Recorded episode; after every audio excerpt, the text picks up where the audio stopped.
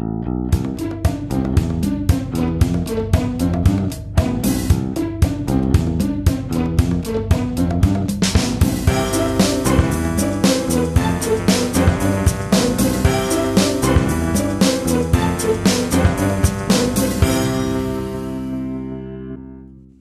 Es ist der 30. Juli 2020. Hier ist der Sendegarten.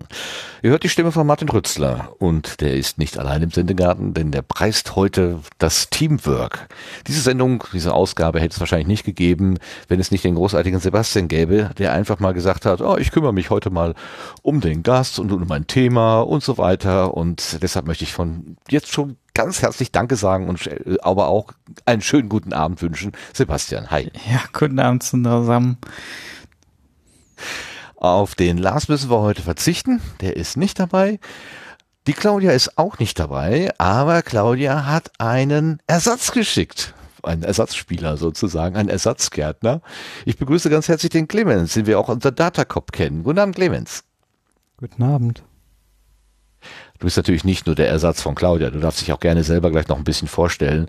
Äh, nicht, dass wir dich einfach verwechseln hier mit einer Autorin, mit einer berühmten Krimi-Autorin. Das wollen wir natürlich nicht. Aber ich habe gerade das Teamwork gelobt und ähm, das kennt kaum jemand besser als unser zweiter Gast des Abends, der Simon Dückert. Ähm, und deshalb möchte ich ganz herzlich äh, den Simon grüßen. Guten Abend, Simon. Einen schönen Gruß in den Garten. Das mit dem Teamwork ist vielleicht ein bisschen verwirrend. Es geht gar nicht so sehr ums Teamwork. Wir haben nämlich gesagt, wir setzen heute Abend mal wieder ein Thema auf die Gartenbank. Und zwar erleben wir ja alle dadurch, dass die äh, Kontaktbeschränkungen noch immer aufrechterhalten sind durch die äh, durch das durch die Corona-Pandemie, die uns hier immer noch in Atem hält und den Abstand, naja, empfehlenswert macht. Fallen der Großveranstaltungen ab einer gewissen Größe jedenfalls, dass dieses Maß variiert da und das ändert sich auch irgendwie wöchentlich ähm, ins Wasser und das bedeutet zum Beispiel auch, dass das diesjährige Potstock ausfällt. Aber ganz ausfallen soll es nicht, sondern es soll durch eine Remote-Veranstaltung, also eine Veranstaltung aus der Ferne ersetzt werden. Wie macht man das aber? Wie kann man denn eine Veranstaltung, die eigentlich sowas wie ein Treffen ist, ein zwangloses Miteinander umgehen oder dieses wir kennen diesen Begriff möglicherweise Barcamp, ähm, wo man sich an der Theke oder einer Kaffeeschlange oder so zufällig begegnet. Wie kann man das denn eigentlich in einer Online-Situation äh, nachstellen? Geht das überhaupt? Und dazu hat der Simon ziemlich viel Erfahrung, deswegen haben wir den auch eingeladen, beziehungsweise der Sebastian hat ihn eingeladen, weil er nämlich neugierig ist zu erfahren, welche Erfahrungen der Simon da gemacht hat. Und ähm, der Clemens ist da auch nicht ganz unbelegt, denn ihr habt ja vor, die Privacy Week äh, zu machen und das wird auch das gleiche Problem mit sich bringen. Also eine Veranstaltung, die eigentlich vor Ort ja, gut, gut eingeführt ist und funktioniert, jetzt in ein anderes Format zu pressen und zu schauen, ob dadurch nicht viel vom Charakter verloren geht. Das stimmt doch so, oder Clemens? Genau, also an sich ähm, haben wir die Privacy Week ja schon seit 2016 gemacht bisher ähm, lokal in den Räumlichkeiten vom lokalen Volkskundemuseum, ähm, das wir zu großen Teilen jetzt auch mit Kabelwegen und so in- und auswendig kennen. Aber dieses Jahr spielt es das halt nicht so wirklich. Okay, aber da kommen wir gleich hin, wenn wir auf die Gartenbank kommen. Wir müssen noch eben noch ganz kurz in die neue Ernte schauen, denn der Kompott hat uns ein bisschen was zur letzten Sendung geschrieben.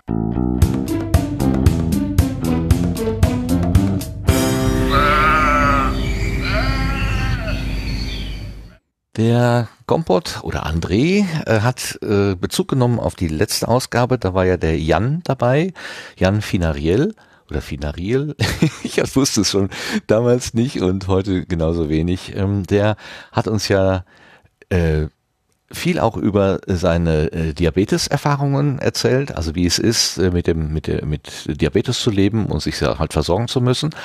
Und ähm, hatte, wir hatten aber auch gleichzeitig das Thema ähm, Netzversorgung, weil wir ja zwischendurch einen kleinen Ausfall hatten und mussten dann etwas umswitchen. Also präsenter und unmittelbarer konnte man es kaum erleben. Und dazu schreibt uns der äh, André drei Tweets. Der erste heißt, ähm, werde ich eigentlich gesteinigt, wenn ich aus Hamburg melde, dass dank dem aus dem benachbarten Norderstedt stammenden Netzbetreiber Wilhelm Tell an einigen Orten schon Glasfaser in Häusern verfügbar ist? Mein DSL läuft inzwischen darüber ziemlich gut. Nö, ich glaube nicht, dass du gesteinigt wirst. Man freut sich vielleicht einfach mit dir, dass du einen guten Anschluss da hast. Und dann noch zu dem medizinischen Thema schreibt er, die Schilderung von eurem Gast gefällt mir besser als mein vorletzter spontaner Krankenhausbesuch, wo ich in der Notaufnahme erst die Ärzte überzeugen musste, als Hirndruck jetzt ziemlich dringend operiert werden zu müssen. Und er verweist dann auf äh, den Hydrocephalus als ja, äh, der medizinischen Fachbegriff an der Stelle. Und eins meiner gefährlichen Symptome bei Hirndruck ist, dass ich da extrem müde bin. Da geht dann nichts mehr mit Argumenten. Den OP-Tag nach der Notaufnahme habe ich fast komplett durchgeschlafen. Ja, das bezieht sich vermutlich auf die Situation, wie ist das denn, wenn man in die Unterzuckerung hineingerät als Diabetiker, dass man dann äh, auch nicht mehr großartig in der Lage ist zu erklären und dann eben in der Not ist, ähm, den Menschen, die eigentlich helfen wollen, sagen zu müssen, was sie denn überhaupt tun können. Ähm, wenn man aber dann nicht diese Anweisungen oder diese Erklärung geben kann, genauso wie André das eben von der äh, vom Hirndruck schreibt, dann ist man da eben äh, an der Stelle ziemlich dumm dran und äh, gut beraten, wenn man in die richtigen Hände kommt. Ja, Dankeschön für die Rückmeldung. Das nehmen wir einfach mal so gerne mit. Und dann habe ich noch, warte mal, das muss ich mal eben aus dem Kopf so ein bisschen zusammenkriegen. Der Martin vom Metacast, der schrieb noch, ähm, dass er kurz nachdem er den Sendegarten mit dem Thema Diabetes gehört hatte, von einem guten Freund erfahren hatte, dass der nun gerade mit der Diagnose Diabetes konfrontiert ist. Und da konnte sich der Martin direkt vorstellen, was das jetzt bedeuten könnte, weil der Jan das so schön erklärt hatte. Und da meinte er, es ist faszinierend, was Podcast in dem Moment kann. Naja gut, war. Ne, äh, ich freuen wir uns, dass das so funktioniert hat. Und der Jan hat da nur wirklich auch sehr schön und persönlich erzählt. An der Stelle nochmal Dankeschön dafür. Gut, das war genug vom als Rückblick. Dann gucken wir jetzt nach vorne auf die Gartenbank.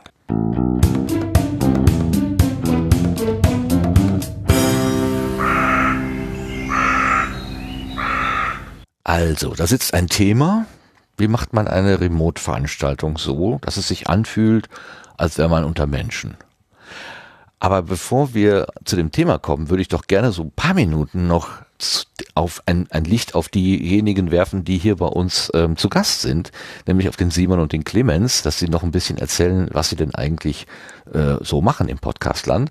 Und ich fange mal mit dem Simon an. Du hast ja schon mal bei uns in der Ausgabe, ich habe geguckt, was war das, 30 oder 50, irgendwann am Kon Kongress, da bist du mal dazugekommen und da hast du spontan äh, ein bisschen was erzählt. Erzähl doch mal bitte, du bist Podcaster, was machst du denn da eigentlich im Podcastland? Ja, also ich habe äh, zwei Podcasts, den LernOS on Air Podcast und den Knowledge on Air Podcast. Die drehen sich eigentlich beide um das Thema, was ich so auch in meinem Tagesjob mache, nämlich äh, mich mit dem Thema Wissensmanagement und lernende Organisationen zu beschäftigen. Klingt vielleicht erstmal ein bisschen sperrig. Aber im jo. Prinzip geht's darum, ja, genau, im Prinzip geht's darum, dass wir äh, kann man vielleicht so ganz platt mal sagen, die letzten äh, 100 Jahre eigentlich Organisationen so betrachtet haben wie Maschinen ne, und die Menschen da drin ähm, so ein bisschen wie die Zahnräder und wenn die mal kaputt gehen, dann kann man die austauschen. Ähm, und man ist darauf bedacht, dass die Maschine möglichst lang läuft und möglichst schnell läuft und möglichst reibungslos läuft, was man dann auch mit Massenproduktion oder Industriegesellschaft bezeichnet. Und wir sind jetzt halt auf dem Weg in die sogenannte Wissensgesellschaft, vielleicht auch digital vernetzte Wissensgesellschaft. Und da dies eigentlich im Wesentlichen dadurch gekennzeichnet, dass der Hauptproduktionsfaktor zwischen den Ohren der Menschen liegt, nämlich das Wissen, was sie haben. Alles andere außenrum kann jeder jederzeit irgendwo kaufen, irgendwelche Gebäude oder Schreibtische oder Computer. Das ist alles Commodity, wie man im Englischen sagt. Also das ist überall erwerblich. Aber was eben die Menschen damit machen und mit ihrem Wissen machen, wie kreativ sie sind, welche Ideen sie haben, das ist das, was den Wettbewerbsfaktor ausmacht für Unternehmen.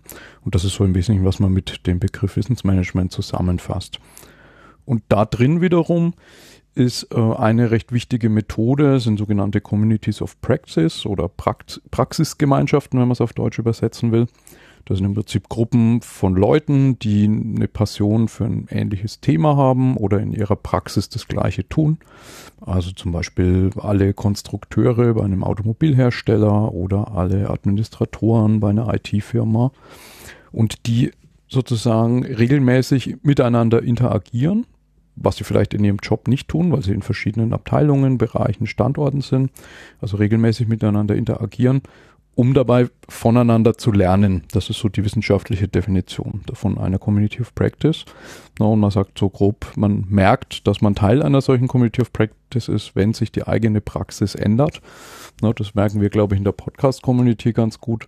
Immer wenn wir eine Subscribe haben oder irgendein Event haben, gibt es eigentlich keine Veranstaltungen in der Vergangenheit, an die ich mich erinnere, wo ich nicht zurückgekommen bin, irgendwas gelernt habe und danach dann irgendwas anders mache. In der Regel natürlich besser mache. Und damit spielen diese regelmäßigen Interaktionen in so Events natürlich eine große Rolle. Und sowohl äh, Firmen extern als auch Firmen intern war damit natürlich äh, ab März sozusagen Schluss. man musste sich überlegen, wie man das virtuell abbilden kann. Und da hatte ich jetzt ähm, ja so gute, gute zwei Handvoll Veranstaltungen in den letzten drei, vier Monaten mit begleitet. Super, also bist du genau der Richtige, der darüber fundiert Auskunft geben kann. Aber eine Frage habe ich noch, also genau, genau, zwei. Also die erste wäre, ähm, jedes Mal, wenn ich dich erzählen höre, und das passiert ja glücklicherweise schon öfter mal, äh, weil du ja auch auf, wie du gesagt hast, Subscribe oder ähnlichen Veranstaltungen im Podcastland so zu hören bist. Da stelle ich mir so ein bisschen die Frage, äh, wenn du sagst, da kommen halt zum Beispiel Ingenieurinnen und Ingenieure aus unterschiedlichen Firmen zusammen und tauschen sich aus. Ähm, das sind, die stehen doch eigentlich in einem Wettbewerb miteinander, also einem kaufmännischen oder ökonomischen Wettbewerb. Ähm, wenn die sich jetzt gegenseitig was erzählen, dann äh, geben sie ja der Konkurrenz sozusagen einen Vorteil. Ist das überhaupt sinnvoll? Ich weiß gar nicht, ob ich vorhin gesagt hatte, dass das tatsächlich auch Menschen unterschiedlicher Firma sind. Also äh, im Prinzip fängt es ja erstmal in der eigenen Firma an. Ne, Wissensmanagement ist so seit Ende, Mitte, Ende der 90er Jahre ein Thema hier im deutschen Sprachraum. Und eines der äh, sehr frühen Slogans, die es da gab, war, wenn Siemens wüsste, was Siemens weiß. Ne, also man geht schon davon aus, wenn ich jetzt so ein äh, Konzern habe wie Siemens mit irgendwas rund um die 400.000 Mitarbeiter, dass da natürlich irgendwie äh, vielleicht schon am Standort München nicht mehr alle voneinander wissen, welche Erfahrungen sie gemacht haben, woran sie gerade arbeiten, wer gerade welche äh, Masterarbeiten laufen hat, geschweige denn, dass das dann der Fall ist zwischen dem Standort Deutschland und vielleicht Indien oder USA. Also das ist tatsächlich schon äh, intern ein Problem und wird behandelt. Aber du hast völlig recht, ähm, das wird natürlich auch übergreifend gemacht. Ähm, man spricht ähm, auch wieder ein englischer Begriff von sogenannten Co-Petition. Also das sind Firmen, die auf der einen Seite schon Wettbewerb sind, äh, also Competition, und auf der anderen Seite aber auch kooperieren, also Cooperation. Ne, und das Aha. ist in manchen Branchen sogar sehr formal gemacht. Also in der Automobilindustrie tauscht man beispielsweise äh, Fahrzeugmodelle schon recht frühzeitig aus, um zu gucken, was der Wettbewerb da so macht, damit man da eben nicht äh, irgendwelche illegalen äh, Austauschgeschäfte hat. No, ne, und da wird dann eben schon geguckt, äh, dass da keine Mauschelei entsteht, aber jetzt zu so Methoden zum Beispiel, ne, wie macht man Intranets, wie macht man Veranstaltungen, da gibt es sehr, sehr regen Austausch. Na, weil natürlich die eine Brille ist, ähm, vielleicht was hat der eine Hersteller, wo hat er die Nase vorn gegenüber dem anderen, aber die andere Brille natürlich immer auch eine volkswirtschaftliche ist, ne, wo äh, bestehen wir als Land, äh, als, als Sprachraum, wenn man den Dachraum quasi nimmt, oder auch als äh, europäischer Kontinent quasi in einem globalen Wettbewerb. Und da ist, glaube ich, den Firmen schon sehr bewusst, dass man dann nicht als einzelnes Unternehmen sozusagen komplett sein eigenes Süppchen kocht, sondern es auch darum geht, ähm, dass sozusagen der gesamte Verbund da nach vorne gebracht wird. Aber das hat schon auch Grenzen. Ne? Also wenn ich mir vorstelle, äh, ein Vertreter der Firma Coca-Cola und ein Vertreter der Firma Pepsi und was weiß ich, Fritz Cola, die würden dann zusammen in der Küche stehen und Rezepte austauschen. Das wäre ja schon doof. Also wenn dann ja, absolut, alles so klar. schmeckt wie der Marktführer, ja. dann, dann funktioniert es nicht mehr. Ne?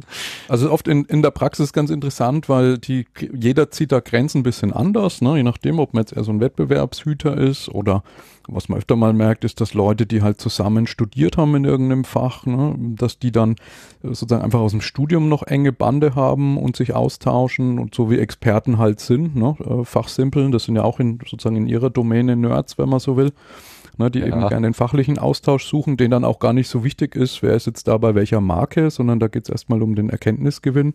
Aber klar, das muss natürlich in, äh, in den rechtlichen Rahmenbedingungen und auch den organisatorischen Rahmenbedingungen laufen. Ja gut, da ja alle das gleiche Problem haben, wird da auch großes Verständnis dafür sein, wenn man dann mal sagt so, also ich könnte euch jetzt hier die Formel zeigen, aber darf ich nicht. Ja, also müssen wir uns mit dem anderen, was ich sonst erzählen darf, zufrieden geben. Wahrscheinlich ist das dann ja gar kein Problem eigentlich, weil alle verstehen, ja, es gibt halt Grenzen. Und es ist ja auch an vielen Stellen gar nicht mehr so einfach möglich. Ne? Also nur, nur jetzt durch das Unterbinden von Kontakten äh, kann ich ja mein Wissen nicht schützen. Viele Firmen, wenn du mal weltweit schaust, arbeiten mit den gleichen Zulieferern zusammen, haben die gleichen Berater eingekauft, äh, arbeiten im Forschungsbereich mit den gleichen Unis. Also auch da ist eine, eine Firma sozusagen nicht ein Silo. Und gerade im digitalen kommen eben so Informationen sehr schnell nach draußen. Ne? Nicht mal Apple schafft es mehr, sein iPhone 12 geheim zu halten, sondern lange bevor es draußen ist, ist da im Wesentlichen schon klar, wie das aussehen wird. Also ich glaube, das ist einfach in so einer schnellen und vernetzten Welt auch äh, ziemlich schwierig und dann ist es, glaube ich, besser, man lässt sich darauf ein, lernt gemeinsam, ist gemeinsam schneller, ähm, als zu versuchen, da so einen Donkey Shot-Kampf gegen die Windmühle zu führen. Mhm. Klar. Die zweite Frage, von der ich gerade gesprochen habe, ist ähm, ein Begriff, den ich äh, jetzt, äh, nachdem ich mit dir als Gast gerechnet habe, habe ich so ein bisschen geguckt, äh, gefunden habe, der Scholarch. Also du, du betreibst eine, eine Akademie äh, und du bist ja der Chef im Hause und der Chef dieser Akademie ist der Scholarch. Ich weiß nicht warum, aber ich habe immer einen langen grauen Bart äh, äh, vor Augen, wenn Den ich das Wort nicht. höre. Äh, Graue nee, Haare aber, schon, äh, aber den Bart noch nicht. ähm, ja, das ist natürlich? Ein, ein, ein, Titel, ein bisschen mit dem Augenzwinkern. Also äh, im Prinzip ist es so der Blick zurück, ähm, kannst du sagen, zweieinhalbtausend Jahre zurück in die griechische Philosophie. Ähm, weil nämlich ganz interessant ist, es werden heute im, im Bereich, wie lernt man Organisationen, gibt es ja immer viele Moden und viele Buzzwords, ähm, und da wird ganz viel gepriesen vom Lernen auf Augenhöhe und ähm, wir wollen nicht das Nürnberger Trichtermodell, der Trainer oder Lehrer steht vorne und trichtert den Leuten den PowerPoint-Folien-Content ein. No, und ähm, wir haben quasi das Gebäude, was wir hier in Nürnberg haben, die, die nennen wir die Akademie. Ähm, und äh, das eben in Anlehnung an die Akademie von Platon, die der eben vor zweieinhalbtausend Jahren äh, vor den Toren von Athen gegründet hat. Gibt es einen schönen Wikipedia-Artikel dazu. Na, und da waren eben ganz viele Dinge, die man heute als modern bezeichnet, gang und gäbe. Na, nämlich, dass der, äh, der, der Leiter der Akademie, das war der Scholarch, aber auch die Lehrer dort eben auf Augenhöhe mit denen, die da studiert haben, quasi äh, gemeinsam gelernt haben, gemeinsam Ideen ausgetauscht haben und eigentlich so dieses äh, hierarchische Modell, der eine ist der Wissende, äh, die anderen drücken die Schulbank und müssen das alles ein, äh, sich eintrichtern und einpauken, dass es das eigentlich gar nicht gab. Ne, und ähm, hat sich natürlich dann im Laufe der Zeit so entwickelt. Ihr kennt es ja, oder wir kennen das alle, die in der Schule waren, die in der Hochschule waren, wie das so abgelaufen ist, wie das jetzt auch mit Bachelor-Master-Studiengang eigentlich fast noch äh, sich so dieser klassische Schulbetrieb in die Hochschule noch viel mehr reinzieht. Ne, und da versuchen wir einfach von den Begrifflichkeiten eben auf diese auf diese Idee von Lerngemeinschaften und, und dem Lernen auf Augenhöhe eben hinzuweisen. Mhm, mit dem Augenzwinkern, genau. Denn so alt bist du ja auch noch nicht. Ja, aber irgendwann, so wie gesagt, irgendwann wird mal alles grau sein. Aber ein bisschen. Ja, ein alter weißer Mann, der in der Ecke sitzt und vor sich hin summt. Wer ist das denn? Das ist der Simon. Schön. Irgendwo hinten im Garten im Eck. ah ja, aber da, wo es nett ist und ist, ist ja auch immer wichtig, dass Menschen da sind, die so ein bisschen Wohlfühlatmosphäre herstellen. Und kann ich mir gut vorstellen, neben all der Information, die da rüberfließt, dass man auch einfach sagt, so, hier fühle ich mich wohl. Das ist gut. Ich möchte aber auch die Gelegenheit nutzen, den Clemens so ein bisschen äh, hier ins Gespräch zu holen. Der ist uns ja sozusagen äh, als Vertreter von Claudia geschickt worden, ähm, aber du darfst dich auch gerne als eigene Person hier äh, äh, dich vorstellen. Clemens, was machst du denn im Podcastland? Ähm, also als Selbstbezeichnung würde ich mich als Passiv-Podcaster eigentlich primär bezeichnen, weil ähm, eigenen Podcast habe ich ähm, zumindest bisher noch nicht. Aber ähm, grundsätzlich das technische Interesse und wahrscheinlich auch genug hier herumliegen, um, Theorie, um einen starten zu können. Ein paar Ideen gibt's, aber ähm, mal schauen. Äh, grundsätzlich ähm, äh, mache ich so ein bisschen gemeinsam mit der Claudia, beziehungsweise Claudia mit mir, den Desperate House Hackers Podcast ähm, auch mit so ein bisschen dem Anspruch ähm, des Minimalismus. Also das hier ist eigentlich so jetzt das erste Mal mit einem geplanten Audio-Setup, würde ich mal sagen, ähm, zu podcasten. Ähm, davor war das eher so, ja, hier ist ein Aufnahmegerät und das läuft schon. Quasi so in die Richtung, das wird schon irgendwie hinhauen. Ähm, grundsätzlich ähm, schwankt mein Podcast-Konsum so ein bisschen. Ähm, es gibt so ein paar Podcasts, die ich äh, unregelmäßig höre, aber das kommt immer darauf an, ähm, wie ich gerade Zeit dafür habe und bei mir geht das nebenbei meistens ähm, eher so äh, schlecht, also eher so, ich kann mich dann nicht wirklich darauf konzentrieren. Also am besten ähm, oder die meisten Podcasts habe ich gehört in der Zeit, dass ich mal so äh, die ältere, also die alte Wohnung aufgeräumt habe. Das ging dann mehrere Stunden am Tag auch, aber ähm, so ähm, wirklich also komplett regelmäßiger Podcast-Hörer bin ich da leider nicht. Aha, aber schon ein Audio-Nerd, das kann man schon sagen. Also du hast äh, den, den, den Schrank voller Gerätschaften und könntest jederzeit loslegen. Ich glaube, das ist äh, relativ typisch für, für manche, äh, die sich einfach so, die einfach großen Spaß daran haben, irgendwas mit, irgendwas aufzunehmen, aufzuzeichnen, ähm, dass man erstmal anfängt, sich schöne Sachen zu kaufen, schöne Mikrofone, Rekorder oder was auch immer, und dann aber den, den, den, ähm, also dieser, dieser Start, dieser Startfunke oder so, der fehlt dann so ein bisschen, ähm, aber muss ja, ja auch nicht halt unbedingt. Halt also ist ja jetzt kein Zwang, irgendwo einen Podcast zu machen. Bitte gerne. Ja, also für mich wäre das eben primär ein Projekt aus, aus Interesse, wo ich sage, wenn ich ein, ein, grundsätzlich hätte ich eine Idee eines Themas für den lokalen Hackerspace, ähm, das liegt wahrscheinlich primär darum, mal mit Leuten, die lokal da auch Interesse haben, äh, mal zu koordinieren. Ähm, grundsätzlich ähm, bin ich mehr oder weniger, also bin ich eigentlich ähm, so als Elektrotechniker, Elektroniker aufgewachsen, schon sehr früh mit dem Elektronikinteresse und ähm, Audio-Nerd würde ich jetzt nicht direkt sagen, ähm, lass es eher AV sein, also Audio und Video.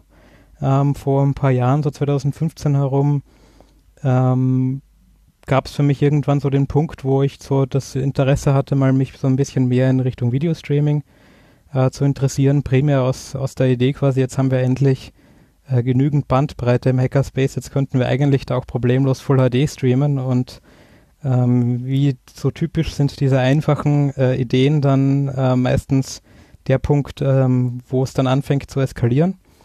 Und so ein halbes Jahr später ähm, kam bei uns dann eben die Idee mit der Privacy Week auf, wo wir halt auch von Anfang an eigentlich ähm, gesagt haben, ohne ähm, die Talks und die Diskussionen auch zu streamen, bringt das Event eigentlich für uns nicht wirklich was, weil wir wollen eigentlich Wissen vermitteln und das soll auf jeden Fall aufgezeichnet werden ähm, und ähm, im Idealfall auch Leuten, die eben nicht vor Ort sein können, halt auch einen gewissen, eine gewisse Atmosphäre da zu geben. Und deshalb ist seit 2016 so das Audio- und Videointeresse stärker gewachsen, primär halt im, im Zusammenhang Audio-Video. Könnte man das dann so als Hybridveranstaltung bezeichnen? Also ein Teil vor Ort und ein Teil in der Welt, also Online-Teilnehmer? Ja, grundsätzlich haben wir das ähm, bisher sehr ähnlich gemacht wie der Kongress vom CCC, also quasi vor Ort ähm, Bühne und so und Publikumsmikrofone äh, und so weiter und halt der Stream im Internet, allerdings halt ohne wirklich, ähm, sage ich mal, ähm, leichter Möglichkeit, da wirklich online teilzuhaben, weil ähm, du kannst natürlich jederzeit Fragen über Twitter, Mastodon oder IRC oder so stellen, aber es ist halt auch vor Ort nicht ganz so leicht, halt wirklich da komplett drauf einzugehen, weil es einfach doch eine Barriere gibt, wenn du ein Event vor Ort machst, ähm, in, in dieses Internet rein quasi. Ähm, ja. Das ist ganz Mehr so Einbahnstraße äh, dann. Mhm. Genau, es ist nämlich auch ganz ähnlich mit dem, was du sendest, ähm, Broadcasting-mäßig, dass du dir, ähm, also vor allem, wenn's, wenn du nicht die, genügend Leute hast, die halt immer darauf schauen, dass du eigentlich nicht immer weißt, ähm, funktioniert das gerade alles, kommt alles sauber an äh, in diesem Internet und ähm, passt das grundsätzlich alles, weil halt das Event vor Ort auch eigentlich sehr anspruchsvoll ist und halt die meisten Leute vor Ort halt doch ziemlich ähm, äh, beschäftigt. Und ähm, das ist halt ein, ein, Punkt, der mir immer aufgefallen ist, wo ich eigentlich schon länger überlegt habe, ähm, so was man so ein bisschen machen könnte, um das, diese Barriere quasi zur virtuellen Welt etwas kleiner zu machen. Äh, ist aber halt ähm, doch, nachdem es halt wirklich ähm, so diese, diese Medientrennung gibt ähm, und einen kompletten Medienbruch zwischen nicht nur analog und digital, sondern ähm, halt physischer Welt und digital ähm, nicht so simpel. Mhm. Klar. Ja, das könnte man jetzt alles äh, in, in verschiedene äh, Subgrößen auseinanderpuzzeln. Also Ne? Also was, was gibt's für verschiedene Veranstaltungstypen, äh, Seminar, also im Prinzip Vorträge, Vorträge, die man sich also wie auch so ein YouTube-Film einfach so anhören kann, wie, wie diese TED-Talks beispielsweise, äh, einfach einer redet gegen zu, zu N Leuten und will auch gar keinen Rückkanal haben. Ähm, das ist sicherlich das Einfachste. Aber wenn man tatsächlich sowas äh, wie so ein geselliges Beisammensein oder dieses, ähm, wie heißt das, hieß das bei der Republika so schön, das Pausenhofgespräch, das fand ich eigentlich sehr schön, den Begriff.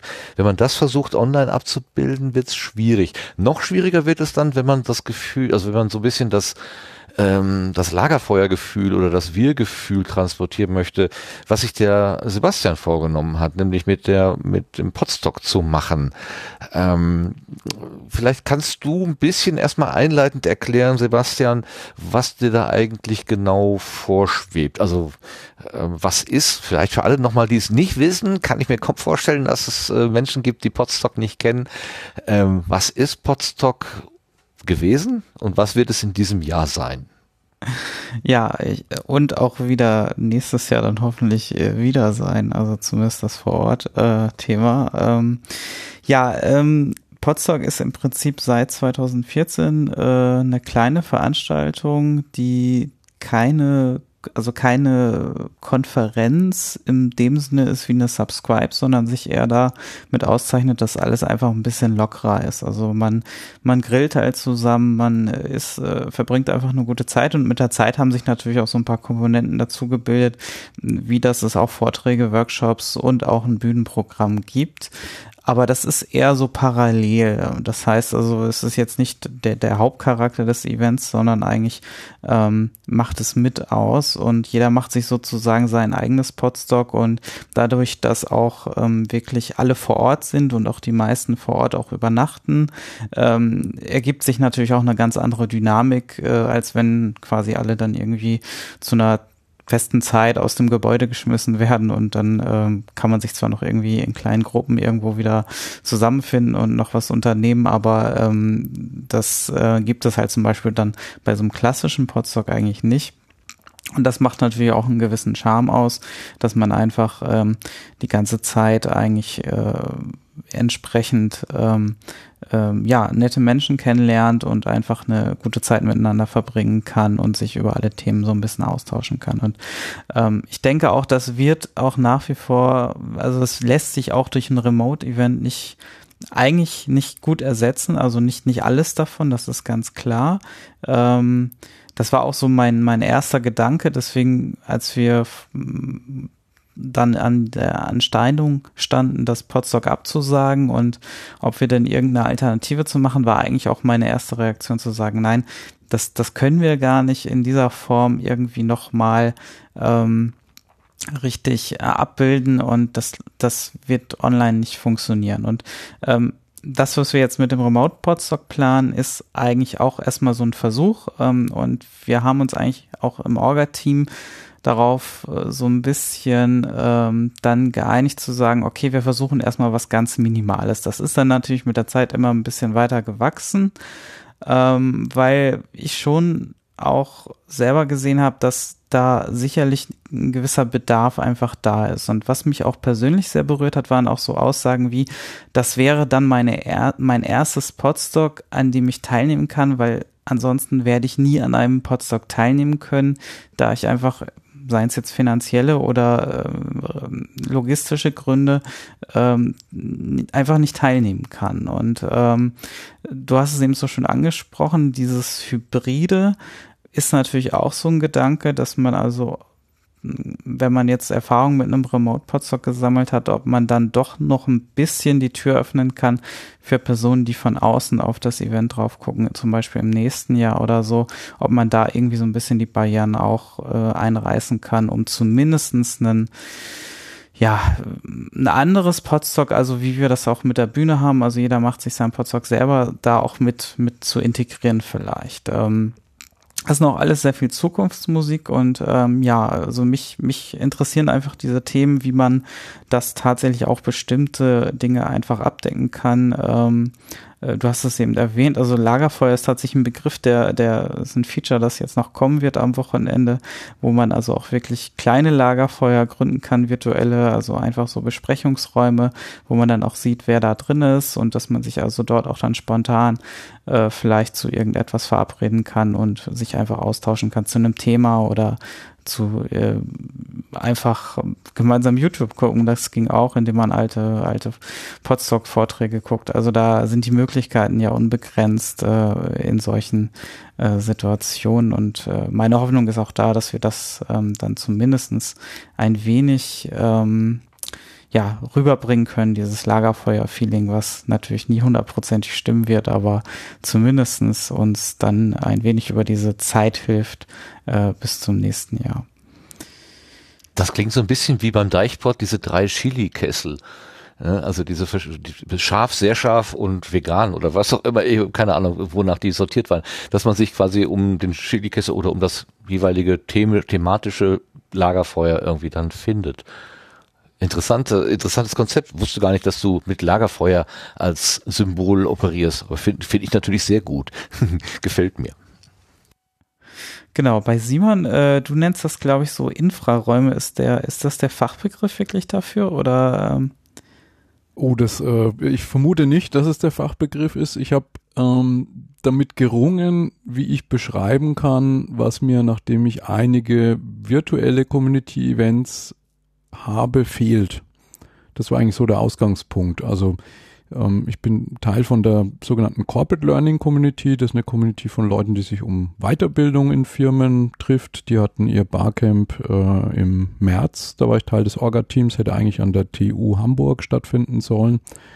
Ähm, kann ich gleich noch ein bisschen erzählen, wie, wie, das war, was wir da gemacht haben, als wir dann umgeplant haben, als klar war, dass es nicht stattfinden kann, weil das war so früh an der Pandemie, dass es lange auch noch so ausgesehen hat, als ob man es hätte machen können und wir hatten nur wenig Zeit zum Umplanen. Äh, und dann äh, die Republika im Mai ähm, und ein Community-Event, was wir selber von der Akademie haben, im äh, später Juni war das, das DanoS Camp.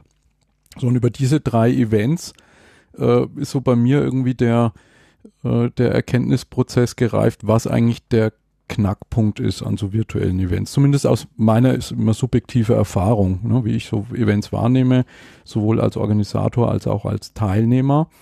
Und mein Eindruck war, dass man, äh, deswegen habe ich unterschieden zwischen Räumen und Zwischenräumen. Ähm, wenn ich so eine Veranstaltung organisiere, man kann auch mal von ganz einfachen Geschäftskonferenz oder Fachkonferenz oder wissenschaftliche Konferenz ausgehen. Ich als Organisator erstmal so die Haupträume mir überlege. Also ich überlege mir, nehmen wir sowas wie die Subscribe, da kommen 200 Leute, also ich brauche irgendwie ein Plenum, da müssen 200 Leute reinpassen. Dann Saal 1. Und das Saal geht 1, nicht in genau. Saal 1, genau. Das geht, geht da nicht rein. Genau, vielleicht muss ich sie in zwei teilen und dann streame ich in den zweiten, aber im Kern brauche ich ja mal einen Ort, wo alle hinpassen. Ja. Dann muss ich mir überlegen, was will ich machen? Will ich Vorträge machen, Workshops machen, Sessions machen? Und dafür brauche ich dann eben so Breakout-Räume, wie man das oft nennt. Im Prinzip einfach äh, Besprechungsräume oder wir waren ja da auch schon mal einfach bei der Wikimedia Foundation, die leere Büros hatten, wo man sich reinsetzen konnte. Ja. Also man braucht halt einfach einen ein Bereich, wo sozusagen kleinere Gruppen von Leuten rein können. So, und das sind die Haupträume, die man erstmal im Blick hat. Und natürlich, jeder muss was essen, jeder muss was trinken. Also irgendwo muss man das Catering hinstellen und braucht die Getränke. Und die Raucherecke, die Raucherecke. Raucherecke, ähm, genau.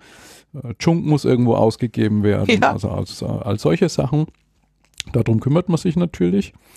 Ähm, und das ist was, was am Anfang in den Veranstaltungen eben sehr schnell klar war, sowas setzt man in Videokonferenzen um.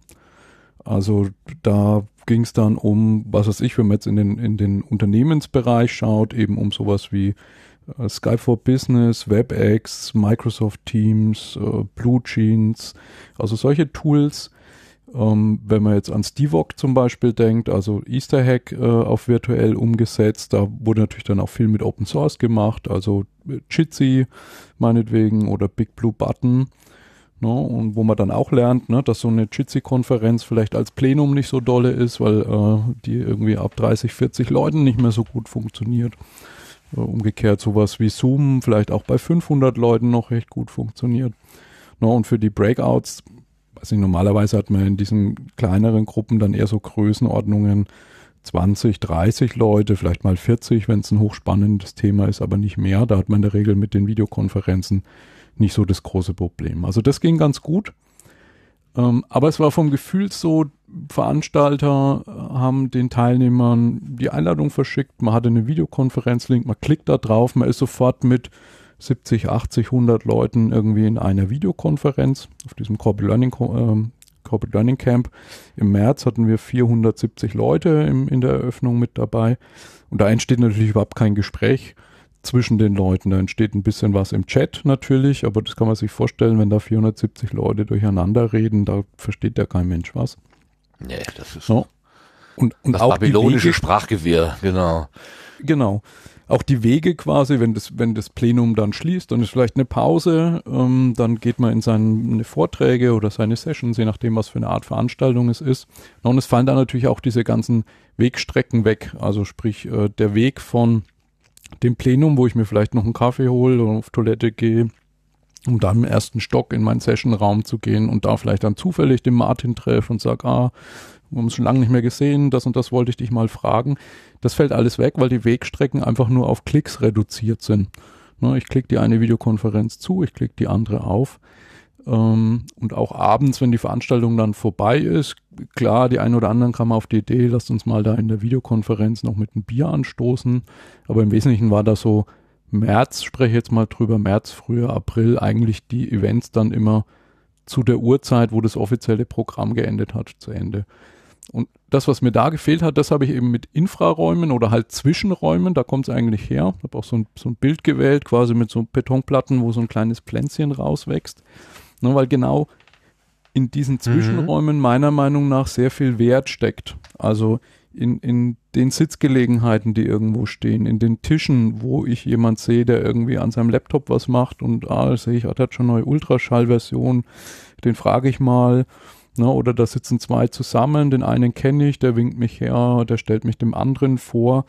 All, all diese Dinge, die eben in den Zwischenräumen passieren, die haben im virtuellen und diesem Videoconferencing nicht stattgefunden. Und das ist was, was mich seitdem eigentlich umtreibt, wie man, wie man es schafft, in solche virtuellen Community-Events diese Zwischenräume abzubilden. Ja, das ist ja auch, wenn ich mir aus der Perspektive des, ähm, des Besuchers da drauf schaue, mh, hm, wenn ich im Vortragsraum bin, dann soll ich ja meinen Mund halten, dann soll ich ja nicht dazwischen reden. Wenn ich aber in dem Infraraum bin, also im Raum dazwischen, dann bin ich ja eigentlich so als Mitmensch durchaus gefragt, im Smalltalk zum Beispiel, manchmal auch ein bisschen tiefer gehend, aber da soll ich ja schon auch für Stimmung mit sorgen irgendwie. Ähm, äh, das, das sind schon auch zwei unterschiedliche äh, Anforderungen, die ich da sozusagen als Teilnehmer erfüllen soll. Und genau dieses zweite, äh, das kann ich online kaum machen. Also ich äh, denke jetzt gerade, wir haben äh, von, aus Kollegensicht, vor, vor einer Woche etwa kam ich auf die Idee, dass ich Kollegen, die ich lange nicht mehr gesehen habe, weil wir natürlich auch äh, größtenteils im Homeoffice hocken, äh, dass wir uns ja mal unser, unser hauseigenes Videokonferenztool nehmen können und einfach mal eine virtuelle Kaffeepause einrichten.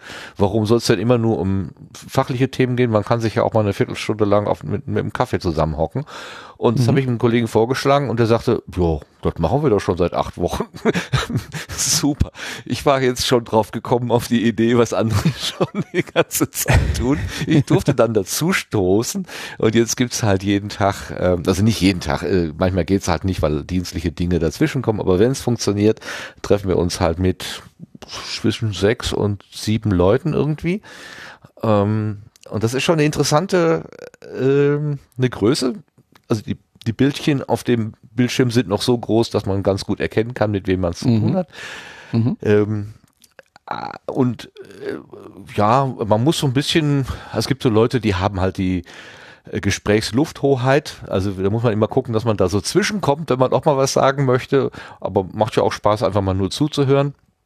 Ähm, oder dem, dem Kollegen oder der Kollegin beim Kaffeetrinken zuzugucken oder einfach mal zu spinksen, was hat denn der da hinten in seinem Wohnzimmer an der Wand hängen oder was auch immer, was man da so machen kann. Ähm, es, es ist äh, äh, eigentlich ist es ein ganz passabler Ersatz. Ich finde es gar nicht so schlecht, ähm, weil ich es vor allen Dingen aus dem Büro heraus machen kann. Ich muss nicht irgendwo hingehen, es ist unmittelbar da. Ähm, und wir, also ich habe immer das Problem, ein Ende zu finden. Ich könnte das, glaube ich, noch länger machen als die paar Minuten, die wir uns dafür gönnen. Ähm, ich glaube, es kann irgendwie funktionieren, aber jetzt sind wir natürlich keine zufällige Gruppe, sondern ich wurde eingeladen zu einer schon bestehenden Ja, genau. Gruppe. Äh, das ist was Genau. anderes noch. Also ich habe äh, jetzt in den letzten Monaten mit, mit zwei Kundengruppen viel zu tun gehabt, die ich bisher eigentlich hauptsächlich aus einer selbstkundenseinen Perspektive kennengelernt habe, nämlich äh, Messe- und Konferenzveranstalter, ähm, die ähnlich wie die Gastronomie sehr hart getroffen waren von der Jo. Krise aus verschiedenen Gründen. Zum einen, weil natürlich alle Messen abgesagt haben, viele großen Kunden auf den Messen abgesagt haben, in den aller, allermeisten, wahrscheinlich allen Bundesländern auch überhaupt keine Veranstaltungen, so Konferenzen sind ja typischerweise auch äh, deutlich größer als 100 Personen haben stattfinden können. Und die haben dann alle probiert, irgendwie mit online was zu machen äh, und sind alle so zu dem Schluss gekommen, irgendwie wollen die Leute, ne, so Geschäftskonferenzen, da zahlt man ja oft mal so 1000 Euro oder mehr für zwei Tage. Äh, irgendwie für zwei Tage Videokonferenz will uns keiner 1000 Euro zahlen, aber wir haben ja die ganzen Mitarbeiter und vielleicht müssen wir auch noch ein Hotel, Hotel, was wir eh schon gemietet haben, bezahlen. Also wir können das jetzt auch nicht alles kostenlos machen.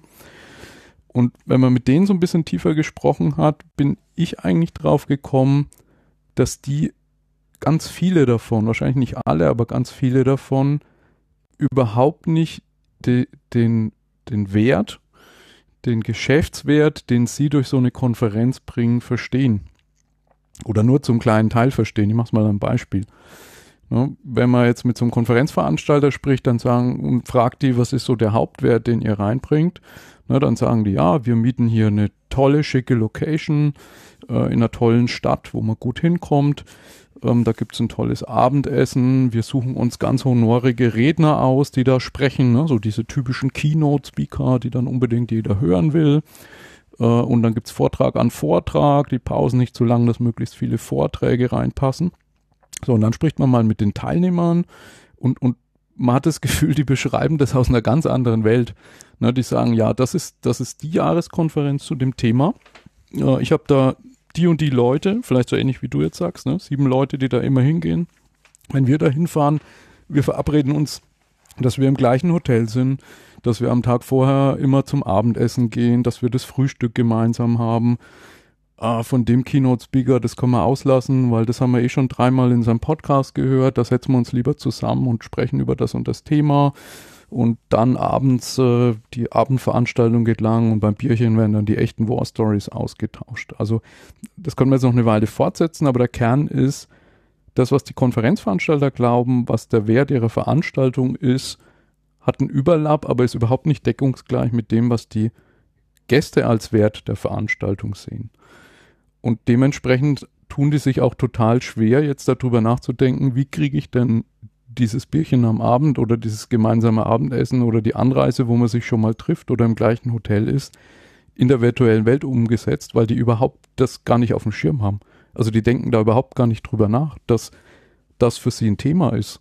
Ne, ich habe mir eingesprochen, habe gesagt, tut doch mal einen, einen Monat, bevor eure Konferenz ist, ähm, was weiß ich, einen Chat aufsetzen. Ne? Hier Wir versus Virus Hackathon hat's vorgemacht, Slack-Netzwerk mit 26.000 Leuten, knarzt, aber kann funktionieren.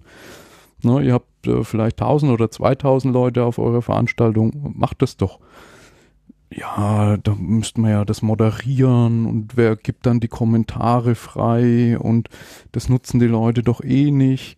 Also da merkst du so, dass die überhaupt kein Gespür für die Community rund um ihr Event haben. Und ich glaube, das Ach. ist was, ja. Ich, ich hätte das jetzt, also für professionelle Veranstalter hätte ich gedacht, dieses Socializing, also ähm, der Aufwärmkaffee und zwischendurch noch ein bisschen nett machen und hinterher auch noch mal, was weiß ich, irgendwo ins Brauhaus gehen oder so, hm, das gehört ja also in den die Angebote, die mir so zugeschickt werden, da ist das schon mit drin. Von daher habe ich gedacht, das, das wäre ähm, das wäre so stehendes äh, stehendes Programm. Wir, ja schon, wir das kennen das ja auch Brauhaus vom, gehen ist, ist schon drin, aber die die mieten ah, okay. halt diese Location und man geht dann dahin. Aber was dort passiert, also dass dort Tische stehen, dass die Tische vielleicht so groß sind wie, wie deine Fünfer- bis Siebener-Konferenz, die du gerade beschrieben hast. Ja. Die, die ganze Dynamik, wer sitzt da mit wem, äh, wer sollte wem zufällig über den Weg laufen, also die ganze, ganze Dynamik von so einem sozialen Event, das ist ihnen nicht nicht bewusst und das, das steuern sie, sollen sie auch gar nicht steuern, das soll ja kein Speeddating oder sowas werden.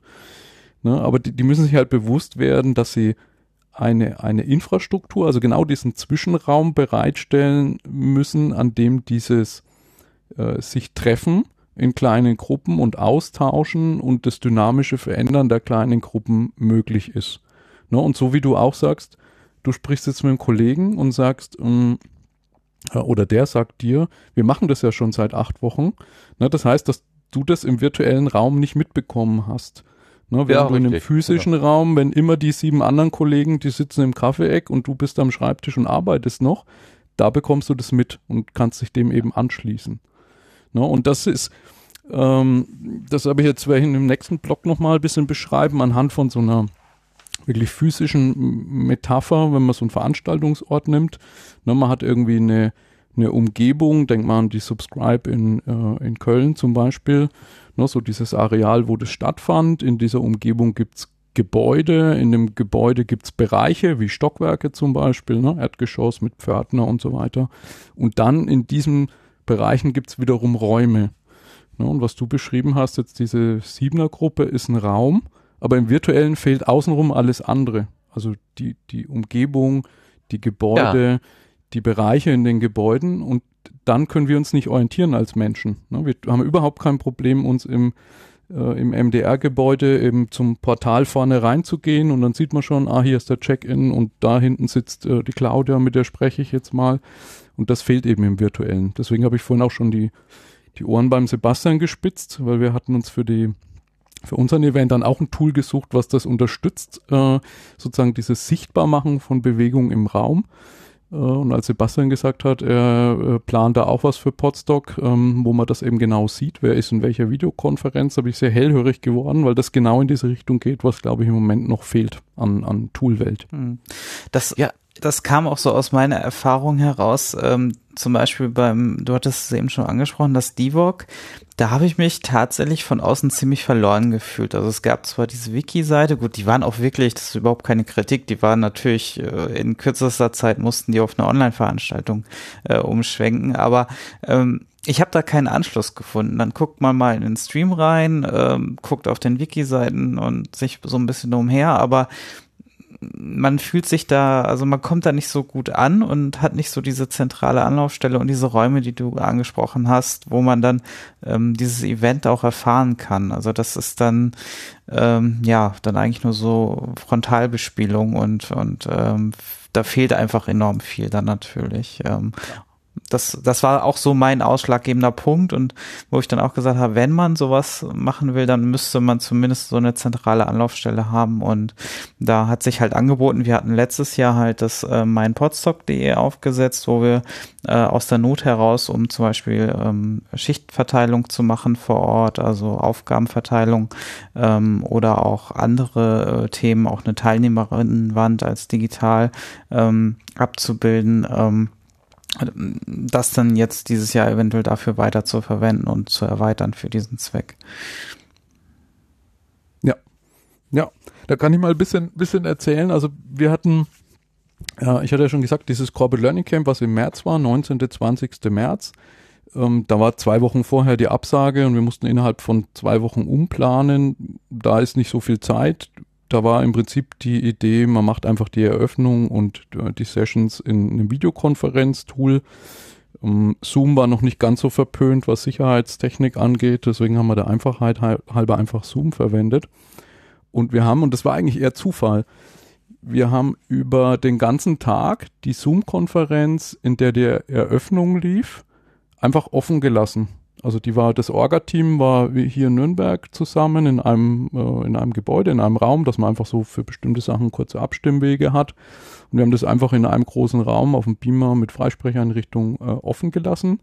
Und das war ganz witzig, weil man gemerkt hat, dass irgendwie Leute hm, in der Pause da vorbeigeschneit sind, wenn sie Fragen hatten, dahin kamen. Dann haben sich da aber auch Gespräche entwickelt und wir saßen dann abends zusammen und haben überlegt, hm, das war jetzt eigentlich eher Zufall, das machen wir am nächsten Tag wieder. Äh, und äh, ein Teilnehmer äh, hat uns auf die Idee gebracht, ähm, macht doch mal so eine VR-Welt, also so eine virtuelle Realitätenwelt, wo man dann Mittag vielleicht an so Tischen sich treffen kann. Oh, und da haben wir uns dann auch abends ein bisschen umgeguckt und ähm, es gibt von Mozilla, gibt es dieses ähm, Mozilla Hubs heißt das. Das so VR-Welt sieht so ein bisschen aus wie, wie Minecraft oder wie so typische Computerspiele ähm, und haben sowas mal aufgemacht und da waren dann in der Mittagspause auf einmal so 70 Leute drin. Und das war ganz interessant, weil das Problem mit 70 Leuten in der Videokonferenz ist, äh, ich sag mal, das, das Video können die meisten Tools. Ne? Also Zoom hat mit 500 Leuten in, in, in der Konferenz kein Problem, bei Teams bis 200. Die werden natürlich nicht alle angezeigt, aber ähm, das läuft einigermaßen flüssig. Und Audio ist aber halt so, der, der spricht oder die ein, zwei, die sprechen, die werden eben durchgeroutet und die anderen höre ich dann eben gar nicht. Und damit entsteht kein Gespräch in Gruppen. Und äh, dieses Mozilla Hubs hatte die Funktion, so ähnlich wie man das in Computerspiel vielleicht kennt. Ne, ich konnte durch den Raum laufen mit meinem Avatar in Anführungszeichen, das war ja so ein Lego-Männchen. Und je nachdem, wie nah ich an jemand dran war und in welche Richtung ich meinen Kopf gedreht habe, ist das Audio eben lauter oder leiser geworden. Und so hatte man auf ah. einmal in so einem Raum von den 70 cool. Leuten überall so Fünfer-, Sechser-Gruppen stehen. Wenn ich zusammen in der Fünfergruppe war, konnte ich mich schön unterhalten. Ne, Gibt es ja den, den Fachbegriff des Cocktail-Party-Effekts. Cocktail-Party-Effekt bedeutet, alles um mich herum ist laut, aber ich fokussiere mich jetzt auf ein Gespräch mit äh, einer kleinen Anzahl Leute und dann blende ich sozusagen das, was im Hintergrund ist, raus. Und genau das hat da funktioniert. Du hast im Hintergrund so dieses Murmeln und Raunen gehört. Ähm, äh, und hast dich aber trotzdem auf ein Gespräch fokussieren können. Ähm, da war für uns ein Event, also für dieses LernOS Camp im Juni eigentlich noch nicht klar, ob wir absagen müssen oder nicht. Das war geplant äh, im Hauptquartier von der Telekom in Bonn mit so 200 Leuten. Na, und da war ja alles noch so Anfangszeit der Pandemie. Da dachte man noch, naja, wer weiß, in zwei Monaten kann man vielleicht wieder ein Event machen. Ähm, dann ist die Republika näher gerückt und äh, Martin, du hast es vorhin schon erwähnt. Äh, Republika hat ja versucht, den Hof, also wer das nicht kennt, der Hof genau. von der Republika ist quasi in der Station der Bereich, wo das Community-Leben tobt, also wo halt sozusagen alle Communities so ihre jährlichen Regeltreffs haben und da eben ganz viel passiert, wie so ein Biergarten oder so. Äh, und das haben sie abgebildet in einer Zoom-Konferenz. Also der Hof, es gab eine Zoom-Konferenz, die hieß der Hof. Und da, das ist, also da war ich auch einmal drin während der Republika, neben dem Aspekt, dass so dieses Ganze aus diesem amerikanischen Fernsehstudio herausgesende, fand ich irgendwie zu Republika nicht gepasst hat, war das für mich eigentlich die größte Enttäuschung, dass, dass so dieses Gefühl, was ich mit Republika verbinde, nämlich in diesem äh, wilden Treiben von man trifft den, man trifft den, man hat hier ein Gespräch, man bleibt hier hängen, dass das so vom Gefühl 0,0 eigentlich da war. Na, und da haben wir dann eben auch uns nochmal für unser Event, da hat man dann noch sechs Wochen Zeit, äh, uns auf die Suche begeben, was es da so gibt äh, und sind auf eine Toolwelt gestoßen, die Firmen verwenden, die recht groß sind, aber komplett verteilt arbeiten. Also es gibt einen ganzen Haufen so Firmen, die so 1000 Mitarbeiter aufwärts sind und überhaupt kein Büro haben. Sowas wie äh, Automatic, äh, die Firma hinter WordPress oder Wolfram Alpha oder Sapier oder GitLabs. Äh, und da gibt's Tools, die man eigentlich, also die ich bis dahin eigentlich überhaupt noch nicht gehört hatte. Da gibt's zum Beispiel sowas wie äh, Sokoko äh, oder Remo oder YoTribe. Ähm, und da sind wir so ein bisschen aufmerksam geworden, weil auch ein Kunde von uns, ähm, in dem Fall war das äh, Remo, also das Tool Remo im Einsatz hatten. Und das funktioniert im Prinzip, also die, die, das, ich würde es beschreiben, weiß nicht, ob es den Namen gibt, als eine 2D, äh, Konfer ein 2D-Konferenztool. Das heißt, so ähnlich wie früher bei Die Siedler oder so, hast du so einen Draufblick auf eine Veranstaltungsfläche, also überhaupt nicht realistisch, wie so virtuelle Realität oder ein Computerspiel, sondern du schaust einfach von oben auf eine Veranstaltungsfläche. Du siehst dann da sowas wie eine Bühne, einen Infodesk, Tische mit Stühlen dran. Äh, kannst irgendwie, wenn du Sponsoren hast, kannst du die Grafiken der Sponsoren einbetten. Also kannst quasi die, den Hintergrund so ähnlich wie beim Bildschirmhintergrund einer Veranstaltungsfläche auch komplett selber gestalten. Das ist einfach ein SVG-File, was man da hochladen kann. Und dann ist der Trick quasi der, dass äh, ein Mensch sich dort anmeldet. Kannst dir ein Profil anlegen, kannst zum Beispiel dein LinkedIn-Profil hinterlegen, dann wird dein, dein Profilbild automatisch gezogen. Und dann kannst du auf so einen Tisch doppelklicken. Das heißt, du setzt dich an den Tisch, einfach dadurch symbolisiert, dass die Kreise, die um den Tisch rum sind, die die Stühle darstellen, äh, einfach mit deinem Profilbild gefüllt werden. An den Tisch passen maximal sechs Leute. Und sobald du an dem Tisch sitzt, geht am oberen Bildschirmrand ähm, eine Videokonferenz auf mit den sechs Personen, wenn sie ihr Video freigeschaltet haben und Audio. Ähm, du kannst dann die Videokonferenz in groß schalten. Das sieht dann so ein bisschen aus wie, wie so eine Jitsi-Videokonferenz und siehst dann nur noch die Veranstaltungsfläche so leicht im Hintergrund. Ähm, kannst das auch wieder klein dann oben an Rand schalten und kannst einfach mit einem Doppelklick deinen Tisch wechseln. Das ist so die Grundfunktion. Du kannst, wenn du in der Fläche irgendwie jemand siehst, ne, ich sehe Martin am Tisch äh, mit sechs Sitzen, dann passe ich da nicht mehr mit hin, kann ich auf Martins Bild einen Rechtsklick machen äh, und kann sagen, get Martin. Und dann kriegt der Martin äh, im Chat eine Benachrichtigung, äh, hier Simon ruft dich an Tisch 8 beispielsweise. No, dann gibt es einen Chat äh, auf drei Ebenen. Es gibt einen sogenannten General Chat, der ist für die, für die gesamte Veranstaltung. Dann gibt es einen Tischchat, sozusagen pro Tisch und ein Personal Chat ähm, für Einzelpersonen so ein bisschen wie, wie Slack kann man sich das vorstellen oder MetaMost, aber halt in das Tool integriert, als Webbrowser und webbasiert. Äh, und es gibt eine sogenannte Bühne. Das heißt, äh, ich kann als Organisator sagen, jetzt schalte ich die Bühne ein und dann gehen automatisch alle Videokonferenzen an den Tischen zu. Äh, und man sieht quasi groß im Overlay das, was auf der Bühne passiert. Es können maximal neun Leute gleichzeitig auf der Bühne sein und die können eben auch ihren äh, ihren Bildschirm teilen. Ne? Und so kann ich dann, so ähnlich wie das beim Divok war, ne? so ein Setting, wo ich sage, ein Speaker mit einem Video und der hat parallel seine Folien ähm, realisieren. Äh, jeder Zuschauer hat da drin die Möglichkeit, jedes Video auch groß zu machen. Also an jedem Video, was ich sehe, dadurch, dass das alles äh, WebRTC-Technologie ist, also quasi Livestream im Browser, ne, kann ich jetzt sagen, oh, der hat so kleine Schrift auf den Folien, klicke ich mal schnell auf die Folien drauf und mache die groß und dann mache ich die wieder klein. Also man hat so ein bisschen Regiemöglichkeit als, äh, als Teilnehmer. Das war eine Funktion.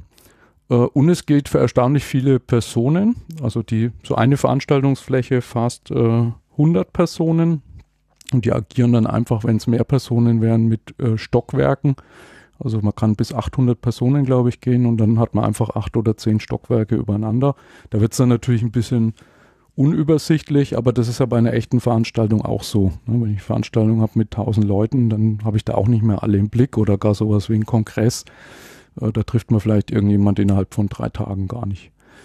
No, und das ist, genau, glaube ich, fand, fand ich so von der, von der User Experience, also von der Erfahrung, sowas, was uns noch fehlt. Das merken die natürlich auch. Also die, die Preise sind ziemlich gesalzen ähm, wenn man so ein Tool buchen will, weil die das natürlich jetzt auch an vielen Stellen einsetzen können.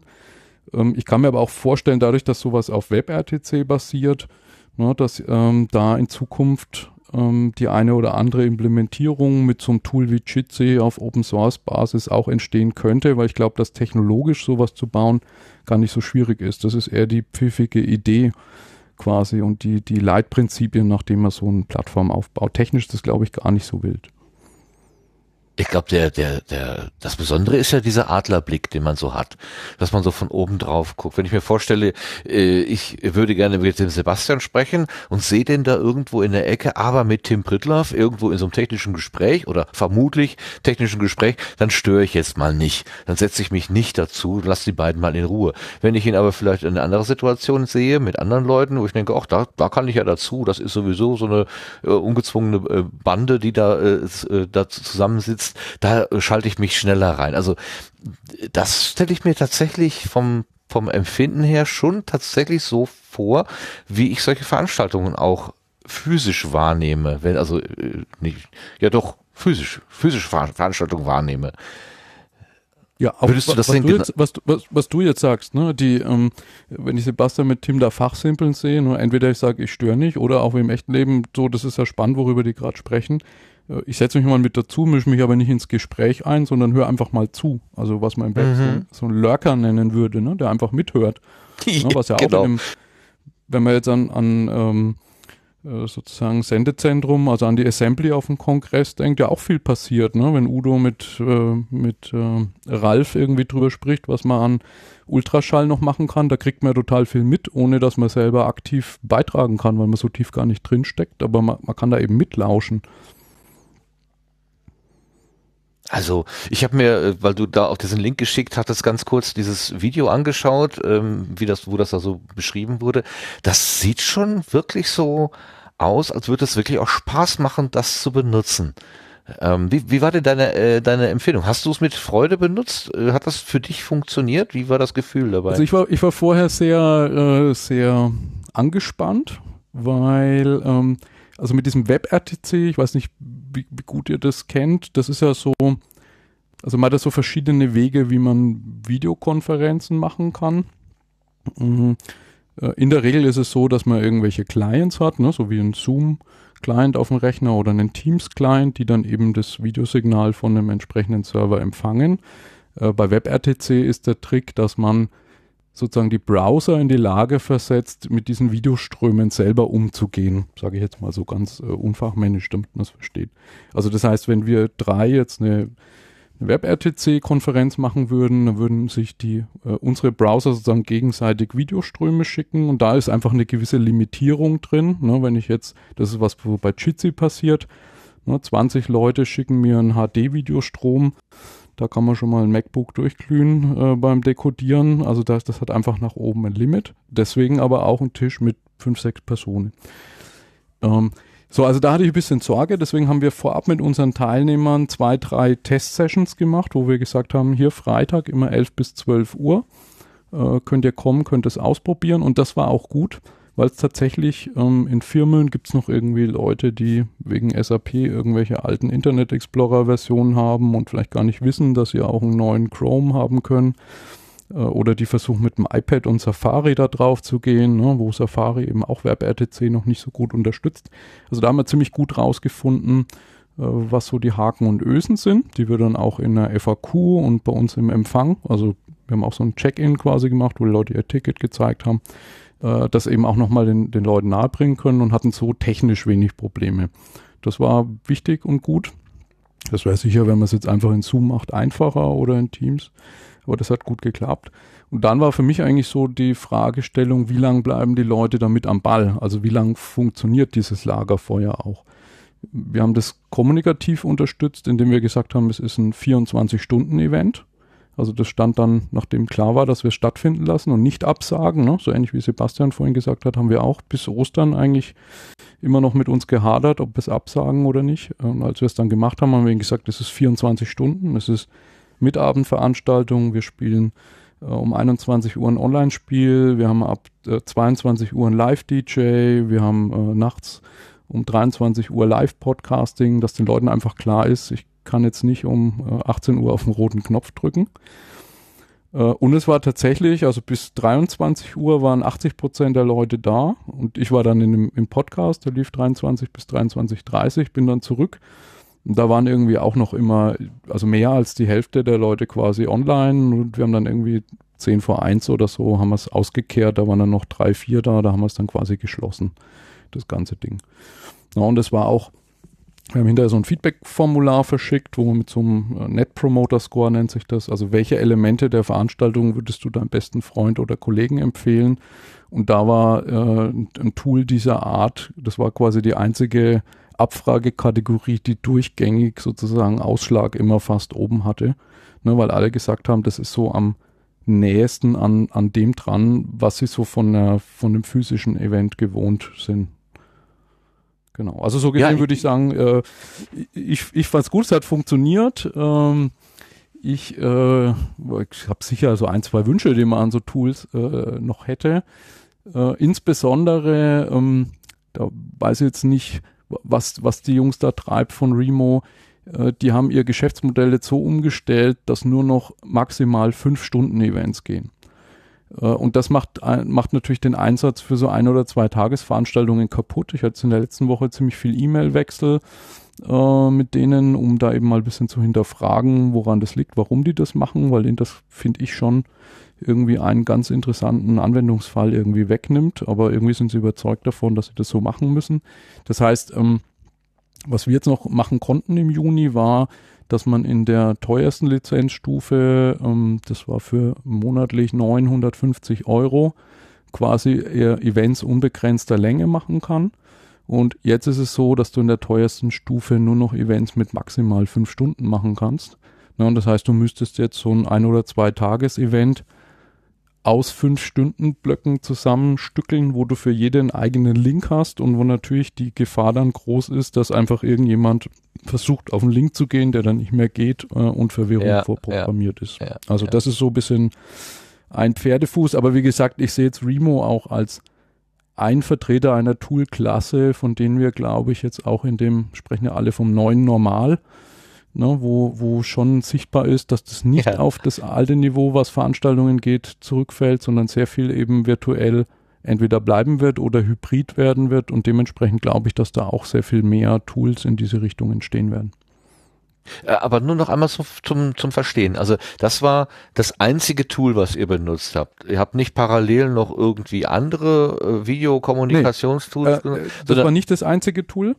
Ähm, das kannst du auch nicht. Also schon allein deswegen nicht, weil du, ähm, denk mal wieder an die Sub äh, Subscribe, das kennen wahrscheinlich viele, ne? wenn du jetzt so eine Session machst, äh, da bringt es ja nichts, wenn in die Session nur sechs Leute rein können. Ne? Also für uns war quasi das Remote tatsächlich äh, der Zwischenraum ah, sozusagen, ja, ja, also die, die, die, Fläche fürs, fürs Socializing, fürs zusammen Bierchen Kaffee trinken und die Bühne. Ne? Also ja. diese Bühne, die man freischalten kann, wo am ersten Tag die Begrüßung lief, wo die Impulsvorträge liefen, ne? da kann ich ja bis zu 800 Leute, wir hatten jetzt 150 drin bespielen. Ne? Immer wenn die Bühne zugeht, sitzen alle automatisch wieder an ihren Tischen und können quatschen und dann kommt wieder ein Programmpunkt auf der Bühne, dann gehen diese lokalen Gespräche wieder zu. Äh, wir hatten uns vom Divok abgeguckt ähm, als quasi Bereich um äh, FAQ, wie läuft das Programm ab, Tipps und Tricks, einfach ein geschlossenes Wiki zu verwenden äh, und haben da genauso auch auf DokuWiki gesetzt, weil das sehr leicht aufzusetzen und zu hosten ist. Also das war so die ganze sozusagen interne Webseite für das Event und äh, Programm, Agenda, Session-Dokumentation. Äh, und für den, also am ersten Tag waren dann eben so Vorträge, Impulsvorträge und Lightning Talks eine Staffel. Und am zweiten Tag waren eben selbstorganisierte Sessions, Barcamp-Sessions, a 45 Minuten. Und die haben wir mit äh, Microsoft Teams gemacht. Also das heißt, da gab es im, im Wiki dann im Programm für jede Session im Sessionplan, war so eine Tabelle, äh, einen Link zu Microsoft Teams. Ähm, zusammen mit einem Link auf dem Etherpad, falls jemand so gemeinsame Dokumentation machen möchte.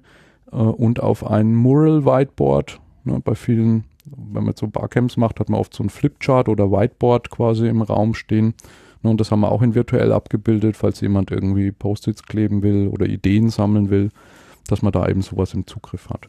Ne, aber die ganzen Punkte quasi, erster Tag Eröffnung, Abschluss, zweiter Tag wieder Eröffnung, Abschluss, Mittagspause, das war quasi alles in Remo. Remo war unser Infraraum-Tool, wenn man so will. Ja, ja, ja, ja, ja. Ich hatte tatsächlich die Sessions vergessen. Ansonsten hat mich das an so eine Hochzeit erinnert, wo ich mal war. Da war der Raum im Prinzip auch mit so runden Tischen äh, vollgestellt und dann saßen halt verschiedene Grüppchen, ja, der Familie vom Bräutigam, Familie von der Braut. Und äh, man murmelte sich die ganze Zeit so durch, bis irgendwann vorne auf der Bühne mal jemand sagte oder aus dem Glas haute und sagt, so jetzt mal alle hierher hören, jetzt kommt irgendwie das Lied von Tante Clara oder irgendjemand genau. hat dann noch eine. Hommage äh, gemacht oder so. Und dann, wenn das vorbei war, dann war wieder waren die Tische sich selbst überlassen. Genau. Diese, und genau das, haben, genau das, was du beschreibst, haben die abgebildet im Tool. Das war echt cool. Du kannst halt so ein, in dem Raum so ein Announcement nennt sich das machen.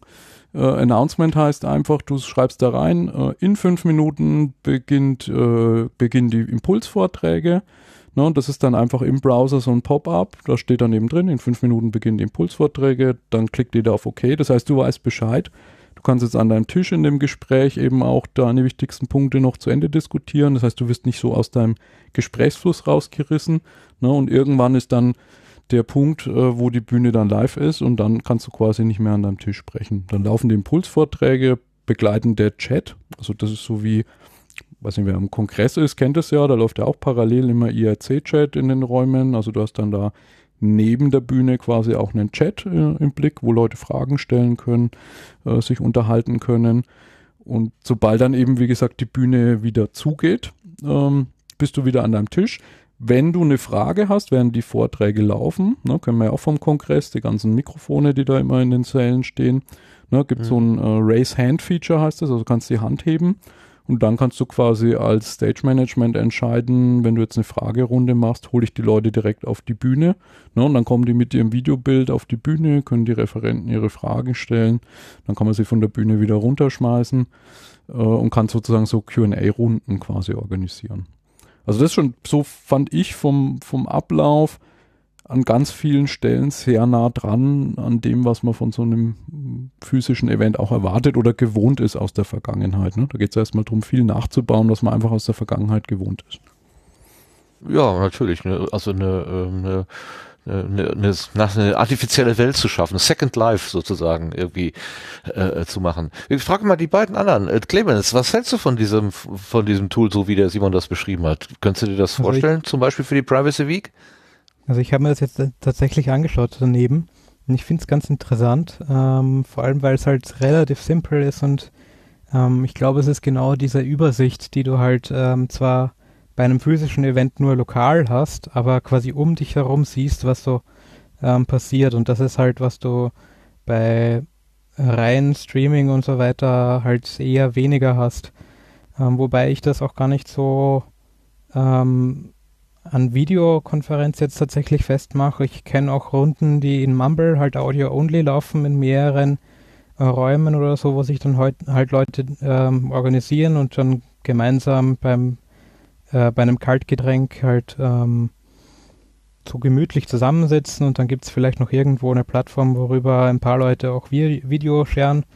Ähm, das kann auch ganz gut funktionieren, aber halt dieses äh, Kuratierte ist halt da mehr dabei. Und ich, was, was ich lustig finde, was du meintest, dass es wahrscheinlich nicht so schwer nachzubauen ist und das ist so ein typisches Ding, wo ich, wo es mich in, in den Fingern juckt, mal so eine, äh, ein bis zwei Wochenenden da sowas nachzubauen, weil die äh, Jitsi zum Beispiel hat genau ein API, äh, womit du das als iFrame betreiben kannst, ähm, wo du es halt von einer externen Seite das komplett inkludieren kannst und halt komplett von der Seite fernsteuern kannst.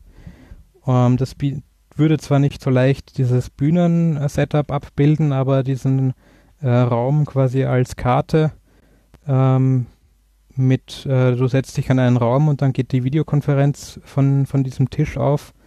Ähm, wäre an sich wahrscheinlich nicht allzu viel Code.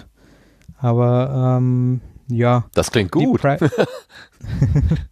ja, klingt gut. Ist, äh, so ein typisches Projekt, äh, wo ich hier noch so, so, typisch 10 oder 20 im Ärmeln habe. Ich glaube, dem Sebastian geht es da recht ähnlich. ähm, die für die ich Privacy. Glaub, wir werden das ja auch. Äh, Entschuldigung für die Privacy Week bin ich mir, also grundsätzlich die Privacy Week ist ja weniger so äh, eingefleischtes Community-Event, wo sich fast alle kennen.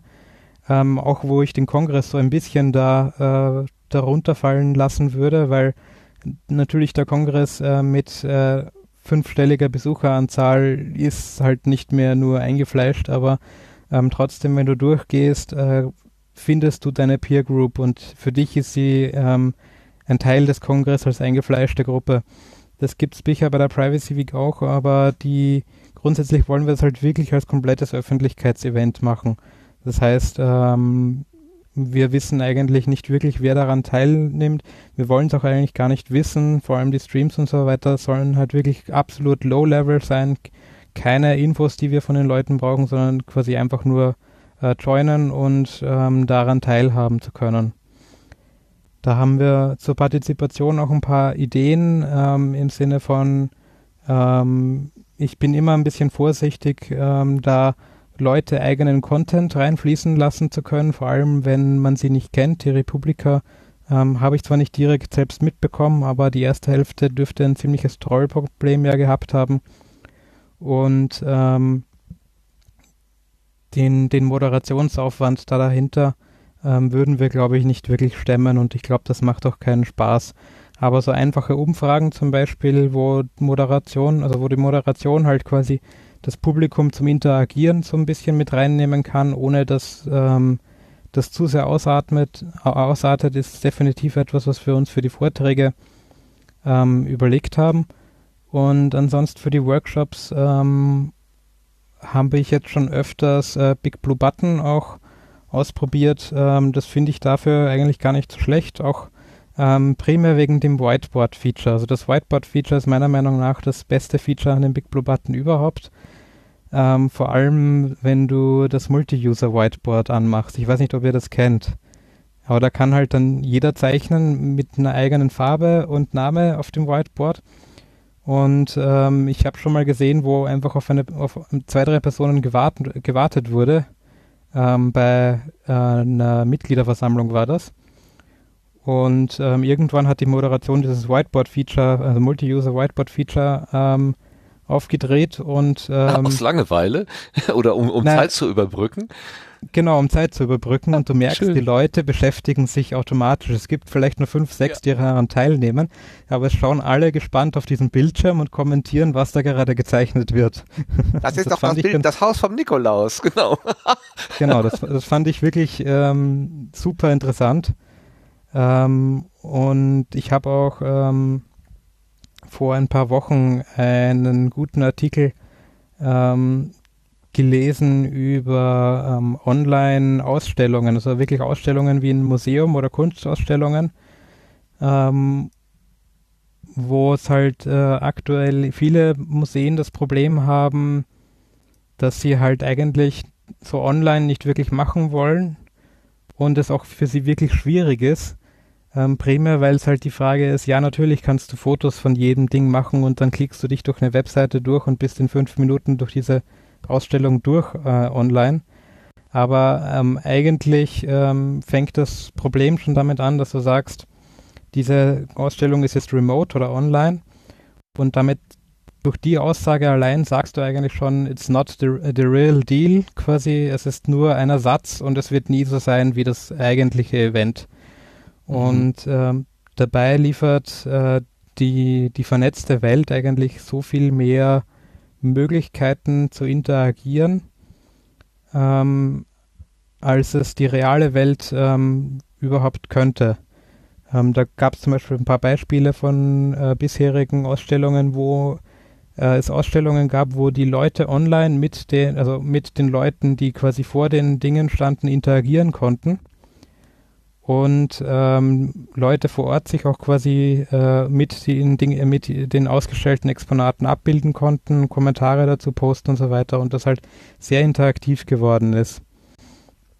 Die, der Grundansatz quasi, ähm, wir, wir haben jetzt eine neue Situation, lasst uns das Ganze mal neu denken, den finde ich ganz, äh, ganz wichtig. Ähm, nie, also nicht unbedingt vielleicht für die kommenden Events, sondern generell um so ein bisschen ähm, einen, ich würde jetzt mal blöd sagen, Greenfield-Ansatz zu haben für, wie können, was könnte man eigentlich noch in diesem Internet machen. Ähm, die, du hast vorher ähm, GitLab und so angesprochen, die, also gerade GitLab hat ja den Ansatz, ähm, die einzige Möglichkeit, ähm, quasi nicht dieses Gefühl zu haben, dass du nicht im Office bist und halt nichts mit äh, oder Teile nicht mitbekommst, was im Office geschieht, ist halt grundsätzlich kein Office zu haben. Und ähm, den finde ich grundsätzlich ganz interessant. Ähm, ich persönlich, also bei der Firma, wo ich arbeite, wir machen seit ähm, Mitte März jetzt eigentlich primär, äh, also eigentlich alle, so gut wie alle Homeoffice. Du kannst ins Büro, wenn du möchtest, wenn du dort besser arbeiten kannst, musst aber nicht. Und ähm, ja, dieses regelmäßige, äh, ungezwungene Kaffeekränzchen haben wir auch so ein bisschen äh, umgesetzt. Das ist, finde ich, ganz gut. Ähm, ist aber auch, wenn es halt ein fixer Termin ist, der wo eingetragen ist und sich die Leute das nicht ähm, ad hoc ausmachen können, ein bisschen schwierig. Aber die Diskussionen sind wirklich interessant, weil da hast du dann, wo äh, Leute, die halt so ein bisschen drüber reden, was äh, sie gerade zu Mittag machen und so weiter. Und dann kommt, äh, kommt eine Person, die sagt, ah, apropos Salat, sage ich, habe da noch eine Frage zu dieser Antenne. Und äh, alle so, äh, okay, diese Überleitung ist interessant, aber du kommst, du kommst halt da drauf, ähm, bei so ungezwungenen Events, sowohl im Büro als auch ähm, online, ähm, dass du gerade eigentlich in einem Projekt in irgendeinem Punkt noch äh, dir gerade was einfällt, was du eigentlich nicht in, dein, in dem Meeting oder im Meeting vergessen hattest. Das fehlt halt so ein bisschen. Da gibt es eine, gibt's eine sehr schöne Pyramide. Ich bin großer Fan von dem Matt Mullenweg. Das ist der CEO von Automatic, also von den WordPress-Machern. Ähm, und die nennt er The Five Levels of Remote Work. Da geht es eigentlich drum, so auf welchen Entwicklungsstufen kann man sich entwickeln von reiner Präsenzkultur zu komplett Remote Work. Und ich glaube, da kann man viel für Veranstaltungen ableiten ähm, er sagt irgendwie, so unterste Level ist, eine Firma hat überhaupt keine dedizierten Aktivitäten, sich um Remote Work zu kümmern. Also es gibt kein äh, Homeoffice-Regelung, die Leute haben zu Hause keinen Internetanschluss und und und, Webcams, also alles, wo man jetzt so Probleme hatte. Dann Level 2 nennt er, äh, Recreating the Office but online. Also man macht im Prinzip das gleiche wie im Büro, aber online. Also es gibt die gleichen Besprechungen mit der gleichen Länge, der gleichen Agenda, der gleichen Art zu dokumentieren. Äh, Level 3 nennt er äh, Adaption an das Medium.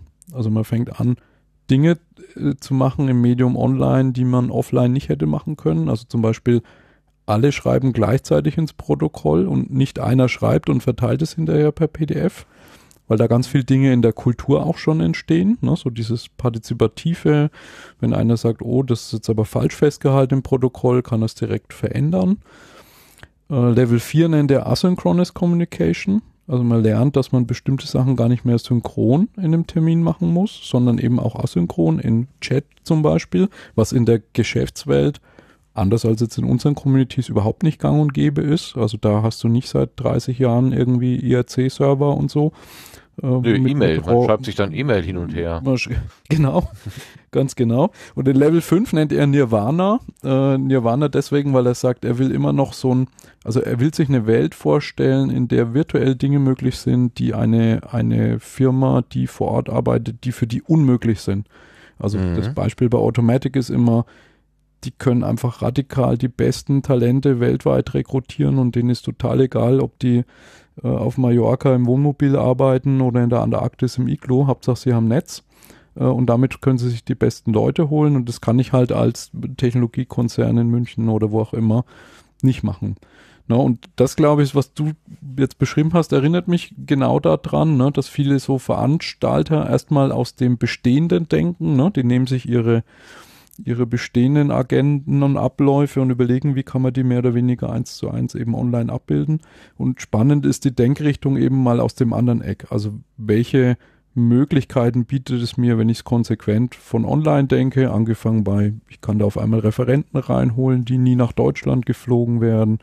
Ich kann Brücken zwischen amerikanischer, deutscher Podcast-Szene bauen und so weiter und so weiter. Oder auch Sebastian hat es, glaube ich, vorhin gesagt, ne? Leute schreiben, jetzt kann ich endlich mal teilnehmen. Äh, physisch hätte ich es nicht gekonnt und da eben auch die Chancen drin zu sehen, wenn man es mal vom anderen Ende der Pyramide aufzäumt. Hm. Ja, wir hatten, das war, glaube ich, tatsächlich die erste Einreichung, die wir hatten, ähm, war eine Speakerin, die, ähm, das war kurz danach, als wir gesagt haben, das Event äh, wird ähm, vermutlich ähm, online oder hybrid stattfinden. Ähm, wo äh, eine Speakerin einen ganz, einen ganz interessanten Talk bei uns eingerichtet hat und in die Notizen reingeschrieben hat, ähm, wenn, wenn die Konferenz quasi doch vor Ort sein wird und sie anreisen müsste, dann, dann wird sie es eher absagen, weil, äh, weil sie eigentlich nicht vor Ort reisen kann und, und möchte. Und das die letzten Jahre aber schon das Event grundsätzlich verfolgt hat, aber ähm, für sie die physische Barriere dorthin zu kommen einfach zu groß ist.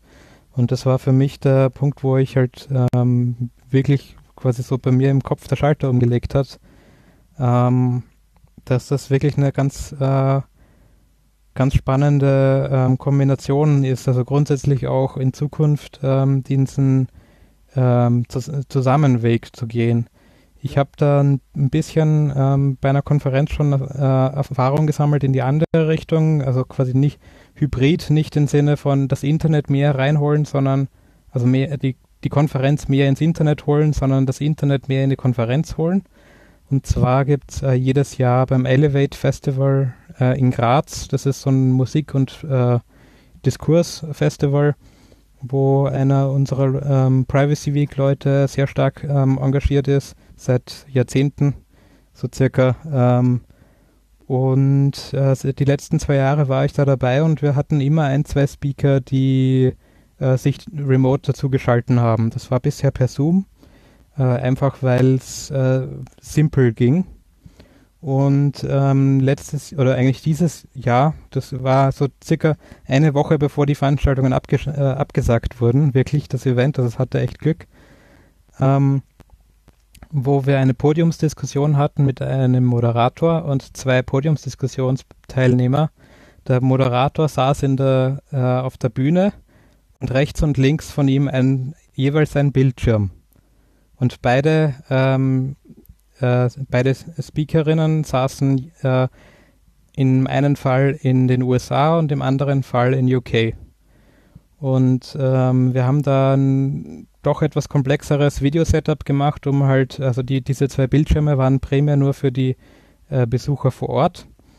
Und ähm, für die Technik war das mehr oder weniger wie zwei äh, zusätzliche Kameras für je, jeweils pro Speaker und man kann da umschalten ähm, und für den Stream ist es einfach so, als würden die Leute halt äh, vor Ort auf der Bühne sitzen, aber für die Bühne selber, für die Leute, die äh, wirklich im Publikum sitzen, auch mehr oder weniger. Und davor hatte ich echt Angst, dass das funktioniert, vor allem wegen Latenzen und so weiter. Und ähm, ich saß dann da drin, ähm, hat relativ gut funktioniert, hin und wieder halt so ein bisschen Audio äh, äh, stottern, weil halt die Internetverbindung an manchen Stellen doch nicht so optimal war. Und habe mir eigentlich gedacht, wenn ich jetzt die, äh, die Augen zumachen würde und quasi nicht wüsste, was um mich herum ist, ich würde glauben, die Leute sitzen alle drei auf der Bühne. Und das war für mich ein Punkt, wo ich gesagt habe, okay, das funktioniert wirklich. Das kann mhm. gut funktionieren. Und ähm, es hat halt massive Vorteile. Nicht nur klimatechnisch. Ja, genau. Es erinnert mich an einen äh, internationalen Frühshoppen oder wie heißt das? Presse, Presseclub heißt das ja heute. Da war das in ähnlicher Art und Weise. Da waren so ein paar Experten auch per, per nur per Bild zugeschaltet. Also zwei saßen am Tisch und, und zwei waren irgendwie äh, per Video da. Äh, das ist ja durchaus ein bekanntes Szenario. Wie ist denn das dann mit der Rückrichtung? Also ähm, die, äh, die, die, wenn die Leute jetzt auf der Bühne sitzen würden, ähm, dann würden die ja das Publikum wahrnehmen und vielleicht auch mal einen Kopfschütteln oder einen Applaus oder ein Gelächter oder so. Also diese informellen Rückmeldungen. Ähm, wie, wie ist denn da der Rückkanal zu denen hin? Wie habt ihr das denn gemacht? Ähm, also grundsätzlich haben sie ähm, ein Panorama mehr oder weniger von der Bühne normalerweise bekommen. Ähm, außer, also das Elevate hat grundsätzlich, ähm, ist ein relativ normales, sage ich mal, Event. Ähm, bei den meisten Event wird's in, Events wird ins Publikum gefilmt. Bei den CTC-Events äh, grundsätzlich nicht, aber normalerweise ist das leider relativ gang und gäbe. Und da ist es halt auch so, grundsätzlich siehst du als Teilnehmer da die, die Bühne und siehst dich da auch auf einem Monitor stehen. Ähm, aber wenn zum Beispiel jemand eine Frage stellt ins Mikro, dann siehst du den auch über die Kamera, die halt auch die Person im Stream zeigt. Da gibt es an sich auch noch ein paar äh, andere Ideen, dass man zum Beispiel eine, ähm, eine Webcam ähm, mit Weitwinkel über die Bühne montieren könnte, wo man halt das Publikum äh, doch also sieht, aber halt nicht besonders scharf wegen Datenschutz und so. Mhm. Mhm. Ähm, ist aber grundsätzlich halt ein bisschen schwieriger. Aber mein Gefühl ist, ähm, dass das grundsätzlich auch ähm, halbwegs funktioniert und ähm, ich habe nicht allzu viel Bühnenerfahrung, aber bei den meisten doch etwas größeren Bühnen hast du sowieso das Problem, dass du die Leute, die im, unten im Publikum sitzen, einfach nicht siehst aufgrund der Bühnenbeleuchtung. Ja, und dann klar. kannst du sie sowieso nur hören und da ist eigentlich dann nicht allzu viel Unterschied mehr. Ja. Also ich, ich hatte ähm, ja, im, im Vorfeld zu unserem Event mal ein bisschen geguckt, was es gibt, um äh, Rückkanal zu ermöglichen, weil du ja schon als Speaker so ein bisschen das Problem hast, mh, äh, dass dir dieses, das, was dich ja auch motiviert, du stehst vor einer großen Menschenmenge, wenn du irgendwas erzählst, von dem du ausgehst, dass es ein Witz ist, dann wird gelacht oder äh, man hört ein Raunen durch die Menge gehen gesagt. oder es, es gibt spontanen Applaus das ist ja alles, was dir fehlt. Also du sitzt ja vor diesem, vor diesem schrecklichen Webcam-Auge. Also wenn dir klar ist, dass wenn du dein Publikum anschauen willst, musst du in die Webcam schauen, nicht auf deine Folien, weil sonst schaust du halt an deinem Publikum die ganze Zeit vorbei. Und das ist für dich als Redner ja eine total gruselige Erfahrung, in so ein, in so ein Kameraauge zu schauen. Ähm, da hatte ich mal so ein bisschen rumgeguckt. Da gibt es auch einen sehr schönen YouTube-Kanal von dem äh, Markus John Henry Brown heißt der. Uh, und der hat der hat in dem einen Video, der, der promotet so ein Format, das nennt er Tiny Talks. Und er sagt, man muss eigentlich für so virtuelle Events anfangen, so äh, Vorträge, Keynotes ganz anders anzugehen. Und sein Vergleich ist, dass man bei einer physischen Veranstaltung eigentlich diesen Vortrag, den jemand hält, von der Dramaturgie aus dem Theater herausdenkt. Also es gibt eine Bühne, es gibt einen Master of Ceremonies und Herald, ne, der jemand ankündigt, dann gibt es Applaus, dann kommt jemand auf die Bühne, macht seine Performance und am Ende gibt es Standing Ovations. Ne, und er sagt, wenn die Leute schon eh alle vor der Mattscheibe sitzen, dann muss ich quasi so ein virtuelles Event aus dem Cinematografischen rausdenken, also aus dem Filmischen so wie ich äh, eine Netflix-Experience machen würde oder einen YouTube-Kanal mir überlege. Also das heißt, mhm. äh, vorproduziert, gut produziert, schnelle Schnitte, äh, Informationen einspielen, den Speaker folgen in den Hintergrund stellen. Also das fand ich spannend, weil er dann nämlich gleichzeitig auch sagt, dann könnte der Speaker zu der gleichen Zeit direkt live auf Fragen des Publikums eingehen, könnte im Chat aktiv sein, könnte da mitwirken. Also das fand ich so eine ganz spannende Strömung. Äh, und das äh, Zweite, worauf ich gestoßen bin, ähm, war über die Fragestellung, wie machen das denn Fußballstadien, wenn da nur Geisterspiele sind? Äh, und da hatte ich Kontakt, ich weiß gar nicht, ob da jetzt ein Produkt draus geworden ist, mit einer Firma, die eine App baut, die ähm, die Fußballvereine ihren Fans geben können wenn die zu Hause sitzen und äh, dann kannst du da quasi so drücken, du, du boost jetzt oder du jubelst jetzt oder du äh, schreist irgendwelche unflätigen Bemerkungen dem Schiedsrichter entgegen.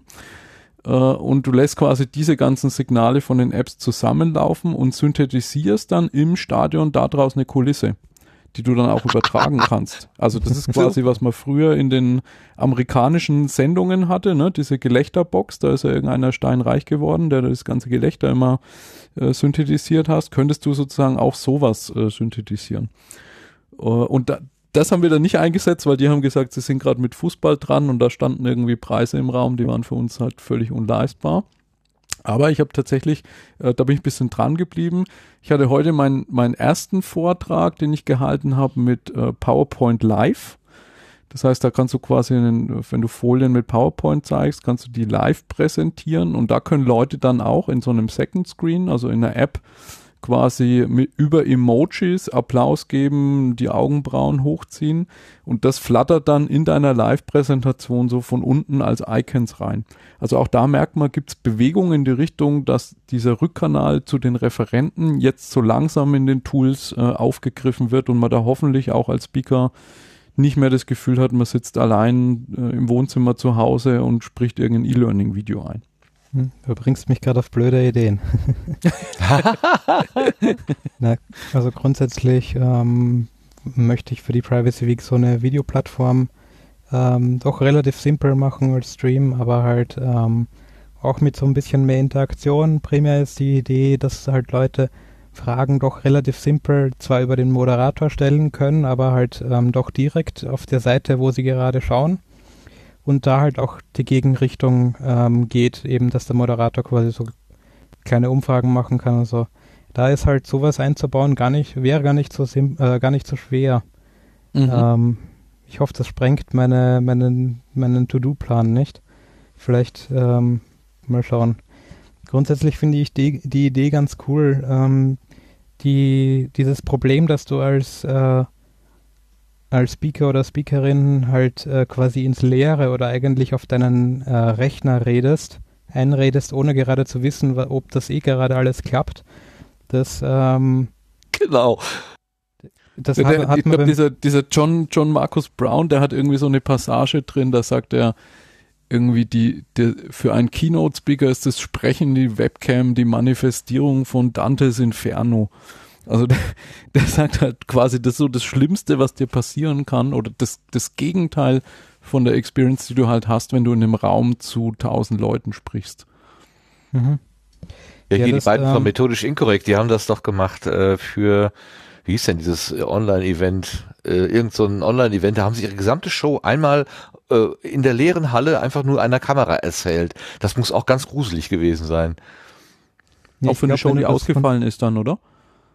Äh, für so ein für so ein Online äh, Treff, also Treffen für Online Interessierte ähm, oder Online Themen, äh, die dann aber dann ähm, virtuell stattfinden musste auch. Mhm. Mhm. Also ich glaube, wenn du das von Anfang an halt äh, schon mitdenkst, dann, äh, dann kann das schon auf Anhieb auch funktionieren, weil dann denkst du einfach von Anfang an den Ablauf anders. Ähm, vor allem bei so einer Show, die halt grundsätzlich mal geplant ist vom Ablauf her. Bei einem ja. Talk, den du, den du halt äh, vor Publikum üblicherweise hältst mit Folien und so, ähm, denkst du dir, vermute ich mal, vorher nicht durch, ähm, wie das gerade so ähm, ablaufen sollte und das fehlte, glaube ich. Also den, den Weg, den ich da ein bisschen gehen möchte, vom Elevate ist es halt, ähm, die, die Leute, die wir remote zuschalten, die ähm, so grundsätzlich der Stream kommt da üblicherweise auf zwei Laptops an und bevor das, das Programm beginnt, ähm, interagieren die halt mit der Regie vor Ort. Das heißt, die Regie sagt dann noch, ja, wir sind aktuell so fünf Minuten verspätet, ähm, es dauert noch ein bisschen, ähm, passt alles an Ton und so weiter. Euer Vi Video sieht auch gut aus. Ähm, und das heißt, die Leute haben so ein bisschen Feedback. Und ähm, die äh, für die Privacy Week, äh, nachdem beim, beim DIVOC, das hat äh, ja, äh, um so ein bisschen vielleicht Technik anzuschneiden, die, da wurde ja äh, Open Broadcaster Studio verwendet, was eine wunderschöne äh, Video, Live-Video-Software ist ähm, wo du aber halt nichts siehst, sondern die eigentliche, äh, das eigentliche Austauschen und die Moderation und so weiter ist nur in einem Mumble Talk und es ist halt relativ komplex aufzusetzen. Also sie meinten halt äh, pro Speaker zwischen einer Stunde und drei an, äh, an Einstellungsarbeit. Wow. Ähm, ja, das ist schon nicht wenig. Ähm, und mein Ansatz ist da halt zu sagen, okay, äh, wir, wir, verwenden etwas, ähm, das so ein bisschen schon bekannt ist, ähm, das ganz simpel ist. Es soll nicht mehr als ein Link sein. Und die eigentlichen ähm, Talks sind halt in einem Jitsi. Und das Jitsi, äh, das sind zwischen zwei und äh, ich sag mal fünf Leute äh, drinnen, nämlich der, der oder die Speakerin. Ähm, und äh, die Moderatoren äh, und oder Mod Moderatorinnen. Das heißt, es, es ist für dich gefühlt wie eine normale Videokonferenz, auch wenn du vom Publikum nicht wirklich was siehst. Aber du siehst auf jeden Fall äh, die Moderation und zwar auch währenddem du deinen Talk hältst. Ähm, mhm. Einfach um so dieses Gefühl zu haben, okay, es passt grundsätzlich eigentlich eh alles. Ähm, das denke ich, äh, könnte ganz gut funktionieren. Und ähm, der andere äh, Gedanke ist halt, dass es äh, von Setup her wirklich simpel ist. Ähm, Jitsi, also grundsätzlich funktioniert Jitsi mittlerweile relativ gut, vor allem die Bildqualität ist relativ gut. Ähm, WebRTC hat halt ein paar Nachteile und zwar, dass äh, Browsers unterschiedlich implementieren. Und der Grund, warum Zoom halt wirklich gut funktioniert, ist, ähm, äh, wenn du dir anschaust, was das im Hintergrund tut. Und zwar ähm, sendet das nicht nur den Videostream so wie er ist einfach raus von deiner Webcam, sondern das ist sehr adaptiv. Das heißt, wenn du jetzt in einem Jitsi mit, äh, in einem, äh, in einer Zoom-Session mit 30 Leuten drin bist und äh, einen Speaker immer im Vollbild hast, dann hast du exakt dieselbe Bandbreite, als wenn du alle 30 Bilder gleichzeitig siehst weil die 30 Bilder, wenn du sie gleichzeitig anschaust, einfach zu dir so runtergerechnet kommen, dass das mhm. äh, vergleichsweise wenig Bandbreite ist und dann schafft der Rechner auch das Decoding. Das ist etwas, was äh, mit WebRTC und so grundsätzlich auch geht. Es gibt da auch äh, ein paar Projekte, ich glaube, äh, äh, Silk heißt das eine, glaube ich.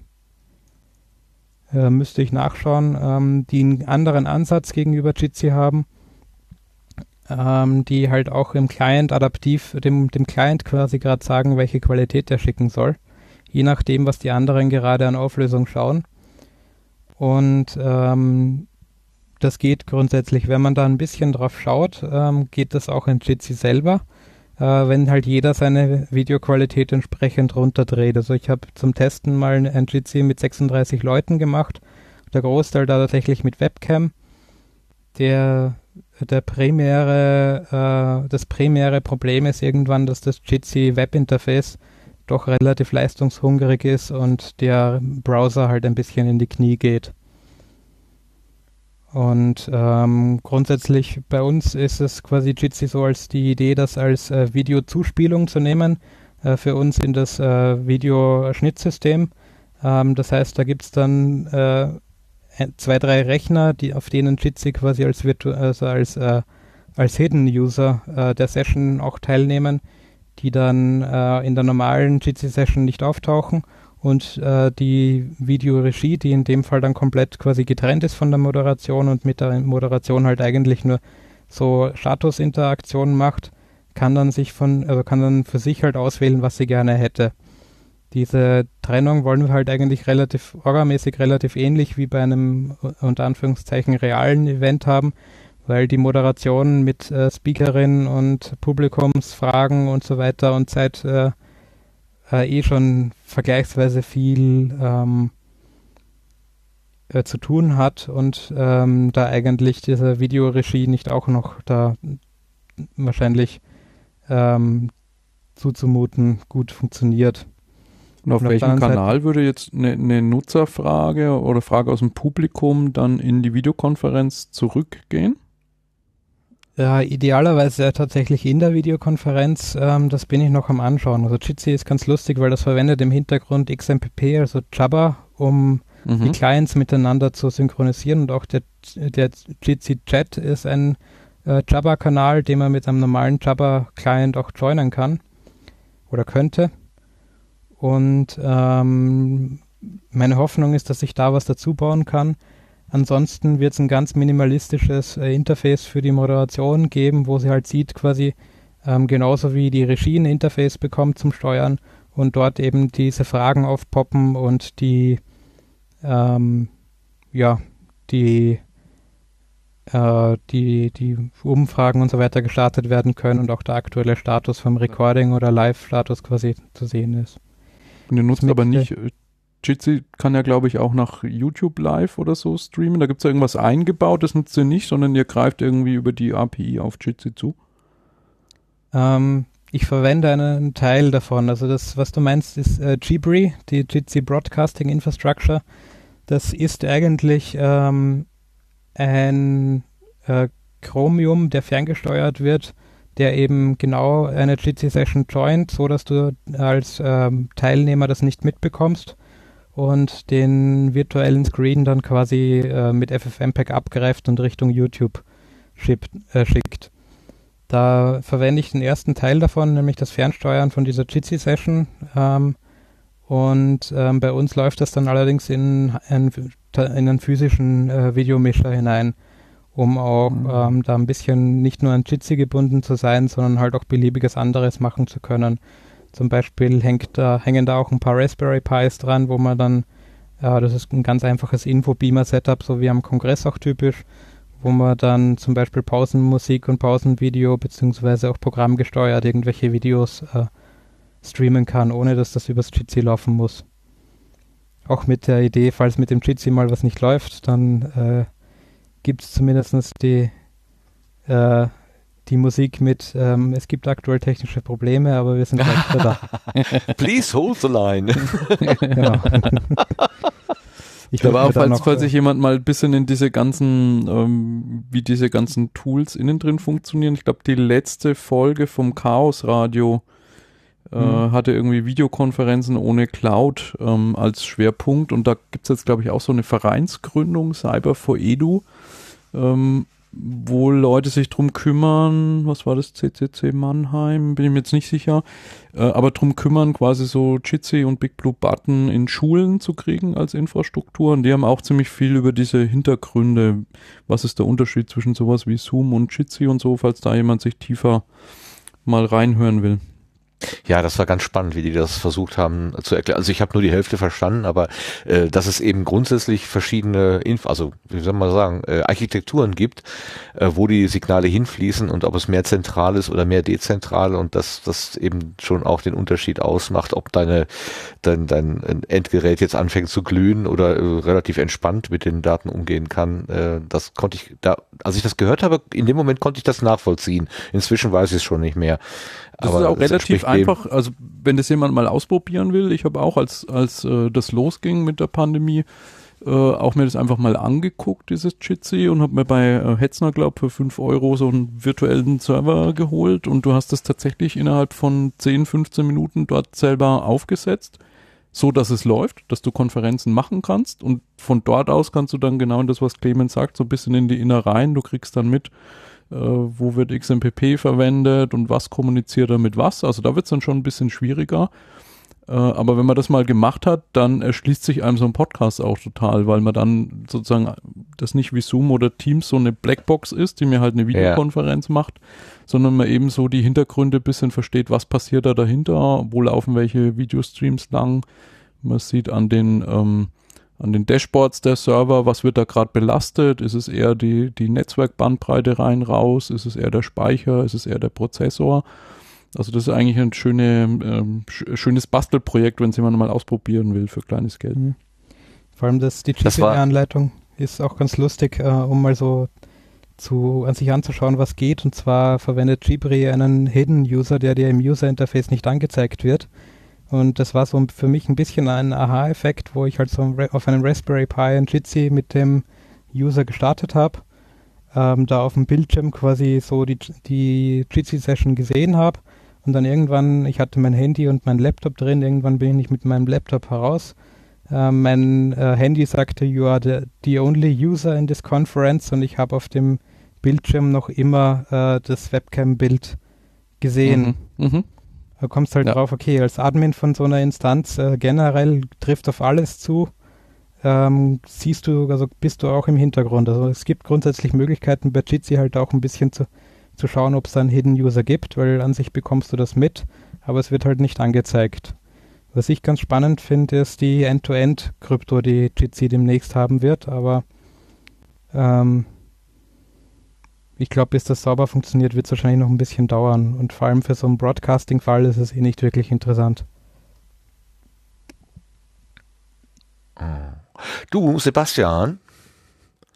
Ja. Wie machst du das denn jetzt mit deinen Lagerfeuern? Das ist dann über Big Blue Button auch, ähm, zumindest ist das aktuell der Plan, weil also Big Blue Button hat auch eine äh, API, um ähm, halt sehr einfach ähm, so eine ähm, Videokonferenz zu starten. Ähm, das ist eigentlich ganz, äh, ganz nett gemacht. Ähm, ist fehlen zwar noch vielleicht so ein paar Sachen, aber im Prinzip ist das schon so, wie Clemens das auch sagte, man hat eigentlich einen Link, mit dem man dann irgendwie reinkommt und dann ähm, kann man sich einfach ähm, direkt einloggen und hat also dort keine große Authentifizierung oder Setup-Zeiten und ähm, das äh, macht es dann natürlich sehr angenehm, sowas auch irgendwie zu integrieren, ähm, weil das dann einfach über eine Weiterleitung funktioniert und so kann man die Sachen dann so, ähm, kann ich die dann quasi in meinen Podstock integrieren und überall, wo dann halt äh, das äh, Big Blue Button eingesetzt wird, äh, wird man dann drauf weitergeleitet äh, über den entsprechenden Link und den Button, den man dann anklicken muss. Aber gegen Trolle bist du schon gesichert, weil der das Einloggen auf meinen Podstock ist schon mal äh, der Eingang. Also das genau. muss man erstmal überwunden haben. Das okay. hält zwar Trolle nicht ab. Also wir hatten schon einen, der so ein bisschen rumgespammt hat, äh, weil natürlich, also aktuell validiere ich auch nicht die E-Mail-Adresse, weil das halt auch immer ein bisschen schwierig ist. Dann kommen E-Mails nicht an und dann, das ist dann also auch sehr viel Supportaufwand. Also das ist an der Stelle sehr offen gehalten noch. Ähm, ich hoffe nicht, dass es mit den Trollen überhand nimmt. Das würde natürlich dann bedeuten, dass ich dann da ein bisschen restriktiver werden muss. Ähm, aber äh, im Endeffekt kann ich auch solche Personen natürlich schneller aussperren, als sie dann wahrscheinlich Accounts generieren können. Ähm, und ähm, ja, ich bisher war es ein Einzelfall und ich gehe mal auch davon aus. Das ist ein bisschen schade natürlich, dass sowas überhaupt passiert, aber ja. ähm, passiert halt. Wie ist das denn mit dem, mit dem Überblick? Also ich finde ja dieses äh, von Simon beschriebene äh, Szenario so schön, dass ich so einen so ein, so einen Draufblick habe und sehe dann da die verschiedenen Lagerfeuer und wer sich gerade da drumherum äh, äh, setzt und ah, das ist äh, der oder die, da möchte ich doch gerne noch mal im Namen sagen. Oder ich kann gucken, was der Udo da gerade äh, an der Theke zusammenrührt. Wenn die blauen Drinks äh, gemacht werden, gehe ich hin, bei den roten lasse ich es lieber sein oder so. Ähm, das ist ja irgendwie total schick, so von der Vorstellung her. Würde das irgendwie realisierbar sein? Ja, das ist so ungefähr, wie ich es gerade äh, äh, baue. Also zumindest also unter meinem Podstock wird es dann halt eine Lagerfeuerseite geben, wo dann quasi ähm, die ganzen Lagerfeuer äh, stehen. Dort kann man dann einfach selber eins anlegen und ähm, ja, dann sieht man quasi die Lagerfeuer, die gerade da sind und die Personen, die quasi sich in diesem Video Big Blue Button Call gerade befinden. Und das ist erstmal so der Grundgedanke dahinter. Und ich habe natürlich auch sehr aufmerksam zugehört beim Simon und sicherlich auch noch die eine oder andere Idee, das vielleicht noch ein bisschen zu komplementieren, ähm, mitgenommen, wo ich auch noch mal ein bisschen drüber nachdenken kann, ob man zum Beispiel diese Lagerfeuer dann auch nur auf einen bestimmten Zeitraum begrenzt und sagt, okay, wenn jetzt das offizielle Programm eigentlich läuft, dann macht man die wieder zu. Ich weiß nicht, ob das jetzt unbedingt, ähm, also beim Podstock ist es, wenn ich die Analogie suche, eigentlich auch nie so, dass quasi immer nee. alle vor dem Programm sind und, und, und, da sucht sich jeder das, das, äh, das eigene aus und ich glaube, da wäre das ein bisschen zu, zu forsch, äh, quasi diese Lagerfeuer dann äh, zwangsmäßig zu schließen. Ähm, aber ich, ich kann den Gedanken da zumindest schon mal hinter verstehen. Ich glaube, jetzt ruft gerade die Claudia an. Das kann sein, sie hat sich gerade im Chat gemeldet. Okay. Also was auch total spannende Diskussion ist, finde ich jetzt mit diesem digitalen. Äh, an vielen Stellen versuchen jetzt äh, Leute im digitalen, ich sage mal in Anführungszeichen, übergriffiger zu sein als im physischen. Also es gibt ganz viele, auch so im Schulweiterbildungsbereich, sind totale Fans von dieser Zoom Breakout Room Funktion wo du, ja. sagen wir mal, du hast 100 Teilnehmer, kannst die in so kleine Gruppen schicken mit fünf Leuten und die sagen, was super ist, ist, wenn ich auf den Knopf drücke, dann kommen die alle sofort gezwungen wieder zurück aus ihren Gruppen. Wo ich mir dann immer denke, hm, äh, im physischen Raum, wenn die auf Breakout-Räume verteilt sind und die jetzt selber der Meinung sind, das, was wir hier gerade diskutieren, ist jetzt wichtiger als das, was im Plenum stattfindet, dann haben wir da ja auch keinen türbreitschultrigen Türsteher, der alle Leute aus den Räumen dann runter ins Plenum steppt, sondern dann bleiben die halt da.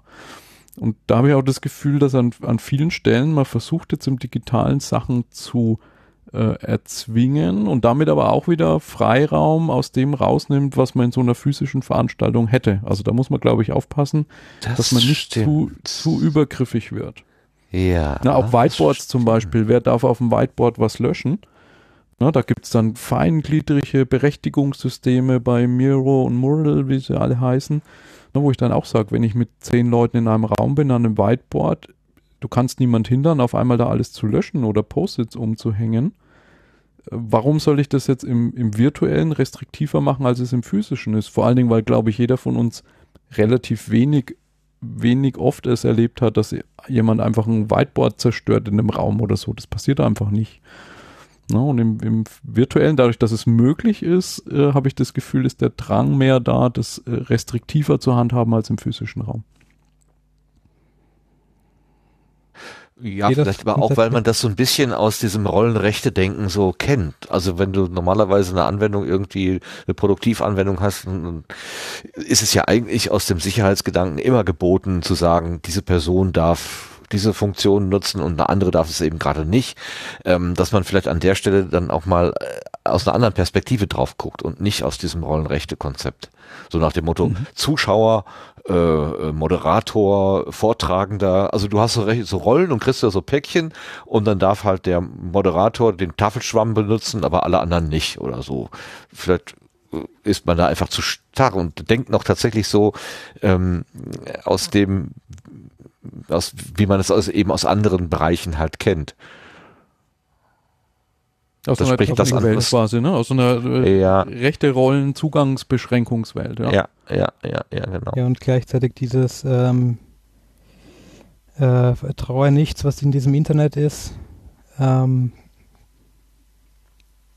das ist halt auch, auch schwierig. Also die, die Diskussion kenne ich auch in anderen Fällen mit, ähm, ja, wir können, also dass, dass jemand ein Login hat mit Passwort und Username, ist ja nur ein Beweis dafür, dass er quasi äh, nicht, dass es die Person ist, sondern dass es halt äh, jemand mit diesem Wissen ist.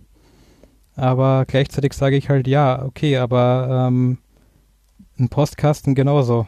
Das ist eigentlich nur das Wissen, dass es dort einen Postkasten gibt und wenn ich weiß, da kommt gerade Post an, dann kann ich dort was rausnehmen, selbst wenn äh, ich nicht die Person bin, für die das bestimmt ist.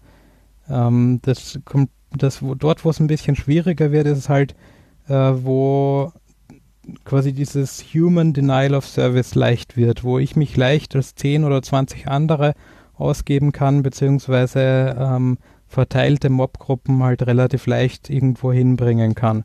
Das ist etwas, was du im, im physischen Raum halt gar nicht hast, ähm, weil es einfach sehr aufwendig ist. Mhm. Und mhm. Ähm, dafür, glaube ich, sind so Moderationsmöglichkeiten ganz gut, aber der, der umgekehrte Ansatz ist, glaube ich, ganz wichtig. Auch dieses, äh, ich dieses äh, Big Blue Button Whiteboard, also Multi-User Whiteboard Feature. Ähm, wir hatten jetzt öfters im Verein quasi so Abstimmungstreffen im Big Blue Button. Und ähm, wenn ich Moderator hatte, habe ich das Ding halt immer auf Multi-User gestellt, weil wir kennen uns eh alle. Und meistens kommst du drauf, dass es äh, irgendwann an einem gewissen Punkt ad hoc hilft, weil jemand über was redet und dann eben der irgendwer sagt, warte wart mal kurz, ich zeichne das kurz auf. Passt das so, wie ich hier gezeichnet habe? Und diese Interaktion, wenn du die zu sehr von Anfang an einschränkst, dann hast du die halt nicht.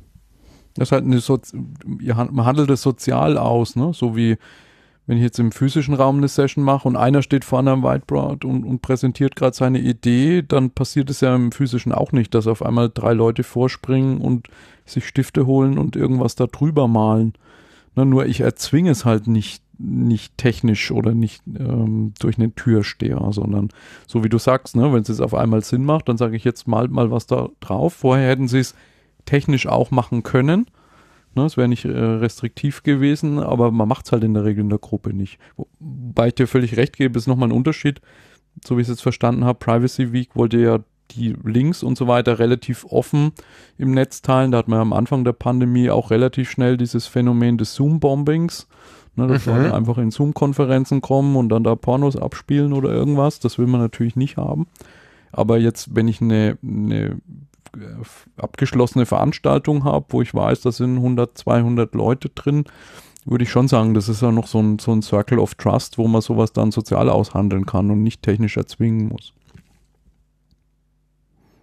Ja, eben, um auch das Spontane und das Ungeplante, um dem so ein bisschen Raum zu geben. Also die, nicht zu früh die Flügel zu stutzen. So, also aus der Sicherheitsperspektive will man es ja immer, äh, ne, also alle Ports zumachen und nur die öffnen, die man wirklich braucht. Alles andere dicht, dicht, dicht. Äh, aus dem Datenschutz denken wir auch so, ne? alles verboten, es sei denn, man findet eine Erlaubnis.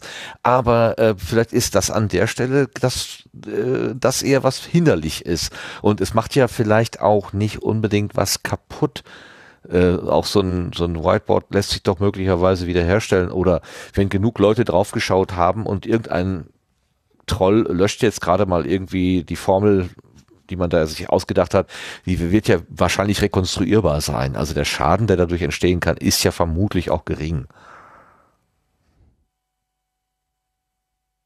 Ja, sehe ich auch. Aber ich, ich, ich, ich finde das, ähm, was du vorhin gesagt hast mit dieser Pyramide, also das quasi oben, was stand da noch? Anarchie oder was? Wie, wie, äh, Nirvana. Nirvana. Ähm, dass man tatsächlich an der Stelle beginnt, ähm, Dinge zu denken, die es halt vorher so ohne diese ähm, technische Unterstützung dann nicht gegeben hat.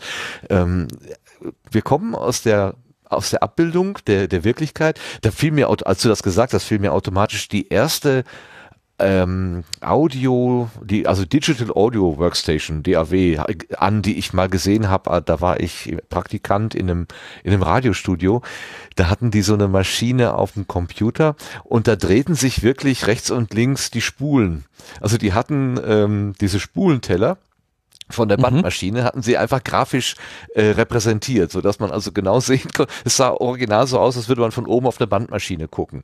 Und keine DAW sieht heute mehr so aus. Äh, nee. Auch, ähm, auch ganze Apple-Universum, die Books-App am Anfang sah ja aus wie ein Bücherregal, ne, in dem tatsächlich Bücher standen. Ich glaube, davon ist man komplett weggekommen. Aber es braucht halt diese Übergänge und ich glaube, je bewusster es einem ist, dass man vom physischen ins virtuelle eben durch solche Übergänge durchgehen, desto eher äh, fängt man eben auch an, über die Vorteile des Virtuellen nachzudenken. Ne? Ich glaube, wir sind immer sehr schnell dabei. Wenn wir jetzt sagen, oh, wenn wir da alle beisammen sitzen und jeder hat seinen Kaffee vor sich stehen, das ist so toll und heimelig. Und natürlich, das ist auch ein großer Vorteil. Hm. Ne? Dafür hat das physische andere Nachteile. Und wenn man vom anderen Ende der Pyramide denkt, sieht man vielleicht dann auch die, die, die Vorteile des, des Virtuellen. Und natürlich hat es auch Nachteile, aber ich kann dann viel bewusster sozusagen abwägen ähm, im Rahmen jetzt überhaupt dessen, was möglich ist, physisch oder virtuell zu wählen, was man macht, eben was das geeignete ist für die jeweilige Community. Hm. Das, ähm, da gibt es so ein nettes Ding, ich, äh, das, das, ist ja, also grundsätzlich ähm, früher ganz ausgeholt, ähm, wie äh, Leute geweckt worden ist. Man hat ja, äh, sind, man hat ja früher Fensterklopfer angestellt, die dann ähm, durch die Straßen gegangen sind und bei dir ans Fenster geklopft hast, wenn äh, geklopft haben, wenn du aufstehen musstest. Schon sehr lange Aha. her, aber kennt er ja noch. Fensterklopfer kenne ich gar nicht. Okay, na, es, das Lustige ist nämlich, ähm, wie es angefangen wurde, das umzustellen, also quasi wie so die Automatisierung ganz, ganz langsam angefangen hat, gab es ein paar Techniker, die die Idee für Fensterklopfmaschinen hatten. Ja, mechanisch. ja, genau. Und so ein Ärmchen. Halt, genau, und das Lustige ist, das gab es tatsächlich und irgendwer hatte dann die Idee, aber wir brauchen ja gar kein Fenster dazu, wir machen einfach einen Wecker. Und für uns ist das heutzutage normal. ja, ja, gut. Schöne Geschichte.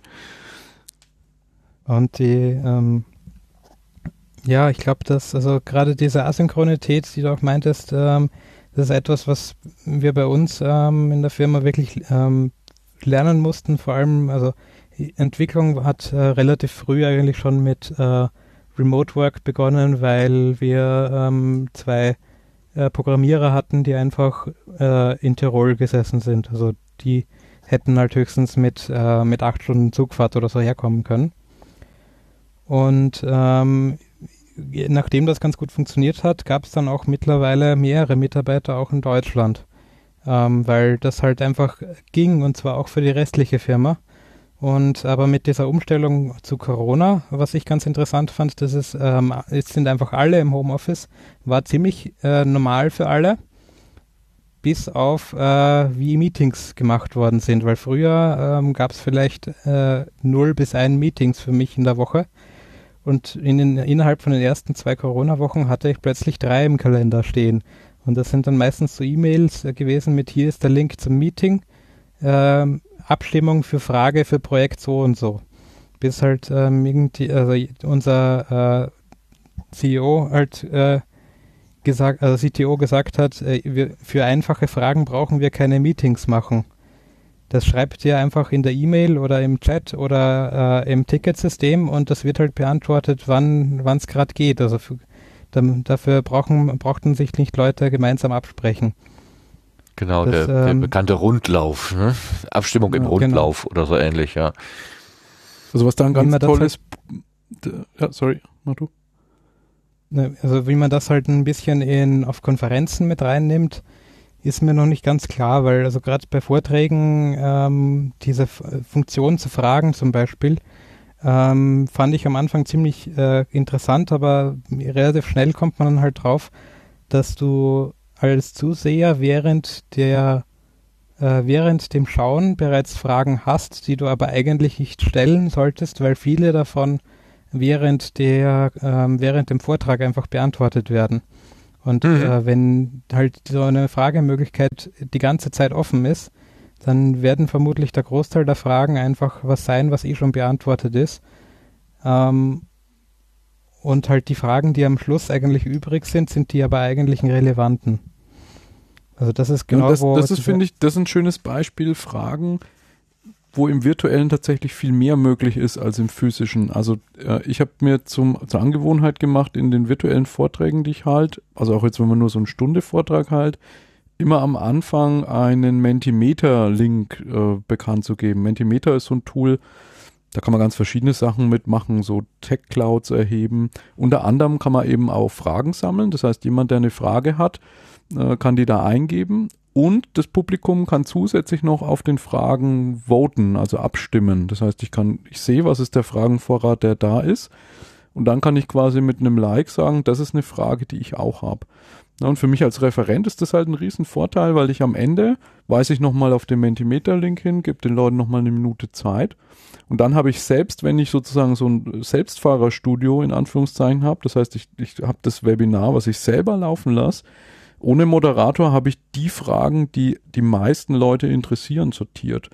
Ne, und das ist wiederum bei den meisten Konferenzen, die ich kenne, eher so äh, First Come, First Serve. Also der halt am, als erstes am Mikrofon stellt, steht, stellt die Frage und tut aber eigentlich die Intelligenz der Masse, also dass jetzt da 100 Leute sind, die noch eine ganz andere Frage hätten, überhaupt nicht einbeziehen.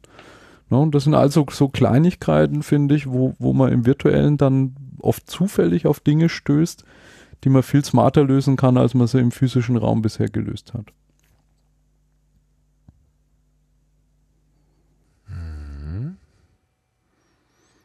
Coole Idee. Ich habe noch, ich habe noch so ein, ein, ein äh, mehr so ein soziales ähm, Ding. Ähm, wir, wir reden ja eigentlich jetzt äh, mehr oder weniger von gezielter Kommunikation. Ob sie jetzt äh, einem, einem Vortrag oder einer, einem Talk oder ein, sagen wir mal, Kaffee, äh, Kaffeerundengespräch oder sowas entsprechen, aber man, man, äh, also wir, wir setzen das quasi gezielt ein. Was du vorhin äh, skizziert ist, Simon, äh, dass ihr diesen Hauptkanal da bei eurer ersten Sitzung zufällig offen gelassen habt und das so, ähm, ja, so, es, es war keine gezielte Kommunikation, sondern die Menschen haben gesehen, ach, da ist ja gerade jemand, dann kann ich den mal ansprechen oder vielleicht haben auch Leute einfach nur zugeguckt und gar nichts gesagt. Ähm, äh, dieses, dieses ungezielte, äh, wie man vielleicht auch einem Kollegen im Büro halt gegenüber sitzt. Ich nehme den ja wahr, aber ich rede ja nicht den ganzen Tag mit dem, sondern habe ja meinen, meinen eigenen Kram zu machen. Aber ab und zu hebe ich vielleicht mal den Kopf und sag, äh, oh, hast du das laute Flugzeug gehört, was da gerade vorbeigeflogen ist oder so? Ähm, ist sowas auch grundsätzlich denkbar? Könnt ihr euch sowas auch vorstellen oder äh, ist das kann dann eher klein kleine Erfahrung Überwachungsdruck. Ja, okay, das, äh, das könnte sich für jemanden so anfühlen, ja. Also ich glaube, das Grundproblem, was du adressierst, ist, dass man ja so Videokonferenzen, man lädt andere Leute zu einer Videokonferenz ein, wenn es einen bestimmten Zweck gibt. Also einen Projekttermin oder eine Besprechung oder schon fix in einer Abteilung.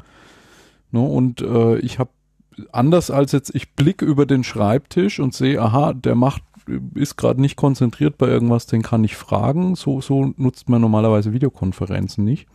Ähm, wir haben bei uns in der Akademie angefangen, vor zwei Monaten äh, in alle Räume sogenannte E-Windows einzubauen. Das klingt irgendwie groß, ist aber eigentlich nur was ganz Kleines. Wir hatten überall noch so so Intel NUC PCs rumstehen, so alte, die wir nicht mehr gebraucht haben, haben da ein Kubuntu draufgepackt, das einfach, äh, wenn es startet, bootet das in ein Jitsi-Meeting und das heißt, ich kann quasi ab dem Zeitpunkt, wo das Ding an ist, einfach in den Raum reinschauen äh, und kann da auch direkt sprechen mit Leuten. Und das tun wir bei uns in der Community-Plattform, also auch mit Kunden und Partnern. Ähm, das ist ein, ein Chat-Server auf Basis von Discord posten. Also zum Beispiel, was weiß ich, heute ist Freitag, ich sitze den ganzen Tag äh, in der Bibliothek und arbeite an dem Thema. Falls ihr Lust habt, könnt ihr mal vorbeikommen. So, und dann kommen so über den Tag, jetzt letzten Freitag waren so sieben oder acht Leute, die irgendwann im Laufe des Tages mal reingeschneit sind. Manche auch, da habe ich dann bewusst quasi mal in den Rechner geschaut und weitergearbeitet, also habe dem gar keine Aufmerksamkeit gewidmet. Äh, der eine hat dann, ist dann wieder rausgegangen und der andere hat dann so geräuspert, dazu mein Simon, hörst du mich? Und dann habe ich drauf geantwortet und da entsteht dann sowas, was wirklich so ähnlich ist wie im Büro. Also so dieses, ich schaue rüber, hast du gerade Zeit, ah, okay, ich wollte mir eh gerade einen Kaffee holen, lass uns kurz quatschen, zehn Minuten. Äh, und das ist, glaube ich, aber halt auch was, was wir noch nicht in den äh, in, in, in den Büros oder so gewohnt sind zu tun, weil da wäre es dann eher, da würde ja sofort der Datenschutz kommen und sagen, ja, ja. nicht den ganzen Tag eine Videokonferenz offen sein. Äh, oder ich habe jetzt auch schon äh, mitgekriegt, wenn man Leute mit einem Videocall äh, anruft direkt, dass die sagen, Mensch, du hättest ja vorher mal mich anchatten können, ob ich überhaupt Zeit habe. Habe ich gesagt, so, oh, angerufen habe ich dich doch früher auch, warum geht es jetzt mit Video nicht? Äh, also ich glaube, das braucht noch eine Weile, bis wir das so im, äh, als Teil der Arbeitskultur haben. Aber hilfreich ist das, finde ich, auf jeden Fall. Und man kommt, da kommen auch ganz andere Arten von Gesprächen raus, als jetzt ein Projekt oder ein Abteilungsmeeting. Mhm. Ja, mir, mir, mir, fällt immer so auf, wenn ich äh, zum Beispiel mal NASA TV gucke, weil ich mich interessiert, was auf der ISS los ist oder so. Und die zeigen dann die Bodencrew, also dieses große, diesen großen Raum, wo dann diese ganzen Operateure sitzen äh, an ihren Konsolen. Und die werden die ganze Zeit äh, abgebildet. Ob die da jetzt ein Bütterchen essen oder einen Kaffee trinken oder sich die Hose hochziehen oder so. Ich, ich, ich sehe den die ganze Zeit bei allem Kleinkram, den sie da tun, zu.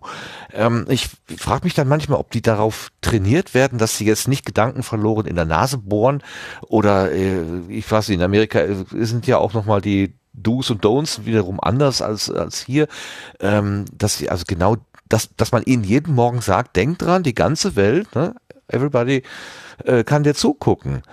Ähm, ich frage mich, wie das sich anfühlt, so unter Dauerbeobachtung zu sein. Oder ob das irgendwie gar nicht so schlimm ist, weil man ja quasi seinen Kolleginnen und Kollegen gegenüber, wenn man nicht gerade die Bürotür zumacht, auch auf dem Präsentierteller sitzt. Also das ist bestimmt auch, das, das ist bestimmt auch noch was zu erfahren in der, in der Zukunft die, ich glaube, für die Bodencrew ist es halt ähm, Teil ihres Jobs, so ähnlich wie du bei uns halt ähm, ähm, Parlamentsdiskussionen oder so per Videokonferenz übertragen hast. Ähm, das ist ja also in Deutschland ziemlich sicher auch, in Österreich äh, ist es auch so, dass du mehr oder weniger da jederzeit reinschauen kannst, was da gerade diskutiert wird, wenn was diskutiert wird. Und auf der ISS soweit ich weiß, haben sie auch Rückzugsräume, wo du halt keine Kameras hast. Ja, die ISS, die fragen sogar, dürfen wir die Kamera anmachen? Und das, da, die holen sich äh, äh ja, die Einwilligung ja. sozusagen ein. Hm. Das war übrigens in dem Remote-Tool noch eine kleine, kleine Episode. Ganz spannend, was wir vorher nicht bedacht haben. Und zwar so die Frage, was, was mache ich denn, wenn ich mal irgendwie zehn Minuten für mich brauche? Ne, wo ich sage, da will ich jetzt nicht mit jemandem am Tisch sitzen und, und Videokonferenz haben. So, und das ist erstmal in diesem Tool nicht vorgesehen. Äh, und wir dachten uns im Vorfeld, weil auch nicht mehr so viel Zeit, diese, diese Grafik für diese Fläche zu machen. Ähm, wir machen ja einfach ein, ein, ein Set von äh, Toiletten und auf die Toilette packen wir einfach auch so, so Plätze und dann kann man da hingehen und da wird schon so sein, dass da jeder seine Ruhe hat. Und die äh, Grafikerin, die das umgesetzt hat, hat aber quasi nicht aus einer Toilettenkabine einen Raum gemacht, sondern die gesamte Toilette war ein Raum. Herzlich willkommen im alten Griechenland. genau. Halt irgendwie Leute, die dann gesagt haben, so, wow, wir sind auf die Toilette und dachten, wir sind unbeobachtet. Auf einmal kommt einer rein. Ich habe mit dem eine Videokonferenz, total peinlich irgendwie. Äh, und das wäre tatsächlich was, was wir jetzt äh, beim nächsten Mal äh, uns nochmal anders überlegen würden. Wie, wie schaffe ich es, dass ich zwar äh, dass ich zwar in der Veranstaltungsfläche bin, jemand mich sieht, dass ich da bin, aber dass ich nach außen signalisieren kann, äh, ich will gerade nicht gestört werden. Ne, weil das gibt's auch und das wäre da eben nur dadurch möglich gewesen, dass ich quasi den Browser zumache. Dann bin ich aber auch ganz draußen und eben auch nicht mehr sichtbar. Ne, und das hat man ja auch, was weiß ich, wenn man physischen mhm. jemand anspricht und der sagt, jetzt bin ich gerade beschäftigt, dann hält er die Hand hoch oder hat es auf irgendein Schild geschrieben oder so. Äh, sowas kann ich mir noch als Verbesserung vorstellen. Ja. Aber das war eine ganz lustige Geschichte. Ja, super. Ich meine, das siehst du ja, das siehst du tatsächlich manchmal ja auch den Menschen an. Also äh, wenn jemand, äh, ne, der, der, der Kopf geht hoch, die Augen äh, sind äh, genau. aktiv, genau. Äh, genau. dann dann weißt du, der ist, der ist quasi empfangsbereit, aber manchmal sitzt da noch jemand, starrt auf die Erde oder guckt Gedanken verloren aus dem Fenster und äh, da würde ich dann auch aus einer sozialen Komponente schon denken, na, der ist gerade so in sich gekehrt und äh, äh ich komm in einer Viertelstunde nochmal vorbei. Das kann ich natürlich online nicht sehen dann. Richtig, du könntest es, wenn du da ein Live-Video hättest, aber jetzt in dem Fall hast du ja auf dem Klo auch nur das Profilbild der Person, ne? also die, das unterscheidet. Das, äh, da kommst du auch mit dem Datenschutz wirklich ins Gehege. Na, es war ganz witzig, weil tatsächlich hat einer aufgebracht, es gibt bei, ähm, weiß nicht, ob es das noch gibt, gab es aber mal bei Google äh, das sogenannte Learning on the Loo Programm, also Lernen auf dem Klo. Äh, und da war quasi der Ansatz so, dass man gesagt hat, ähm, die Mitarbeiter von Google, die laufen eh paar Mal am Tag an Klo, also ist quasi so die, die Fläche über dem Pissoir oder innen an den Türen ein idealer Ort, um so äh, One-Page-Poster zum Lernen unterzubringen. Ne? So ähnlich wie man, oh no. keine Ahnung, auf der Autobahnraststätte ja, irgendwie ständig ja. eine Kaminwerbung hat. Und dann haben die da einfach so äh, Flächen hingehängt und jeder konnte da was dranhängen, irgendwie interessante Sachen. Ähm, hatte ich gedacht, beim Kongress, wenn man auf der Toilette ist, sieht man da auch ganz viel und kommt auf interessante Dinge. Also so gesehen hatte das dann wieder einen positiven Effekt. Aber am Anfang war es erstmal ein großer Lacher, dass man auch am Klo mit Videokonferenz beobachtet wird. Na, Ben. Naja. Oh, ähm, ich höre eine Stimme. Hallo, hast du dich doch her hereingetraut? Sehr schön. Ja, ach, ich, ich höre schon eine ganze Weile euch zu, aber ähm, vielleicht um, um gerade der dem Thema. Wenn es um Toilettenthema geht, kommst du jetzt doch auch dann ins Gespräch. Super. Ja, mit, mit, mit, einem, mit einem kleinen Pferdefuß an der Sache nämlich. Ähm, da gibt's jetzt sicher auch Hörerinnen und Hörer, die mich jetzt gleich ausbessern können, das, weil ich es jetzt natürlich wahrscheinlich gleich äh, etwas verdreht äh, nur noch zusammenkriege. Aber ähm, das ist ja auch ein bisschen das Problem an äh, gerade öffentlichen Toiletten und ähnlichem, ähm, dass ähm, da gab es vor ein paar Jahren doch diesen Fall dieses äh, was war es, Sportlehrer oder Trainer, der halt äh, Mädchen in der Kabine, in der Duschkabine gefilmt hat zum eigenen Ergötzen, der dann halt auch damit davongekommen ist mit der Begründung, dass ähm, es halt äh, öffentliche Räume sind. Also es ist halt ein, ein Sportheim oder so gewesen und das äh, wäre ja ein öffentlicher Raum und deswegen ist das halt eben für Privatsphäre nicht gedacht. Ähm, und genauso gibt es ja halt primär in Asien verbreitet, aber ganz viel halt auch hier in Europa auf diversen Festivals und so weiter, Kameras, ähm, zum Beispiel in den Toiletten oder halt auch unter den Klobrillen, die dann Frauen beim äh, Wasserlassen oder auch Kotabsetzen äh, filmen, was man äh, auf diversen Porno-Plattformen findet. Das heißt, die Wahrscheinlichkeit, dass quasi jede von uns, die jemals auf irgendeinem Festival war, auf Porno-Plattformen zu finden ist, in Ausschnitten, ist bei nahezu 90 Prozent. Von daher finde ich das Thema jetzt halt nur halbwitzig. okay. Ja, aus der Perspektive ist das überhaupt nicht lustig. Na klar. Daran hatte jetzt von uns natürlich keiner gedacht. Genau, deswegen dachte ich, jetzt komme ich doch einfach mal so als Frau äh, dazu und sage auch mal, ähm, hallo liebe alte weiße Männer, ich habe da noch mal einen weiteren Aspekt noch beizutragen das ist ja auch so das Wichtige, dass du da dabei bist, dass wir uns nicht in unserer eigenen, äh, in unserem eigenen Mief hier so äh, bewegen, sondern auch noch mit, mit anderen Gedanken äh, äh, konfrontiert werden. Jetzt aber Simon, du hast doch gerade schon Luft geholt. Ja, ich wollte eigentlich nur sagen, falls jemand die Idee hatte, sowas ähnliches wie Remo und Jitsi nachzubauen, sowas sollte man da natürlich auf keinen Fall machen. Geht aber ja auch nicht, weil man ja im physischen Raum da gar keine Kamera hat. Ist ja nur die, die Toilette sozusagen das Sinnbild als ein Rückzugsort gewesen. Ne? Da würde man wahrscheinlich das nächste Mal eher irgendwie den Garten draußen nutzen und vor allen Dingen, was halt wichtig ist, in der Grafik, die man baut, sozusagen Räume bauen, die halt als Anzahl nur eins hat ne, damit ich quasi, wenn ich da drin bin, nicht automatisch eine Videokonferenz aufgehen kann. Also das wäre eigentlich der, der Trick, den man braucht. Und ob das dann ein, ein Tisch ist, ein einsamer Platz an der Bar oder, ein, oder im Garten ein Stück oder so, das ist eigentlich egal. Das ist den eigenen, eigenen Wünschen oder ästhetischen Ansprüchen überlassen. Ein Bett. Äh, spontan kommt mir die Idee eines, ähm, wie heißt denn das, eines Salons, wo man sich die Haare schneiden lassen kann. Friseursalons. Gott. Ja, da und da gibt es Trockenhaupt. Die Trockenhaube. Ah, okay. Nee, aber wenn du die Trockenhaube aufhast, dann ist es ein sichtbares. Zeichen von außen, dass du gerade nicht angesprochen werden kannst, weil du einfach nicht hörst, was um dich herum vorgeht. Also wenn Weiß ich mich, mich wundert, an deine Frisur richtig erinnere, dann brauchst du keine Trockenhaube, Martin, oder? Abgesehen davon werden wahrscheinlich schon Leute auf die Idee gekommen sein, da Lautsprecher reinzubauen, damit sie dich dann immer noch zuschwallern können.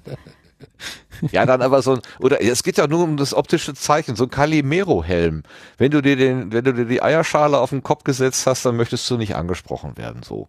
Irgend, also irgend so Fantasie sind keine Grenzen gesetzt hier. Nein, ich bin schon im Nirvana. Du meintest am Anfang, ähm, ihr habt auch Mozilla Hubs schon mal ausprobiert. Ähm, da geht es ja grundsätzlich, weil du ja auch so eine Art Lobbyraum hast, der ja Teil von dem Hubs. Also wir haben uns das die letzten Tage mal kurz äh, ausprobiert zu zweit. Ähm, wie sind da deine Erfahrungen damit?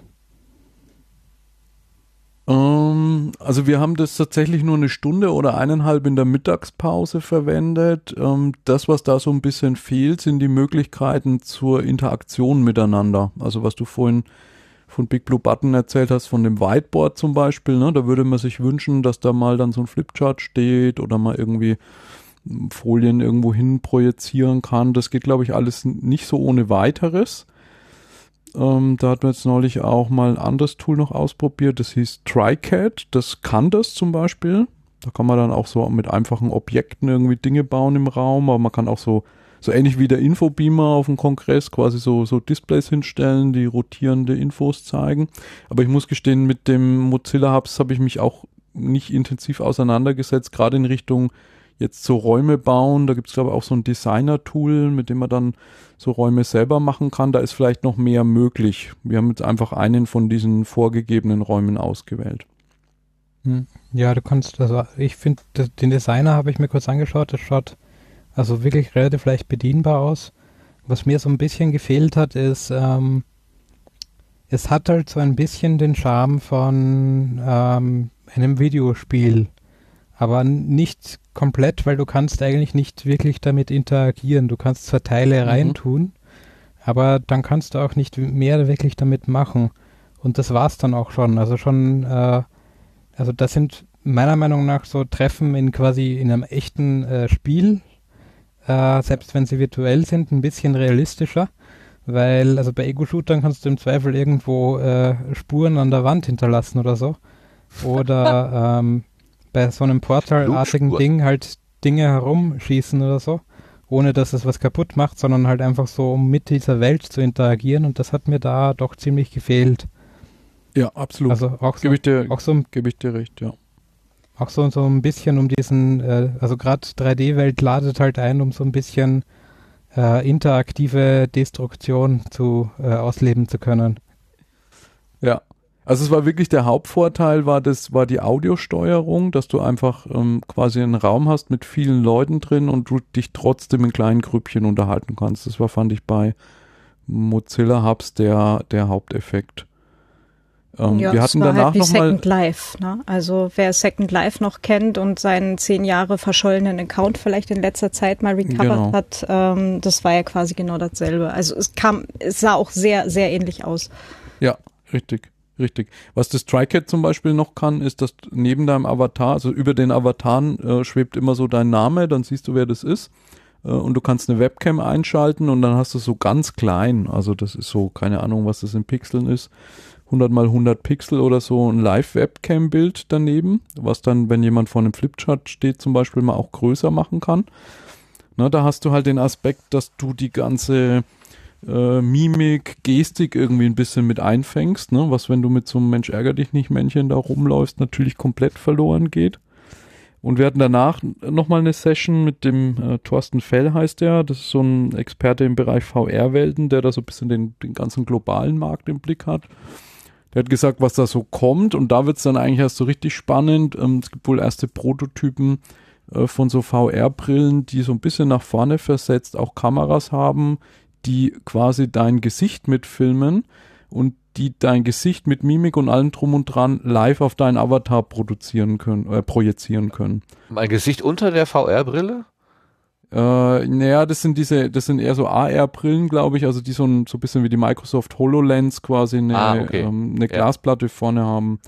Ja. Ganz genau weiß ich nicht, wie sie es machen. Aber der ja, Effekt aber ist auf jeden Fall dass du quasi so wie du aussiehst und ob du eben gerade deine Augenbraue hochziehst oder nicht, dass du das auf dem Avatar bekommst. Und das ist, finde ich, im Moment halt noch der Riesenvorteil von Videokonferenzen gegenüber so VR-Welten, ne, dass der Aspekt, dass du eh schon auseinander bist, da geht ganz viel von dieser äh, nicht verbalen Kommunikation verloren und wenn du das Gesicht dann auch noch nicht siehst, sondern eben nur so ein Avatar, geht eben noch mehr verloren. Und da haben die VR-Welten, glaube ich, noch einen großen Nachteil im Moment. Wobei ich das in Hubs gar nicht so schlecht fand, weil da siehst du ja zum Beispiel, wenn jemand spricht, dann wird dessen Kopf größer und kleiner. Also es ist tatsächlich relativ intuitiv und du siehst halt auch, wo Leute hinschauen und schon allein das äh, mhm. fand ich wirklich interessant, weil du äh, siehst halt anhand der Kopfbewegungen, wer ist hier quasi so aktiv und hast dann auch für dich mehr dieses Gefühl, okay, diese Person kann ich ansprechen. Ja. Auch also selbst ohne Mimik.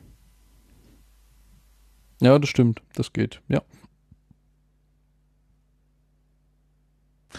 Echt faszinierend, was man sich alles ausdenken kann. Ich stolper noch über so Sachen wie das, ähm, wenn da fünf Leute im, im, in einem Video Konferenz sind, dass nicht ähm, für alle die Ansicht dieselbe ist. Also mal ist äh, Sprecher 1 links oben in der Ecke, mal ist Sprecher 1 rechts unten in der Ecke, je nachdem, wer gerade drauf schaut. Ich äh, als Individuum scheine immer in der Mitte oben zu sein, äh, bei egal welcher Konferenz ich da einschalte, das scheint das immer so zu sein. Aber die anderen haben erwähnt, dass sie auch immer in der Mitte oben sind.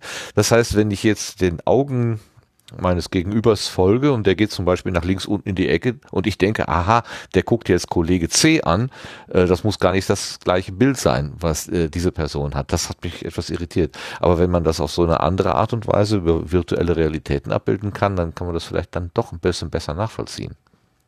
Ja, das machen halt auch alle Videokonferenztools ein bisschen anders. Ne? Also die erste Frage ist, gibt es überhaupt eine Regie und wenn ja, wer hat die Regie? Ne, mhm. Da gibt's dann, weiß ich nicht, Blue Jeans zum Beispiel, da hat im Wesentlichen der Betrachter die Regie. Also ich kann halt auswählen, will ich alle Videobilder in so einem Gallery View oder will ich einen, den ich mir rauspick, der immer groß ist und die anderen klein. Wie ist das Verhältnis von Videobilder, die ich sehe, zu Folien, die meinetwegen geteilt sind? Mhm. Na, das ist dann oft, wenn man mit so Konferenzveranstaltern oder Trainern spricht, für die ist das totale Horror, weil die wollen eigentlich eher ein Bild komponieren und sicher sein, dass alle 300 Zuschauerinnen genau das Gleiche sehen, was dann da eben überhaupt nicht geht. Na, und das geht dann eben nur darüber, dass du äh, entweder, wie Clemens vorhin erzählt hast, sozusagen bei Tools wie Jitsis dir den, den Videostream so hintenrum abgreifst. Immer mehr Tools äh, unterstützen eine Technologie, die heißt N NDI, glaube ich. Ähm, Skype kann das, Teams kann das. Da kriegst du quasi für so ein Tool wie Open Broadcaster äh, ein NDI-Quelle für jeden Sprecher in deiner Videokonferenz und kannst sie dann in Open, äh, Open Broadcaster wie so ein äh, in verschiedenen Szenen komponieren. Ne? Kannst sagen, jetzt ist der Moderator oder die zwei Moderatorinnen side by side dann kommt der Speaker mit dazu, dann kommt der Content mit dazu, die Moderatoren sind nicht mehr sichtbar. Ne, da kannst du dann so eine richtige Regie fahren. Heißt aber dann auch, du brauchst halt in deinen Meetings eine Rolle, die sich darum kümmert. Ne, und da ist, finde ich im Moment ganz spannend, auch im, im Hardware-Markt, wo sich einiges tut. Also seit äh, Corona-Anfang mein Lieblingsdevice ist die Meeting-Eule. Weiß nicht, ob die jemand kennt. Ähm, okay. Das ist so ein bisschen das, das, das VOG fürs Meeting in ein Gerät gegossen. Also das ist tatsächlich ein Gerät, das sieht aus wie eine Eule. Äh, die hat oben drauf, also stellt sie einfach im Meetingraum auf den Tisch, wenn so drei, vier Leute meinetwegen sich treffen. Hat oben eine 360-Grad-Kamera und hat auch ein Mikrofon-Array drin, also ist gleichzeitig deine Freisprecheinrichtung. Und die generiert einfach auf dem USB-Kabel ein Videobild, wo sie dir oben die 360-Grad-Sicht einmal abrollt. Also derjenige, der dein Videobild anschaut, hat immer einen Rundumblick im Raum. Und dann detektiert sie, wer gerade spricht. Äh, wenn einer gerade spricht, ist der Sprecher in groß. Wenn zwei sprechen, wird automatisch links der andere Sprecher mit reingefahren. Äh, wenn sie detektiert, aha, der Simon sitzt nahe Martin, sollte natürlich nicht bei eineinhalb Meter, aber sagen wir mal, es wäre so, macht er einfach das Bild von Martin ein bisschen größer, dass ich mit drauf bin. Äh, und das funktioniert erstaunlich gut. Und so hast du quasi so eine Art automatisierte Regie und dann gerade eben bei so hybriden Meetings, ne, so drei, vier, fünf Standorte ja. zusammengeschaltet und überall sind drei, vier Personen. Hast du super äh, Ton im Raum, weil du halt die Echo Cancellation von, von der Freisprechanlage hast und hast gleichzeitig ein automatisiertes Video, wo du den ganzen Raum im Blick hast und hast ein Gefühl, wer ist da eigentlich da, wer ist bei der Sache und aber eben auch in groß die Person siehst, die gerade spricht. Na, weil du dir halt jetzt in dem, klar, bei einer Konferenz hast du vielleicht sowas wie ein VOG, äh, was das sozusagen macht und sich mit vielen Kameras einzelne Leute rauspickt, aber wenn du das halt in, den, in normalen Besprechungen oder Projektbesprechungen oder so machst, da hast du es natürlich gar nicht. Na, und dann hast du dann oft so die, die Webcam eines Notebooks, da muss einer ständig sein Notebook hin und her drehen, damit die anderen sichtbar sind. Oder du hast irgendwo eine, eine Webcam auf dem Stativ im Eck stehen, dann sieht man aber vom einen immer nur den Hinterkopf und da ist das eine ganz gute Lösung. Und da kommt eben auch immer mehr äh, Equipment jetzt in die Richtung, die das eben einfach verwendbar ist im Sinne von an USB angesteckt und funktioniert. Und sie ist auch noch hübsch, verflixt. Ich habe mir gerade ein Bild aufgemacht. Ähm, die schaut einen tatsächlich an wie eine Eule, ja. Ja, ich mag ja Eulen so gerne. Ich meine, gut, Poste 900 Euro ist jetzt noch ein, äh, Ich habe hier so einen Amazon-Link, den werde ich natürlich nicht verchatten hier, oder? Ich glaube, ich habe den Hersteller-Link, Moment. Es, ja. gibt, es gibt zwei Versionen. Es gibt die, die es jetzt schon eine ganze Weile gibt. Die kostet, glaube ich, 800 Euro ähm, zu kaufen. Äh, es kommt jetzt die neue, die, die alte kann äh, 720p, die neue kann dann 1080p, also Full HD und ist auch vom, vom Mikrofon-Array und von den Lautsprechern noch ein Tick besser. Das klingt natürlich für verglichen mit, ich kaufe mir jetzt irgendein so ein Logitech-Webcam für 70 Euro erstmal teuer. Wenn man sich aber anschaut, was, was du halt in äh, Veranstaltungslokationen oder Besprechungsräumen von Firmen normalerweise an Konferenztechnik verbaust, wo ziemlich schnell ja. in so einem Raum mal ein fünfstelliger Eurobetrag verbaut ist, ähm, dann ist es wiederum halt sehr interessant. Ne? Und es kommt halt vor allen Dingen im Bereich, wo du sagst, du brauchst dann nicht mehr äh, einen Techniker, der dir irgendeine Cisco-Anlage betreibt, sondern ähm, die Leute kommen halt mit dem Zoom, mit dem Teams, mit dem Skype. Das Einzige, was sie machen, ist halt das USB-Kabel anzustecken und um viel mehr musst du dich dann nicht mehr kümmern. Ne? Für so Anwendungsfälle ist sowas, glaube ich, interessant. Also aufgrund der, oh, oh. der allgemeinen. Äh, sorry, jetzt hab ich also es das hat ja schon natürlich Wieso ist das jetzt überhaupt angegangen? Verflixt. Alte Männer und Technik. Es funktioniert wie es will. Gut. Oh. Aber so, es hat ja schon eine gewisse Ähnlichkeit mit, mit Alexa. Das heißt, äh, wenn man schon noch irgendetwas dazu tun möchte, würde ich vorschlagen, da irgendwie noch eine abschaltbare Steckdose dazwischen zu tun, für den Fall, dass man sich nochmal irgendwie unterhalten will über Themen, die jetzt vielleicht nicht irgendwie versehentlich ins Netz geraten sollen. Ja, ich habe mit Freunden das USB-Anschluss gehört. Den kann ich ja rausziehen. Dann ist Schluss mit Eule.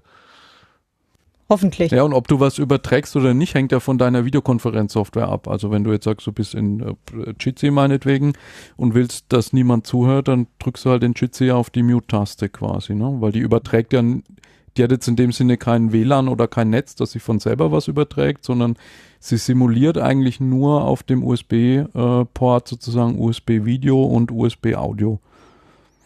Das finde ich ganz schick daran, weil das typische, also gerade WebEx und so gibt es ja auch als Hardware, weil Cisco ist ja Hardware-Lieferant und das ist halt so alles ein, ein All-in-One quasi. Du mhm. kaufst dir dieses Hardware-Gerät. Entschuldigung. Ja. Du, du kaufst dir dieses Hardware-Gerät und du ohne irgendeiner Software-Subscription von dem Hersteller kannst du es halt nicht einsetzen. Dafür ist es halt nur ein Briefbeschwerer. Und das mhm. Ding macht halt genau nur das, was es gut kann. Ja. Sympathisch. Ist auch, glaube ich, eine Firma, die tatsächlich, tatsächlich nur ein Produkt hat, ja. Ich glaube, die haben gar keinen, haben sonst gar nichts. Okay, das ist aber mutig. Ich meine, so ein Ding so teuer durchzudesignen. Okay. Hast du mal ja. dir äh, so Webcams angeschaut, die teure, also die, die sinnvollen Webcams fangen auch die, die Consumer-Geräte bei 300 Euro an. Ja. Das, und normalerweise in, in, einem Raum brauchst du halt drei, drei davon im besten. Äh, im, Im besten Fall, im schlimmsten Fall noch mehr. Das stimmt natürlich. Also, ja. also finanziell dürfte das jetzt kein, kein ernsthaftes Problem sein für, für eine Konferenzraumausstattung. 1000 Euro für oder 900, was, was, was immer das jetzt ja aufgerufen wird. Äh, das sollte schon möglich sein, denke ich. Ja, und das du hast halt immer, immer das Problem auch mit Audio. Also das ist halt auch nochmal so ein Punkt, ja. ne? Die, sobald du halt sowas Freisprechanlagenartiges hast, sind da halt ähm, so digitale Signalprozessoren drin, die sich halt um äh, Hall kümmern, um Rückkopplung kümmern, ne, um solche Dinge. Ne, wo du halt sonst, wenn du da einfach irgendwie, kennen wir ja als Podcaster, offen irgendwie Lautsprecher und Mikrofone im Raum hast, halt diese typischen äh, Audioprobleme hast. Ne? Ich meine, das haben wir ja in Meetings ja. auch alle gemerkt. Ne? Einer stellt halt einfach sein iPad da hin und spricht da rein. Da kriegst du halt keine dolle Qualität zusammen in der Regel. Hm. Das hat mich aber auch äh, fasziniert, wie die Teile von diesen kommerziellen, doch relativ teuren Anlagen nicht so wirklich gut funktionieren. Also wir haben im Büro so ein Jabra-Ding, äh, das halt doch relativ teuer ist. Ich glaube, über 200 Euro hat es gekostet für ein USB-Mikro mehr oder weniger mit Lautsprecher. Und äh, ja, bis drei Personen geht das halbwegs, aber darüber, hm. Also das, äh, da war irgendwie ein, ein Android-Telefon in der Mitte äh, mit, mit Mikro nach oben aufstellen, doch irgendwie ein bisschen besser sogar. Mhm. Oh. Wahnsinn, Wahnsinn. Aber vielleicht habe ich es auch nur falsch bedient, das kann auch sein. Nein, nein. Also ich, nee, ich glaube ich, schon, dass es da auch Heizdecken gibt, ne? Also Sachen, die für viel Geld verkauft werden und einfach nichts bringen. Ich habe jetzt, glaube ich, seit, ich weiß gar nicht wie lange, bestimmt schon seit drei Jahren diese Jabra Speak 510. Und mit der bin ich eigentlich sehr, sehr zufrieden, weil die ist super winzig. Also die so, das ist so ein Freisprechkreis, der hat vielleicht so 12 Zentimeter Durchmesser und ist so drei, vier Zentimeter hoch und ist in einem Besprechungsraum, also tatsächlich mit sechs, sieben, acht Leuten, braucht man eigentlich selten mehr und ist sehr robust gegenüber Rückkopplung. Das ist eigentlich immer ein bisschen das größte Ding, dass man eben keine Rückkopplungen rausschickt. Hm. Ja, wenn die Eule pfeift, ist schlecht. Und es gibt natürlich, also wir hatten neulich so ein internes Barcamp mal, da ist die, weiß ich gar nicht, wie der Produktname heißt, gibt es jetzt von, äh, von Sennheiser da kauft man im Prinzip so ein Sennheiser Teamspeak oder Team Connect oder irgend so, wie heißt es. Äh, da kauft man im Prinzip so einen Koffer mit so vier Cola-Dosen drin. Also da sind vier Freisprechteile mit, die so ungefähr Cola-Dosen-Formfaktor haben, äh, die du dann in einem relativ großen Workshop-Raum verteilen kannst und die quasi auch untereinander kommunizieren. Also die merken quasi, an welcher Stelle im Raum wird gesprochen. Und damit haben wir zwei Räume gekoppelt äh, und dort konnten die Leute relativ frei im Raum sprechen, ohne sich um, also ohne dass du Tontechnik brauchtest und ohne dass jemand irgendwie, also dass du großartig Mikrofondisziplin gebraucht hast. Ne? So oft hast ja dann, wird so ein Handmikrofon rumgereicht. Äh, und das war halt auch so quasi rundum sorglos Paket, aber da ist dann auch, was ist so die Hausnummer, die ich im Kopf habe, ist pro Raum bist du da auch so 6000 Euro ungefähr los oder 6,5. Also das ist auch alles noch, nie, noch nicht so, dass man sagt, für so ein Community-Event äh, stelle ich mir das mal in meine Session-Räume, die ich miteinander koppeln möchte. Das braucht noch nee, ein bisschen. Das ist zu viel. Das ist zu viel. Ja, super. Ich glaube, wir kommen so ganz langsam von der Gartenbank runter mit dem Thema. Äh, ich frage mal den Sebastian, hast du genug gehört? Ähm, hast du genug Inspiration bekommen zu dem Thema oder hast du noch eine Frage? Nee, das ist doch alles ganz, ganz gut gelaufen. Ich äh, weiß nicht, hat Claudia vielleicht noch irgendwas, was sie gerne äh, vielleicht zur Privacy Week noch anmerken möchte? Sie weiß natürlich jetzt nicht, was Clemens erzählt. nee, tatsächlich nicht. ähm, also ich bin da auch äh, eher auf der ganzen Content-Seite, also halt mit äh, Vortragende anschreiben und Vortragende einladen und mich halt ums Programm eben mitkümmern und so weiter. Und ähm, das ist halt eine, eine ganz andere Baustelle. Und da weiß ich jetzt auch gar nicht, was ihr vorhin geredet habt. Also, ähm, also ich bin da eher auf, auf der anderen Seite gerade äh, primär tätig. Dann habe ich noch eine allerletzte Frage zum Thema Videokonferenz. Nämlich, ist es erlaubt, dabei zu essen?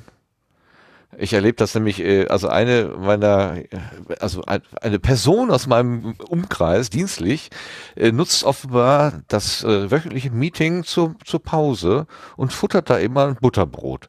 Und ich finde das so möglich, das immer diese Kaubewegungen zu sehen. Aber äh, vielleicht ist das ja, ist das nur meine, mein Problem. Wie äh, ist das erlaubt oder nicht? Nennt die Netiquette. Also ich mache dann halt einfach immer meine Kamera aus. Also ich habe ja, ich habe ja relativ viele Webinare, weil ich ja jetzt halt auch gerade eben diese berufsbegleitende ähm, äh, Ausbildung halt noch mache und halt äh, ein paar andere Kurse und so. Und ähm, es gibt halt so Kurse, die halt irgendwie vielleicht auch ziemlich früh liegen, also für mich halt früh. Und ähm, bevor ich dann da halt irgendwie mit struffigen Haaren und irgendwie dem ersten Café sitze und Leute, die mich vielleicht vom Podstock kennen, wissen, wie ich äh, in der Nähe des ersten Cafés äh, ungefähr aussehe, ähm, dann lasse ich halt einfach die Kamera aus. Und ja, zuhören kann ich schon. Ich kann mir auch Notizen machen, aber ähm, die Leute müssen ja nicht unbedingt gerade sehen, dass ich meinen ersten Kaffee gerade zu mir nehme. Also da, ich mache das schon, also Essen seltener, aber Kaffee trinken den ersten, äh, das kann Ja, ja, passieren. Kaffee ist auch nicht so schlimm. Aber dieses, vor allen Dingen, ähm, die Person ist dann relativ nah dran und dann hast du diesen Fischaugen-Effekt und wenn das Butterbrot kommt, dann wird das so riesig und du siehst dann dieses, dieses Abbeißen und das Mampfen. Also, äh, und dadurch, dass äh, du hast, ich habe halt mehrere Bilder und, und die anderen interessieren mich oder wo gerade geredet wird und ich habe dieses Kauen, also dieses Kiefer auf, auf und zu, habe ich immer im Augenwinkel. Äh, mich macht das irre. Aber ich finde es nicht sonderlich höflich. Wenn du fragst, ob es verboten ist oder nicht, rechtlich ist natürlich erlaubt, also das kann ich mir erstmal niemand verbieten. Ne? Für mich wäre eine Frage, wie war es denn vorher, also als ihr die Meetings physisch hattet, äh, hätte man da ein Butterbrot essen können? Wenn ja, spricht virtuell auch nichts dagegen. Ähm, was ich finde, es gibt einen recht schönen Beitrag, ähm, man sollte sich als Team, wenn man virtuell zusammenarbeitet, das ist ein englischer Blogpost, äh, die haben das benannt als äh, Collaboration Contract. Also man sollte sich als Team mal hinsetzen und darüber sprechen, wie man jetzt in dieser äh, in dieser Homeoffice, äh, wir arbeiten alle remote zusammen Situation äh, zusammenarbeitet. Da ist so ein Set von Leitfragen drin und da gehört eigentlich genau sowas rein. Ne, ja. Sowas wie, äh, ist das Video an oder aus, sind die Mikros an oder aus? Ähm, auf welchen Kanälen erwarten wir welche Antwortzeiten, ne, ähm, so Geschichten, weil das ist doch alles ein bisschen schwieriger, als wenn alle verteilt sind. Ne, und da kann man, denke ich, durchaus auch mal drüber sprechen, ob quasi das Butterbrot äh, für alle anderen ein Signal ist, dass jemand halt im Meeting nicht konzentriert ist und man das eher nicht will, äh, oder ob es eben in Ordnung ist. Nee, ich glaube, die Person ist sogar sehr konzentriert. Jetzt kommt ja so nah ran. Die will schon mitkriegen, was da ist. Und vielleicht wird ja auch noch zwischendurch mit vollem Mund irgendwie noch dazwischen geredet. Das kann durchaus passieren. Aber es ist halt, ähm, also ich glaube, äh, sie fühlt sich alleine im Raum. Und mhm. dann kann man ja auch mal so, ne, demnächst werden da vielleicht noch die Fingernägel gemacht. Ich weiß nicht, mal gucken, was da alles passiert. Was ich ganz interessant fand äh, mit, mit Anfang Corona, also die ersten paar Wochen waren halt äh, auch in Videokonferenzen so, ähm, zum Teil auch in den Kaffeekonferenzen so alles sehr förmlich. Und mhm. äh, mit den Hoppalos aber, also mit äh, irgendwer rennt ins Bild und so weiter oder äh, die Katze stößt irgendwas runter und äh, und mittlerweile ist das doch relativ ähm, gechillt wenn, oder Grund, also großteils würde ich mal sagen. Und ähm, ich finde das zu einem großen Teil eigentlich sehr entspannend, weil es halt mehr diese Arbeitsatmosphäre von wir geme arbeiten gemeinsam an etwas und nicht ähm, quasi jeder für sich und wir kommen hin und wieder zusammen, ähm, so ein bisschen fördert. Und ähm, das ganz interessant ist, dass du halt dann auch die, ähm, die, die ähm, äh, die Haustiere von den anderen Leuten halt kennenlernst, weil die halt gerade ja. ins Bild laufen. Also der Kater vom Arbeitskollegen ist eigentlich jeden Montag dabei. Also die Katze eigentlich. Und rennt da zu, äh, bei der Kamera drüber und legt sich dann irgendwo da hinten, äh, da, äh, dahinter hin oder so. Und ähm, auch Kinder oder so. Also ich hatte das Extrembeispiel, das ich mal hatte, es war, äh, wo wir ein Abstimmungstreffen mit Videokonferenz gemacht haben und wir äh, das zu viert und wir alle so gesagt haben, das ist jetzt so sechste Woche Corona und irgendwie alle so, wir würden gerne mal Leute sehen, ähm, vor allem ein paar Kollegen, die halt meinten, jetzt sind, fühlen sie sich schon relativ äh, alleine zu Hause. Und ähm, bei einem Kollegen, der hat halt Kinder und Familie und die, das ging sich halt nicht anders aus, als das äh, Treffen quasi äh, zum zum Mittag zu machen, also wo sie halt normalerweise wirklich essen. Und es ging halt ein bisschen länger und ist dann halt äh, ein bisschen so in tatsächlich schon in dieses Familienessen reingerutscht. Er halt mit seinem Rechner. Und ähm, ich fand das aber jetzt nicht so extrem unangenehm. Es war halt nicht so extrem äh, mit Zoom und offensichtlich, sondern du hast halt gemerkt, da ist halt Hintergrund und ähm, du musst auf die Person möglicherweise etwas mehr aufmerksam äh, sein, weil sie halt äh, auch äh, beschäftigt ist mit Familie. Aber ich, ich fand das nicht, ähm, nicht so problematisch. Im Gegenteil eigentlich. Es ist halt mehr so, äh, man kann mehr auf die Bedürfnisse von den anderen Leuten eingehen, wenn man halt sieht, da ist gerade äh, Stress oder halt auch was anderes nebenbei. Ja. Mhm. Ja. Das Gute sehen. Ich nehme das mit, ich nehme das mit, das ist gut. Genau, zu, zu dem äh, an, Videotelefonien anrufen und so weiter. Ist, äh, ich habe das ja schon, äh, also ich habe so ein, zwei Kollegen, die mich grundsätzlich immer anrufen, wenn sie irgendwas brauchen, auch mit so einfachen Fragen wie, ja, ich weiß, ich konnte das in der Doku nachschauen, aber ich wollte gerade nicht. Ähm, es ging leichter, dich anzurufen, wo ich dann drauf gesagt habe, oh. ich weiß es auch nicht auswendig, ich muss jetzt auch nachschauen. Und ähm, da, da habe ich das halt schon davor so für mich gehandhabt, wenn mir halt, äh, wenn ich einen Anruf in Abwesenheit habe, den ich nicht gesehen habe und ich habe keine Chatnachricht, dann ist es nicht dringend gewesen. Wenn ich eine Chatnachricht mhm. parallel habe, dann war es irgendwas Dringendes. Und ähm, muss man halt mit den Leuten im Zweifel ausmachen. Also der eine Kollege ähm, kann damit schon relativ gut umgehen und schreibt mir halt wirklich mit, er hat jetzt äh, aktuell ein Problem und, äh, und äh, quasi am, am Nachmittag oder so würde er da gern äh, das gemeinsam äh, debuggen irgendwie. Und das damit kann man da relativ gut umgehen. Das ist eh auch so, wie man es im Büro halt macht wo man zwischen Tür und Angel sagt, da, du, ich habe da irgendein komisches äh, Phänomen, können wir das kurz anschauen? Ja, okay, in einer halben Stunde habe ich Zeit. Also das ist halt ähm, jetzt ein anderer Kommunikationsweg, aber ich, ich glaube, man kann da mit Leuten relativ offen reden und dann, dass das ja. halt sich so ein bisschen einspielt. Das klingt bei dir wie Zwei-Faktor-Support. Das Problem muss auf einem unabhängigen Kanal bestätigt werden. ja, es ist, es ist, ich, ich glaube, ich werde das demnächst so nennen, aber es ist, ähm, äh, ich hatte bisher noch nie, dass mich jemand äh, tatsächlich aus der Firma angerufen hat, wo was wichtig, also wo mich jemand angerufen hat, wo was Wichtiges war und der mir nicht äh, äh, danach im Chat geschrieben hat. Und ähm, fast immer war es halt irgendeine Kleinigkeit, die meistens eh ähm, gerade jetzt nicht so wichtig war, sondern irgendwann die Woche gelöst werden könnte. Ja, bei ihm ist es doch gerade in dem Augenblick eingefallen. Dann ist es das Wichtigste der Welt. Ja, ja. Mhm. Kennen wir, glaube ich, alle. Und manchmal ist man ja selber so. Ich, ich, ich will mich davon, ich will mich gar nicht freisprechen, dass mir auch manchmal Dinge ins Hirn schießen. Und am liebsten würde ich sie sofort der ganzen Welt und allen mitteilen oder irgendwelchen Kollegen damit auf die Nerven gehen.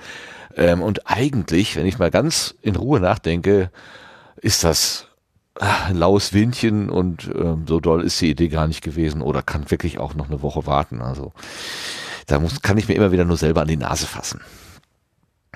Okay, ich hatte gerade gesagt, wir kommen von der Gartenbank runter. Machen wir das. Äh, bleibt ihr noch eine Weile hier oder habt ihr, müsst ihr dringend weg? Ähm, sonst, also wir haben nicht mehr viel im, im Kalender und wäre doch ganz nett, wenn wir gemeinsam die Sendung zu Ende bringen. Ja. Klar. Aber ich will euch nicht festhalten. Ja? Ich habe heute keine Termine Gut. mehr. super, super gut. Dann, äh, ach so, Sebastian, willst du noch einmal Werbung für Podstock machen? Ach so, ja, kann ich noch mal Das wäre doch gar nicht schlecht äh, machen, genau. Also wir haben jetzt, wie gesagt, noch ein paar Sachen dazu gebaut. Also seit dem letzten Mal ähm, ist noch dazu gekommen, dass man jetzt also äh, unter meinpodstock.de äh, im Programm quasi Dinge einreichen kann ähm, und sich da direkt eintragen kann. Da gibt's jetzt äh, unter anderem auch die Möglichkeit, wie schon erwähnt, über Big Blue Button äh, Workshop äh, als ähm, Einreichungsart auszuwählen. Äh, einmal mit und einmal ohne Aufzeichnung und Livestream. Und ähm, die bestehenden Sachen, die bisher möglich waren, waren ja, dass man einen Audio-Livestream quasi einreichen konnte, der dann von uns automatisch äh, übernommen wird und dann auf dem äh, entsprechenden Live-Kanal zu dem Event dann äh, verfügbar ist.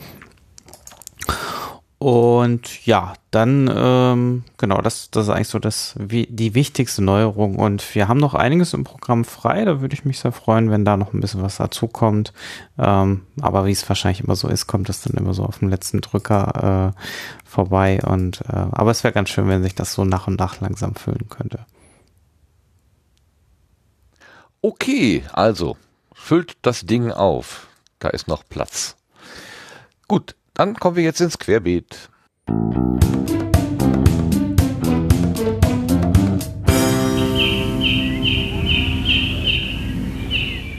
Und im Querbeet haben wir zwei Sachen angesammelt. Einmal die traurige Nachricht, dass ein Podcast nicht mehr äh, weitergeführt wird. Also wir hatten ja irgendwann mal ganz am Anfang, als wir den Sendegarten äh, eingerichtet haben, auch über so einen Komposthaufen nachgedacht, wo man dann sagt, so, das ist, das ist, das sind die Dinge, die zu Ende gegangen sind. Also wir reden ja über Dinge, die aufkeimen, Setzlinge und so weiter und irgendwann gehen die Dinge auch wieder zu Ende und dann hatten wir gesagt, Komposthaufen. Komposthaufen ist ein völlig falsches Bild und ähm, das äh, hat auch, ist auch nie ins ähm, nie Realität geworden.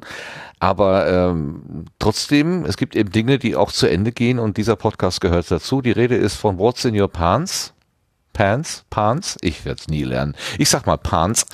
Also der Podcast, ähm, der uns einmal durch das Leben eines Transmenschen geführt hat, oder einen Teil des Lebens, nämlich den Tobi.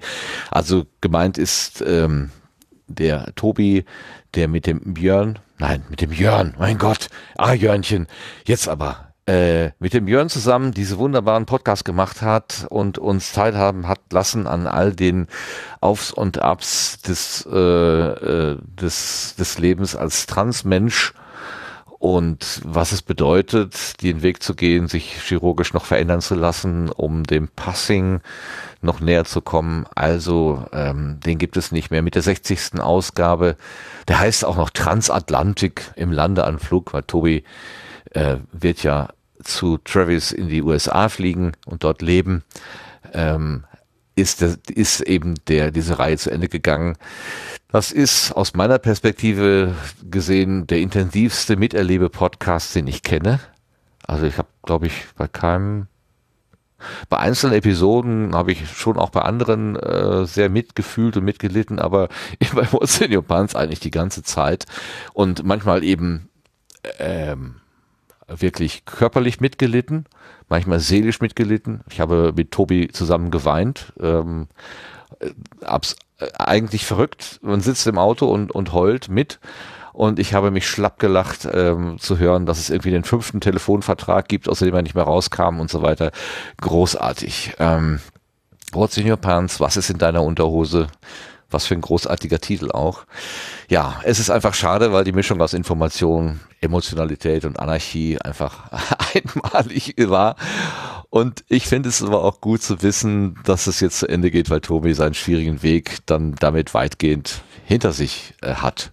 Naja, wer weiß, wie viele von diesen Telefonverträgen ihm dann in den USA noch nachhaben, noch nachhängen. Kreditkarten. Also an dieser Bitte? Kreditkarten sind dann das, die neuen Telefonverträge. genau. Oh je.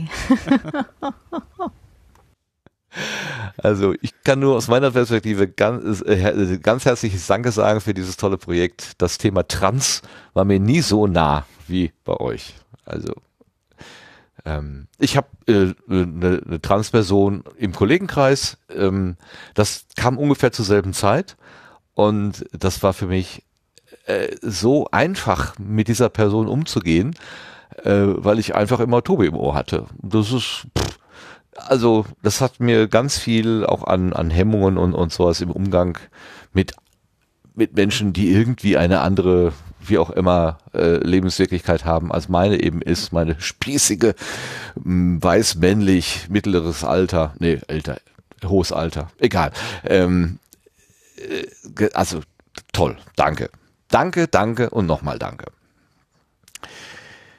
Ja, gibt's jetzt nicht mehr. Da gibt's ja noch einen anderen Podcast, der hat auch aufgehört, den habe ich aber nicht so sehr verfolgt. Das ist der Aufwachen-Podcast. Ich habe das nur so aus der Entfernung mitbekommen. Da hat man auch irgendwann mal gesagt, so die Luft ist raus. Das Team hat sich auch nicht mehr wohl so richtig verstanden. Den Aufwachen-Podcast gibt's auch nicht mehr. Aber das ist, wie gesagt, nur so aus der Entfernung gehört.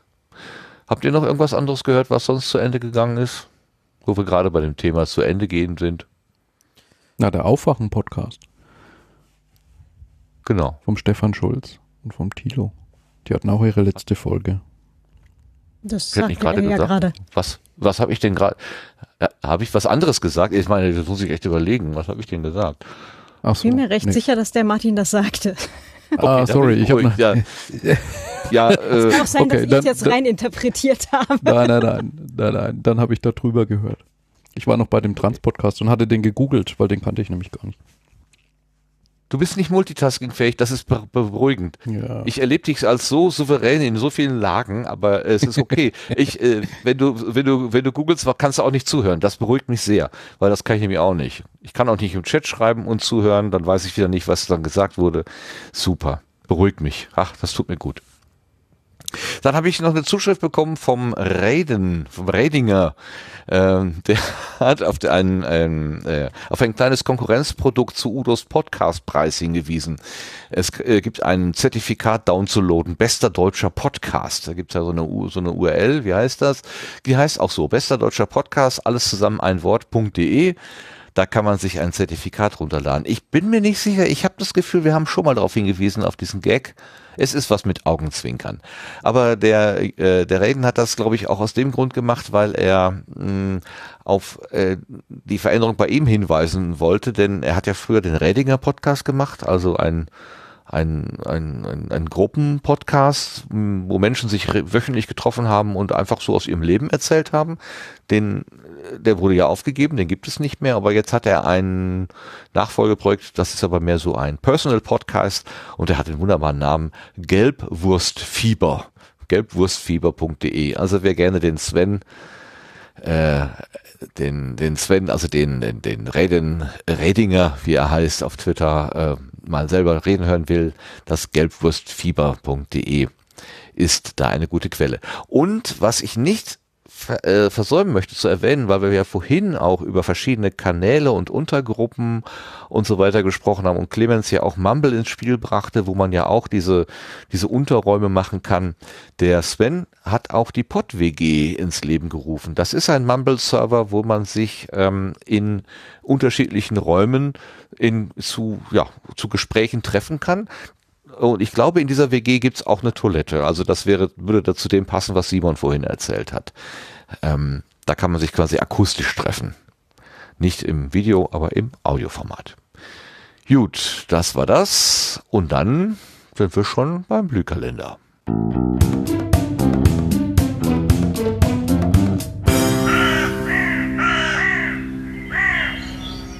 So, Lars ist nicht da, unser Terminfuzzi. Schöne Grüße an dieser Stelle. Und er hat uns aber, Lars ist einfach großartig, hat uns eine, eine Textdatei geschickt, wo wir jetzt selber vorlesen können, äh, wie die Termine sind. Ich habe schon so viel geredet. Sebastian, hast du Lust, ja, Termine vorzulesen? Genau. Super, dann lass mal hören. Podcast-Termine der nächsten drei Monate. Quelle ist wie immer das Terminwiki im Sendegate. Man konnte schon damit rechnen, dass die Republika abgesagt werden würde. Das ist in der Zwischenzeit auch passiert. Die Republika ist nun für den Mai 2021 geplant. Gekaufte Tickets behalten für diesen neuen Termin ihre Gültigkeit. Im September möchte man mit hybriden Formaten experimentieren. Das Podstock vor Ort findet nicht statt, aber es gibt online eine Online-Veranstaltung, um ein bisschen übers Heimweh zu helfen. Am 15. und 16. August gibt es das Remote Podstock. Infos dürfte es heute im Sendegarten gegeben haben. Mehr gibt es unter podstock.de. Gut vermutet, Lars, war auch so. Der ist weise, der ist weise. Dann gibt's am 22. August ein Funheim, auch dieses Mal remote auf dem Teamspeak-Server der PodWG. Um 16 Uhr geht es wieder gemütlich los, ab 20 Uhr geht es dann um das Thema Flugzeuge. Mehr zum Funheim gibt es im Netz unter funheim.unterhaltungszimmer.de. Am 19. September ist der vierte Kieler Podcast-Tag. Da hatte ich wahrgenommen, dass über die Art und Weise noch beraten wird. Wenn er vor Ort stattfinden sollte, ist der KMTV in der Ringstraße Kiel geplant. Auch das Podcamp wurde mittlerweile abgesagt. Einen genauen Termin gibt es noch nicht, aber es soll der Hochsommer 2021 werden. Infos zum Podcamp gibt es unter podcamp.de. Am 30. September ist dann wieder mal der International Podcast Day. Der möchte Podcast feiern und bekannt machen. Unter internationalpodcastday.com gibt es weitere Informationen. Noch nicht abgesagt ist das Podruhr am 2. Oktober. Die Lage wird weiter beobachtet und auch geschaut, wie es dann mit dem Unperfekt aussieht. Dort wird gerade umgebaut. Am 2. Oktober soll das Festival äh, del Podcasting 2020 stattfinden. Wenn Lars das richtig übersetzt hat, ist das noch als Präsenzveranstaltung Veranstaltung in Milano geplant. Informationen und Tickets gibt es unter Festi festivaldelpodcasting.it. Dann geht es nach Berlin. Dort soll es am 20. August das Berlin Podcasting Meetup stattfinden. Beginn ist um 18.30 Uhr. Veranstaltungsort ist das St. Oberholz. Am 26. Oktober gibt es den Radio Days or Europe Podcast Day. Der findet dieses Jahr online statt. Das Programm wird soll bekannt gegeben werden. Infos gibt es unter radiodayeuropepodcastday.com. Im Terminwiki gibt es auch die Links zu weiteren Infos zu den Veranstaltungen, so auch die genauen Adressen und das Wiki ist offen für weitere Einträge. Herzlichen Dank. Du machst das auch sehr schön. Könntest auch ein Terminfuzzi werden. Aber ist gar nicht so ganz einfach, ne? Diese komplizierten Sachen auszusprechen. Da macht der Lars uns nichts vor. Das stimmt. Super. Und ich muss mich korrigieren. Ich bin gerade im Chat korrigiert worden. Ich habe gesagt, die PodWG sei ein Mumble-Server. Nein, es ist ein Teamspeak-Server. Ganz was anderes. Ähm, nein, äh, ähnlich, aber nicht dasselbe. Aber das Prinzip ist schon, es sind einzelne Räume, in die man sich einloggen kann. Aber es ist Teamspeak. Ich schreibe das jetzt hundertmal. Teamspeak, Teamspeak, Teamspeak. Okay, Spaß beiseite. Wir kommen zu den Setzlingen.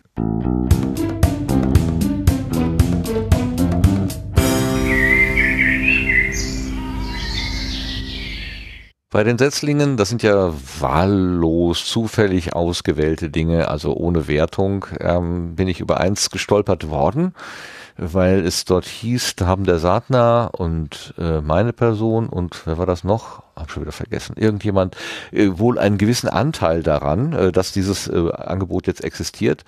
Es äh, heißt podlovers.org und zwar verbergen sich dahinter drei äh, Entwickler von von Podlove, also diesem Projekt, was ja Tools zur Verfügung stellt, mit denen Podcasterinnen und Podcaster ihre, ähm, ihre Angebote veröffentlichen können oder abspielen lassen können oder was ist das dritte noch? Äh, hab wieder vergessen.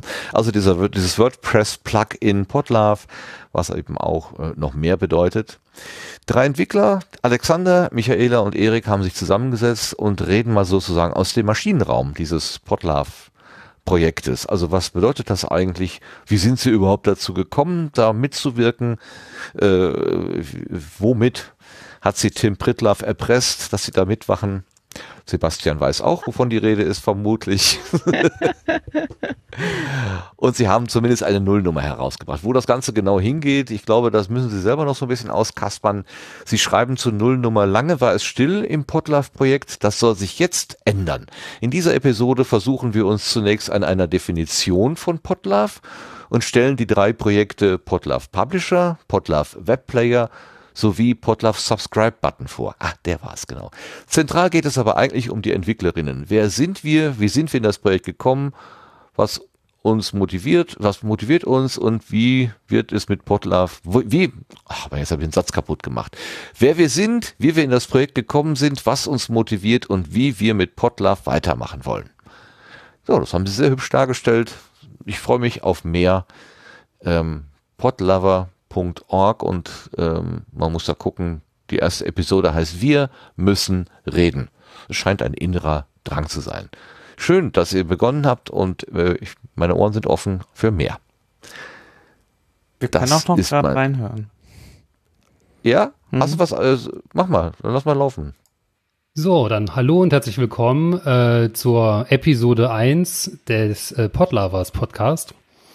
Und wir müssen reden. Und wer sind wir eigentlich? Das habe ich mich auch schon gefragt. Ja. Also insgesamt sind wir jetzt gerade drei Leute. Ähm, ich, die zweite Stimme war schon mal Erik. Hallo Erik. Hallo. Hallo Erik. Dann haben wir die Michi noch mit dabei. Hallo Michi. Hallo Alex. Ah, und den Alex haben wir auch noch dabei. Ja, Hallo Alex. Ich bin auch noch mit dabei. Gut, jetzt ist es nun endlich soweit. Ähm, die Entwickler fangen an zu podcasten.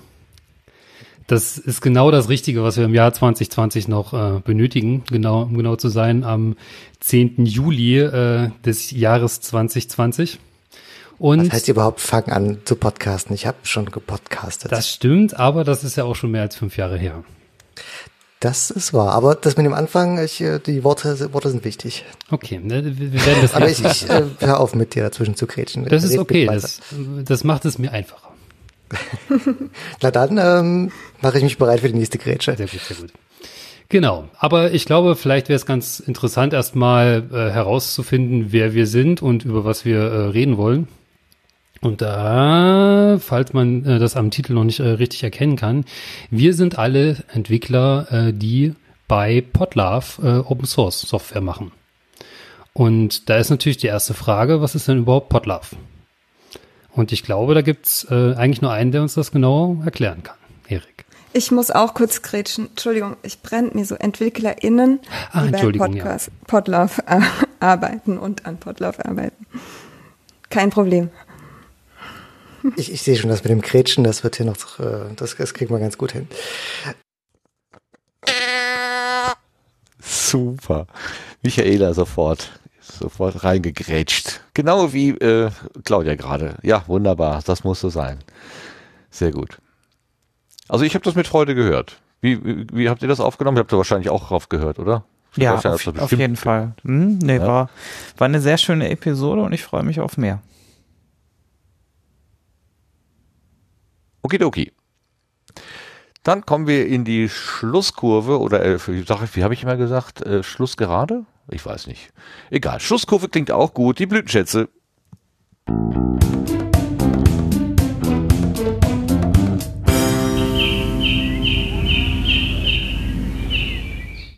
Und jetzt wird es spannend, denn notiert ist hier nichts. Und ich bin im Moment äh, auch ein ganz schlechter Podcast-Hörer. Ich äh, äh, höre mehr so ähm, gezielt so diese Datenschutz-Podcasts, die es so gibt.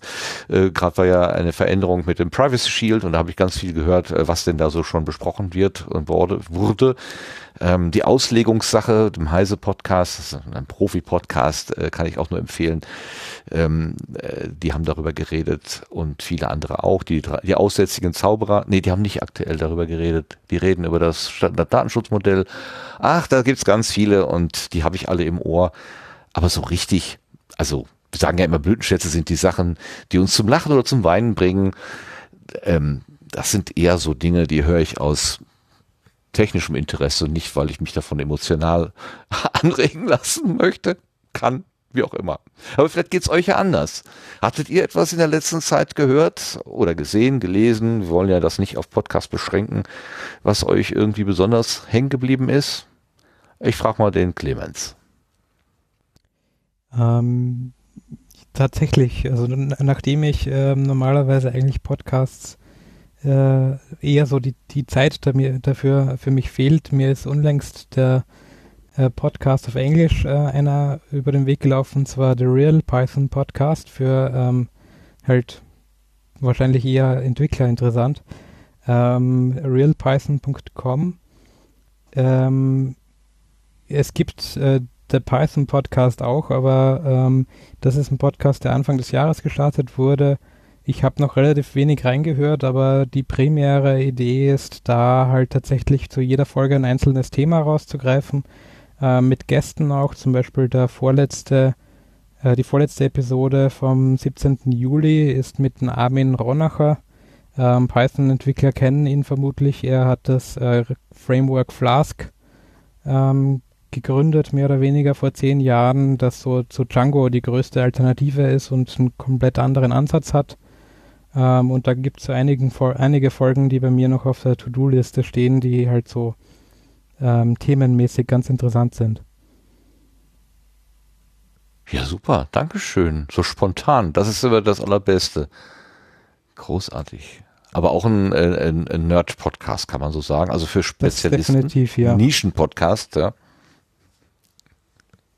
Wobei Okay, einige Dinge halt auch ähm, so äh, mit Learning Python through Errors und so weiter, also die doch halt so an Leute, die daran interessiert sind, ähm, das zu lernen, vielleicht auch gar nicht so un uninteressant wären. Ja, das kann ich mir gut vorstellen. Also wenn man gerade, wenn man sich an, wenn man anfängt mit sowas sich zu beschäftigen, dass man dann einfach mal hört, wie reden denn andere darüber.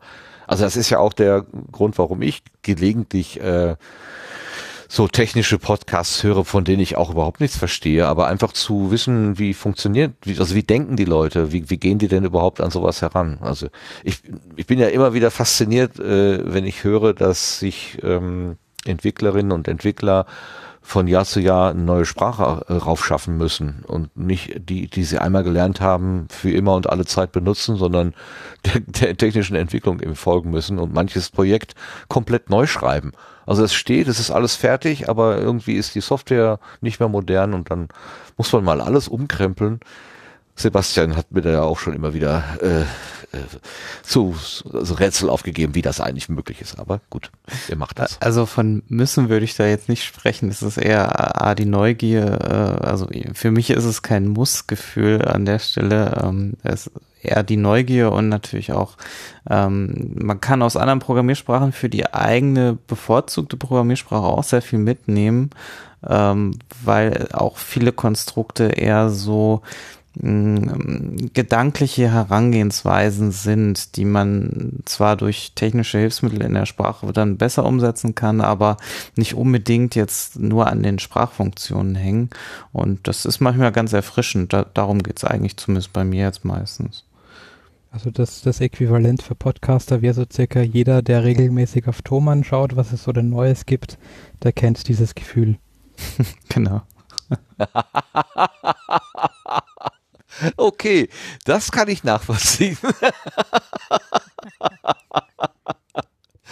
okay, so ist das also. Okay. Claudia, hast du irgendeinen Blütenschatz? Hast du in letzter Zeit irgendwas gehört neben deinen ganzen Webinaren, was dich noch besonders beeindruckt hat? Ähm, ja, tatsächlich. Ähm, und zwar bin ich äh, durch einen völlig anders gearteten Podcast und quasi die Hörempfehlung dort auf einen Podcast aufmerksam geworden, der mir bis jetzt tatsächlich komplett entgangen war.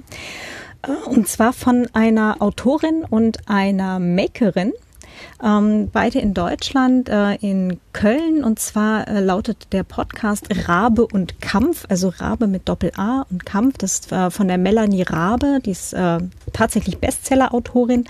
Und die Laura Kampf, die ist Makerin und äh, baut halt immer ganz wilde Dinge und hat dann halt das alles auf ihrem YouTube-Kanal und so.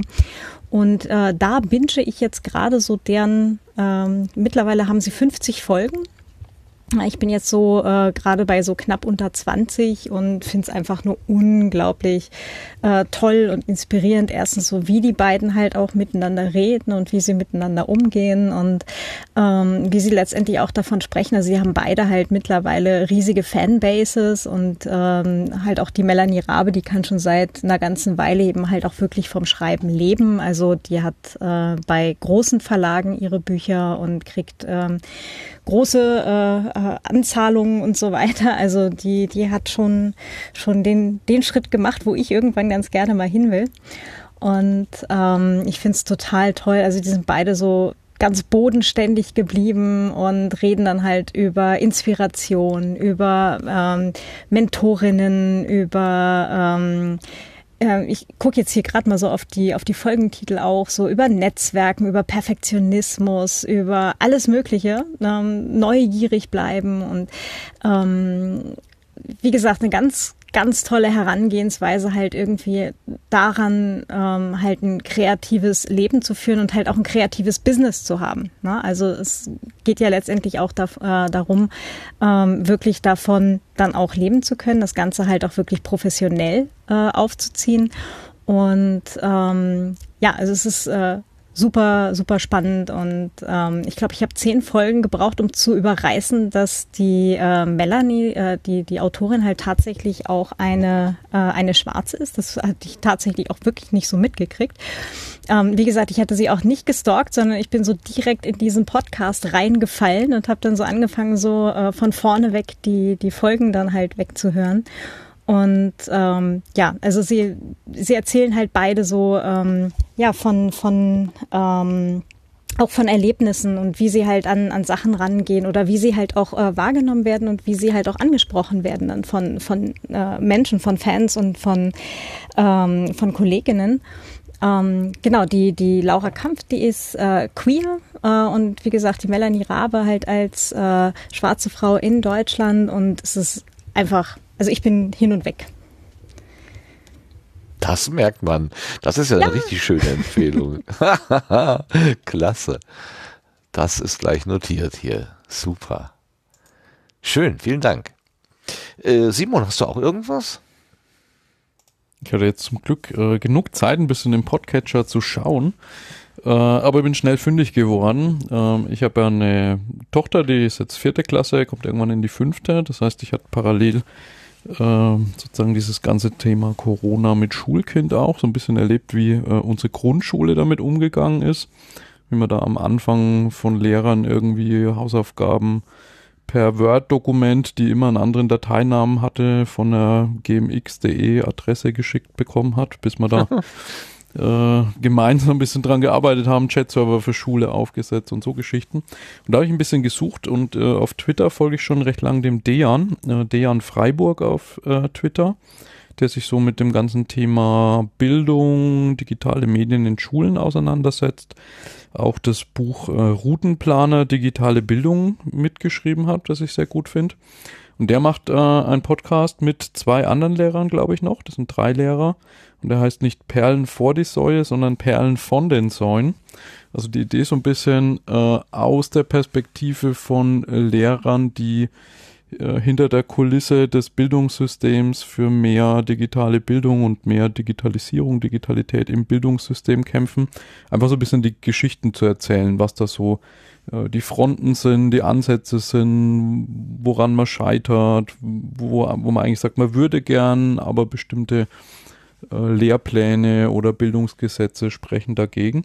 Und da habe ich jetzt eigentlich in der Corona-Zeit, ich hatte gerade mal geguckt, wirklich alle, die haben gut 40 Folgen durchgehört. Ist auch immer so 40, hm, 50 Minuten. Und ist halt sehr bunt gestreut von ähm, Digitalpakt, äh, auch mal so das Klassenzimmer, wie ist das eigentlich aufgebaut, was könnte man da machen, äh, Barcamps an Schulen, äh, agiles Lernen, so Scrum, Edu-Scrum im Unterricht, äh, politische Bildung, also ganz querbeet, aber immer mit der Perspektive quasi von hinter dem Vorhang, den man so als Elternteil eigentlich immer nicht mitbekommt, sondern nur das Ergebnis davon. Spannend und, und, und total aktuell. Ja, ja super, danke. zum Beispiel war eine super Folge. Ne, was ja. spricht dagegen, Prüfungen virtuell zu machen? Ne, was sind da die Knackpunkte? Also sehr, sehr breit. Oh ja. Oh ja, oh ja. Proctoring ist das neue Stichwort. Mhm. Genau. Die Aufsichtsklausur im eigenen Zimmer zu Hause. Und äh, was ist das neue Stichwort? Hm? was war das neue Stichwort? Proctoring. Der Proktor ist der Aufseher bei einer Klausur.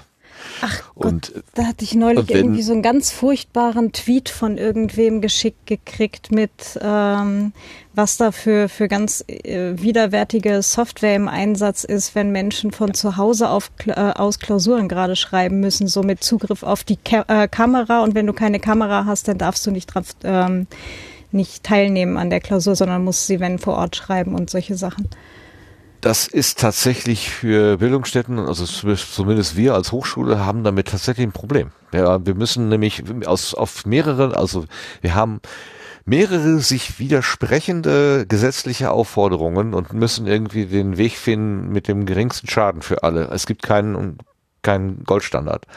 Das ist, wir haben da schon, also auf der Arbeit haben wir da heftige Diskussionen hin und her und rauf und runter. Ähm, und es gibt unterschiedliche Lösungsansätze, aber keiner ist wirklich zufriedenstellend. Wir, wir verzichten auf so eine Software, die quasi äh, nochmal einen Dritten da einbindet, äh, der die Leute dann da beobachtet. Aber tatsächlich gibt es auch äh, die, bei uns ähm, zumindest die äh, Klausurüberwachung per Video aus der Entfernung. Geht nicht anders. Ist jetzt Darf schwer. dann wenigstens vor Ort schreiben?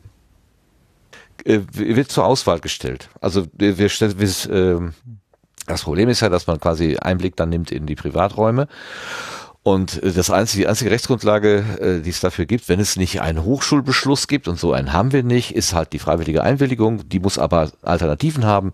Deswegen haben wir gesagt, wir bieten als Alternative an, in einem Raum der, äh, der, der Universität zu schreiben oder eben zu Hause, aber damit muss man sich eben beobachten lassen. Ist alles total windschief. Ist nicht schön. Ist alles nicht schön. Und alles juristisch nicht wirklich durchdekliniert. Also. Kommt, kommt wahrscheinlich auf die Klausur an. Also ich kenne das so ein bisschen von technischen Lehrgängen halt, die halt auch grundsätzlich online schon ausgelegt sind. Und da schreibst du halt komplett andere Klausuren. Also das ist halt mehr so ja. auf Zeit ausgelegt und wenn dann nicht wirklich eine andere Person vor dem Bildschirm äh, sitzt, dann kannst du das nicht erledigen. Also auch nicht mit quasi Hilfe eines Dritten, weil die, die Zeit, die er braucht, um dir das beizubringen, äh, zu lange ist. Und danach halt so ein kurzes äh, Video- oder Audio-Interview, ähm, ob du das, also quasi mit ein paar Fragen. Und ich kenne da einige ähm, Lehrer und Professoren, die halt sagen, wenn ich zwei Minuten äh, mit einem Schüler quasi rede äh, oder mit einem Student, dann habe ich heraus, ob der das Ding selber geschrieben hat oder nicht. Ja, und, das glaube ich ähm, mhm. Genau. Und das ist, denke ich, auch ganz, äh, also insofern für die äh, Studenten und für die Schüler wesentlich interessanter, weil dann haben sie direkt Feedback, wo eben halt der, äh, der Professor oder der, äh, die Person sagen kann, das und das solltest du dir nochmal anschauen. Hm. Den Rest kannst ja. du eh gut, weil genau das Feedback fehlt halt üblicherweise bei so Remote Learning. Na gut, wenn du eine größere Gruppe halt betreuen, also versorgen musst und mehrere, mehrere größere Gruppen, dann ist das mit der mündlichen Prüfung natürlich wieder eine Kapazitätsfrage, ob du das geregelt bekommst oder ob du dann doch nicht auf eine Schriftform zurückgreifst ähm, und dann, wenn die Leute nicht kommen dürfen, weil die Seminarräume vom Land äh, dicht gemacht sind, äh, also hm. wir könnten einzelne öffnen, aber wir können jetzt nicht äh, große Menschen unterbringen. Und das, das ist alles und dann ändert sich ja auch diese Schutzverordnung alle paar Wochen wieder, dann gibt's wieder ein bisschen mehr Spielräume, dann gibt's wieder weniger Spielräume. Also die Hochschulen sind im Moment äh, gerade nicht zu beneiden, also zumindest diejenigen Stellen, die dafür diese Abläufe irgendwie gerade stehen müssen äh, ich bin da manchmal auch ein bisschen vorschnell und sage, ja, aber das muss man doch so und so machen und so und so. Und äh, ich merke dann aber in der Diskussion, dass mir dann irgendwie dann doch drei wichtige Argumente äh, nicht bewusst waren, die dann dagegen oder dafür gesprochen haben. Und da muss man sehr sensibel vorgehen. Also ja, dieses Proctoring ist echt ein Problem. Und äh, man, man, also es gibt Universitäten, die kaufen sich einfach so einen, so einen Dienst ein komplett und sagen, ja, hier, Dienstleister, Auftragsverarbeitung, alles gut. Ob das dann alles so gut ist, haben wir dahingestellt, weiß ich auch nicht. Ich finde die Idee der Open Book Klausur, also du kannst ja alle Quellen benutzen. Es geht mir gar nicht darum, dass du irgendwie äh, was auswendig schreibst, sondern es geht mir um den Zusammenhang, den du halt baust. Oder eben, ähm, das macht auch eine andere Hochschule, dass sie sagt, wir machen alle Klausuren auf das Niveau einer Hausarbeit.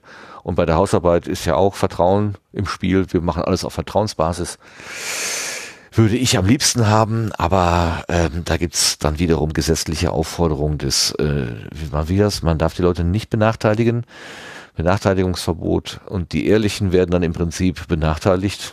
Das kann man auch wieder nicht durchgehen lassen. Also ich habe da Diskussionen schon gehabt. Ist alles nicht so einfach. Ich fand so Klausuren, ähm, also habe ja jetzt dann auch zumindest ein paar Prüfungen halt gemacht, jetzt auch die letzten Jahre. Davon war der Großteil halt online. Ähm, beziehungsweise vor Ort dann ein Durchklick-Test. Also da hättest du auch sagen können, den kann ich auch zu Hause machen. Ne? Also ob ich jetzt das Moodle äh, vor Ort aufmache oder ob ich das Moodle bei mir zu Hause am Heimrecher aufmache, macht dann auch keinen großen Unterschied. Ähm, weil dann ne, genau das ähm, zum, zum Tragen kommt, was äh, der Clemens vorhin gesagt hatte.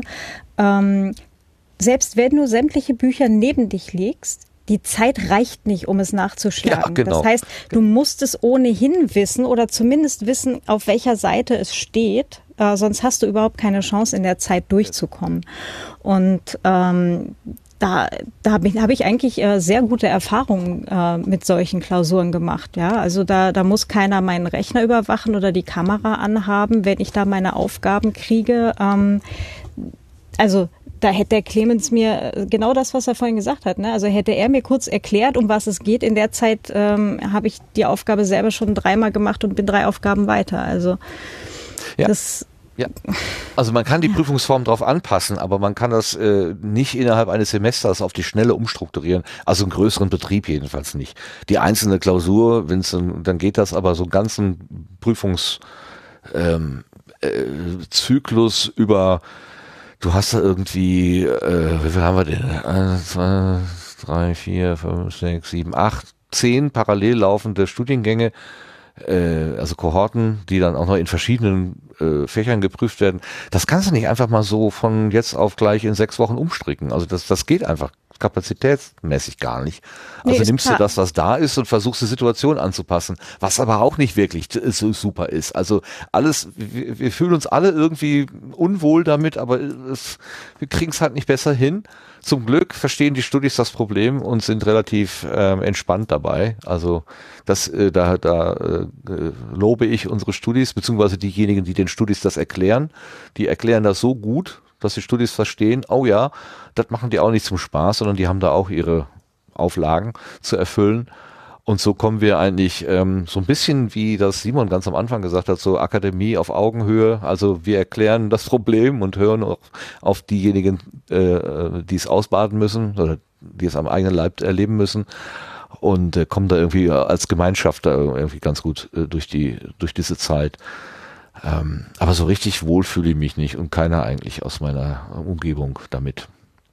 Und der, der Begriff, ich finde den, ich finde den irgendwie bedrohlich und, und, und, und ich, ich assoziiere negativ bei Proctoring. Das klingt irgendwie so nach unangenehmer ärztlicher Untersuchung. Ähm, bin ich ganz bei keine, dir. keine Details.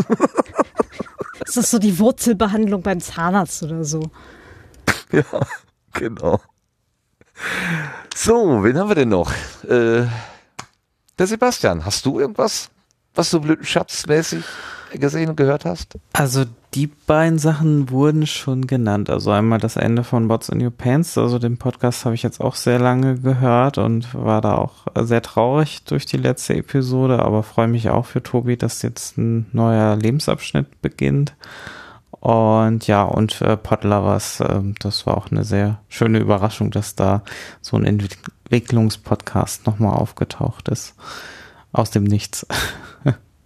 Ja, stimmt. Ne? Eigentlich so naheliegend, äh, dass man sich, und man fragt sich auch, äh, warum ist der Tim Pritlaff nicht dabei? Aber gut, er lässt äh, einfach, also oder die, die, die Sache hat sich verselbstständigt sozusagen. Geht eigene Wege. Sehr gut, sehr gut, sehr gut. Ähm, bei What's in Your Pants noch vielleicht als kleiner, als kleines Bonbon. In der letzten Episode haut der Tobi noch mal einen raus. Also da kommt noch mal ein Thema hoch. Äh, ich musste auch noch mal schlucken. Also es äh, geht mit einem, ja, äh, noch mal emotional ans Herz gehenden Thema zu Ende. So, mehr will ich aber nicht sagen. das ist ein gutes Stichwort. Ähm, ich könnte jetzt auch aufhören zu reden, weil wir nämlich am Ende unserer Sendung sind, und das mache ich jetzt auch, aber nur wenn ich hier äh, vernünftig Schluss gemacht habe. So, wir haben heute gesprochen über wie kann ich eine Veranstaltung, die eigentlich Präsenz braucht, die das unmittelbare, den unmittelbaren menschlichen Kontakt braucht, die das Spontane, das Ungeplante braucht, wie kann ich die ins Internet übertragen, wo eigentlich die Dinge eher ein bisschen distanziert sind, geplant, nüchtern. Was kann man da tun? Und wir haben schöne Beispiele gehört. Der Simon hat uns aus seiner Praxis ein paar sehr, sehr schöne Beispiele genannt. Und dafür möchte ich mich ganz, ganz herzlich bei dir bedanken, Simon. Dankeschön. Hab mich gefreut, gerne. Aus technischer Sicht sehr, sehr wunderbar ergänzt. Äh, nicht nur ein Platzhalter für Claudia, also es ist nicht nur ähm, so wie du hast das Handtuch ausgelegt, damit sie hinter ihren Platz einnehmen kann, ähm, sondern du hast aus, aus deiner Perspektive des Entwicklers und des äh, Veranstalters der Privacy Week auch sehr schön nochmal aufgegriffen und ergänzt. Deshalb Dankeschön dem Clemens. Danke auch, hat Spaß gemacht. Super. Komm gerne öfter wieder, wenn die Claudia im Seminar ist irgendwo. Aber schön, dass du noch den Weg hierher gefunden hast, Claudia, so auf dem letzten Drücker, äh, dass du deine Kraft, die letzte Kraft des Tages dann doch noch im Sendegarten verbracht, äh, äh dem gegeben und geschenkt hast, ähm, mit wichtigen Beiträgen den weißen Männern nochmal ein bisschen den Kopf gerade gezogen. Das ist wichtig und richtig und dafür ganz herzlichen Dank dafür. Ja, ähm, immer gerne. Und angefangen hatte ich mit dem Dank an den Sebastian und ich möchte auch mit dem Dank an den Sebastian enden. Denn ähm, äh, aus unterschiedlichen Gründen wäre diese, dieses, diese Episode möglicherweise heute gar nicht, hätte sie gar nicht stattgefunden, wenn er nicht äh, groß äh, in die Planung mit eingestiegen wäre und an, an den richtigen Stellen die richtigen Dinge getan hat, hätte, äh, dann hätten wir heute wahrscheinlich nichts aufgezeichnet, aber er hat äh, das getan und dafür sei ihm ganz, ganz herzlich gedankt. Dankeschön, Sebastian. Ja, gerne.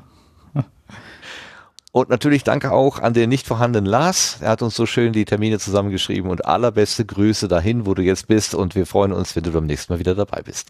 Danke auch dir.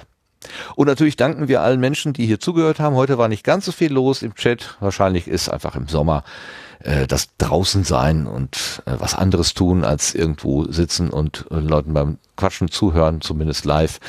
Ähm, was ja, nicht so attraktives. Ich denke nicht, es liegt, lag an den Gästen, denn die haben so wunderbar und schön erzählt. Das Thema war ein bisschen nerdig, aber das darf ja durch, durchaus auch gerne mal sein. Wir sind ja hier auch ein, äh, ja, ein, ein offener, ein offener, offener, wie, wie haben wir das vorhin genannt? Lagerfeuer, ein offenes Lagerfeuer, wo jeder sein Thema so mitbringen kann. Aber äh, allen Dank allen, die jetzt hier live zugehört haben und auch den drei, vier, fünf Leuten, die was in den Chat geschrieben haben. Dankeschön dem Sascha, dass er kaum, wo er da war, mich schon wieder korrigieren konnte. Ich hatte Unsinn erzählt. Und es ist so wichtig, äh, dass da Menschen sind, die darauf aufpassen, dass ich keinen Unsinn erzähle. Dankeschön also dafür. Aber auch danke für alle, die Podcasts so nutzen, diesen Podcast auch so nutzen, wie er eigentlich gedacht ist, nämlich als Konservenangebot. Ähm, zu hören, wann immer äh, man die Gelegenheit dafür verspürt. Bei den drei Ps, die wir letztens gelernt haben, ähm, was war es noch? Putzen, das, das, das war Pumpen und, das war das dritte? Wisst ihr das noch? Hab schon vergessen. Müssen wir nachhören. Also, Hausaufgabe fürs nächste Mal rauskriegen, was waren nochmal die drei P und damit wir das machen können, gehen wir jetzt in die Nacht. Und ich sage nochmal Danke an alle, die dabei gewesen sind. Bis zum nächsten Mal. Tschüss zusammen. Tschüss. Tschüss. Tschüss. Tschüss. Schönen Abend.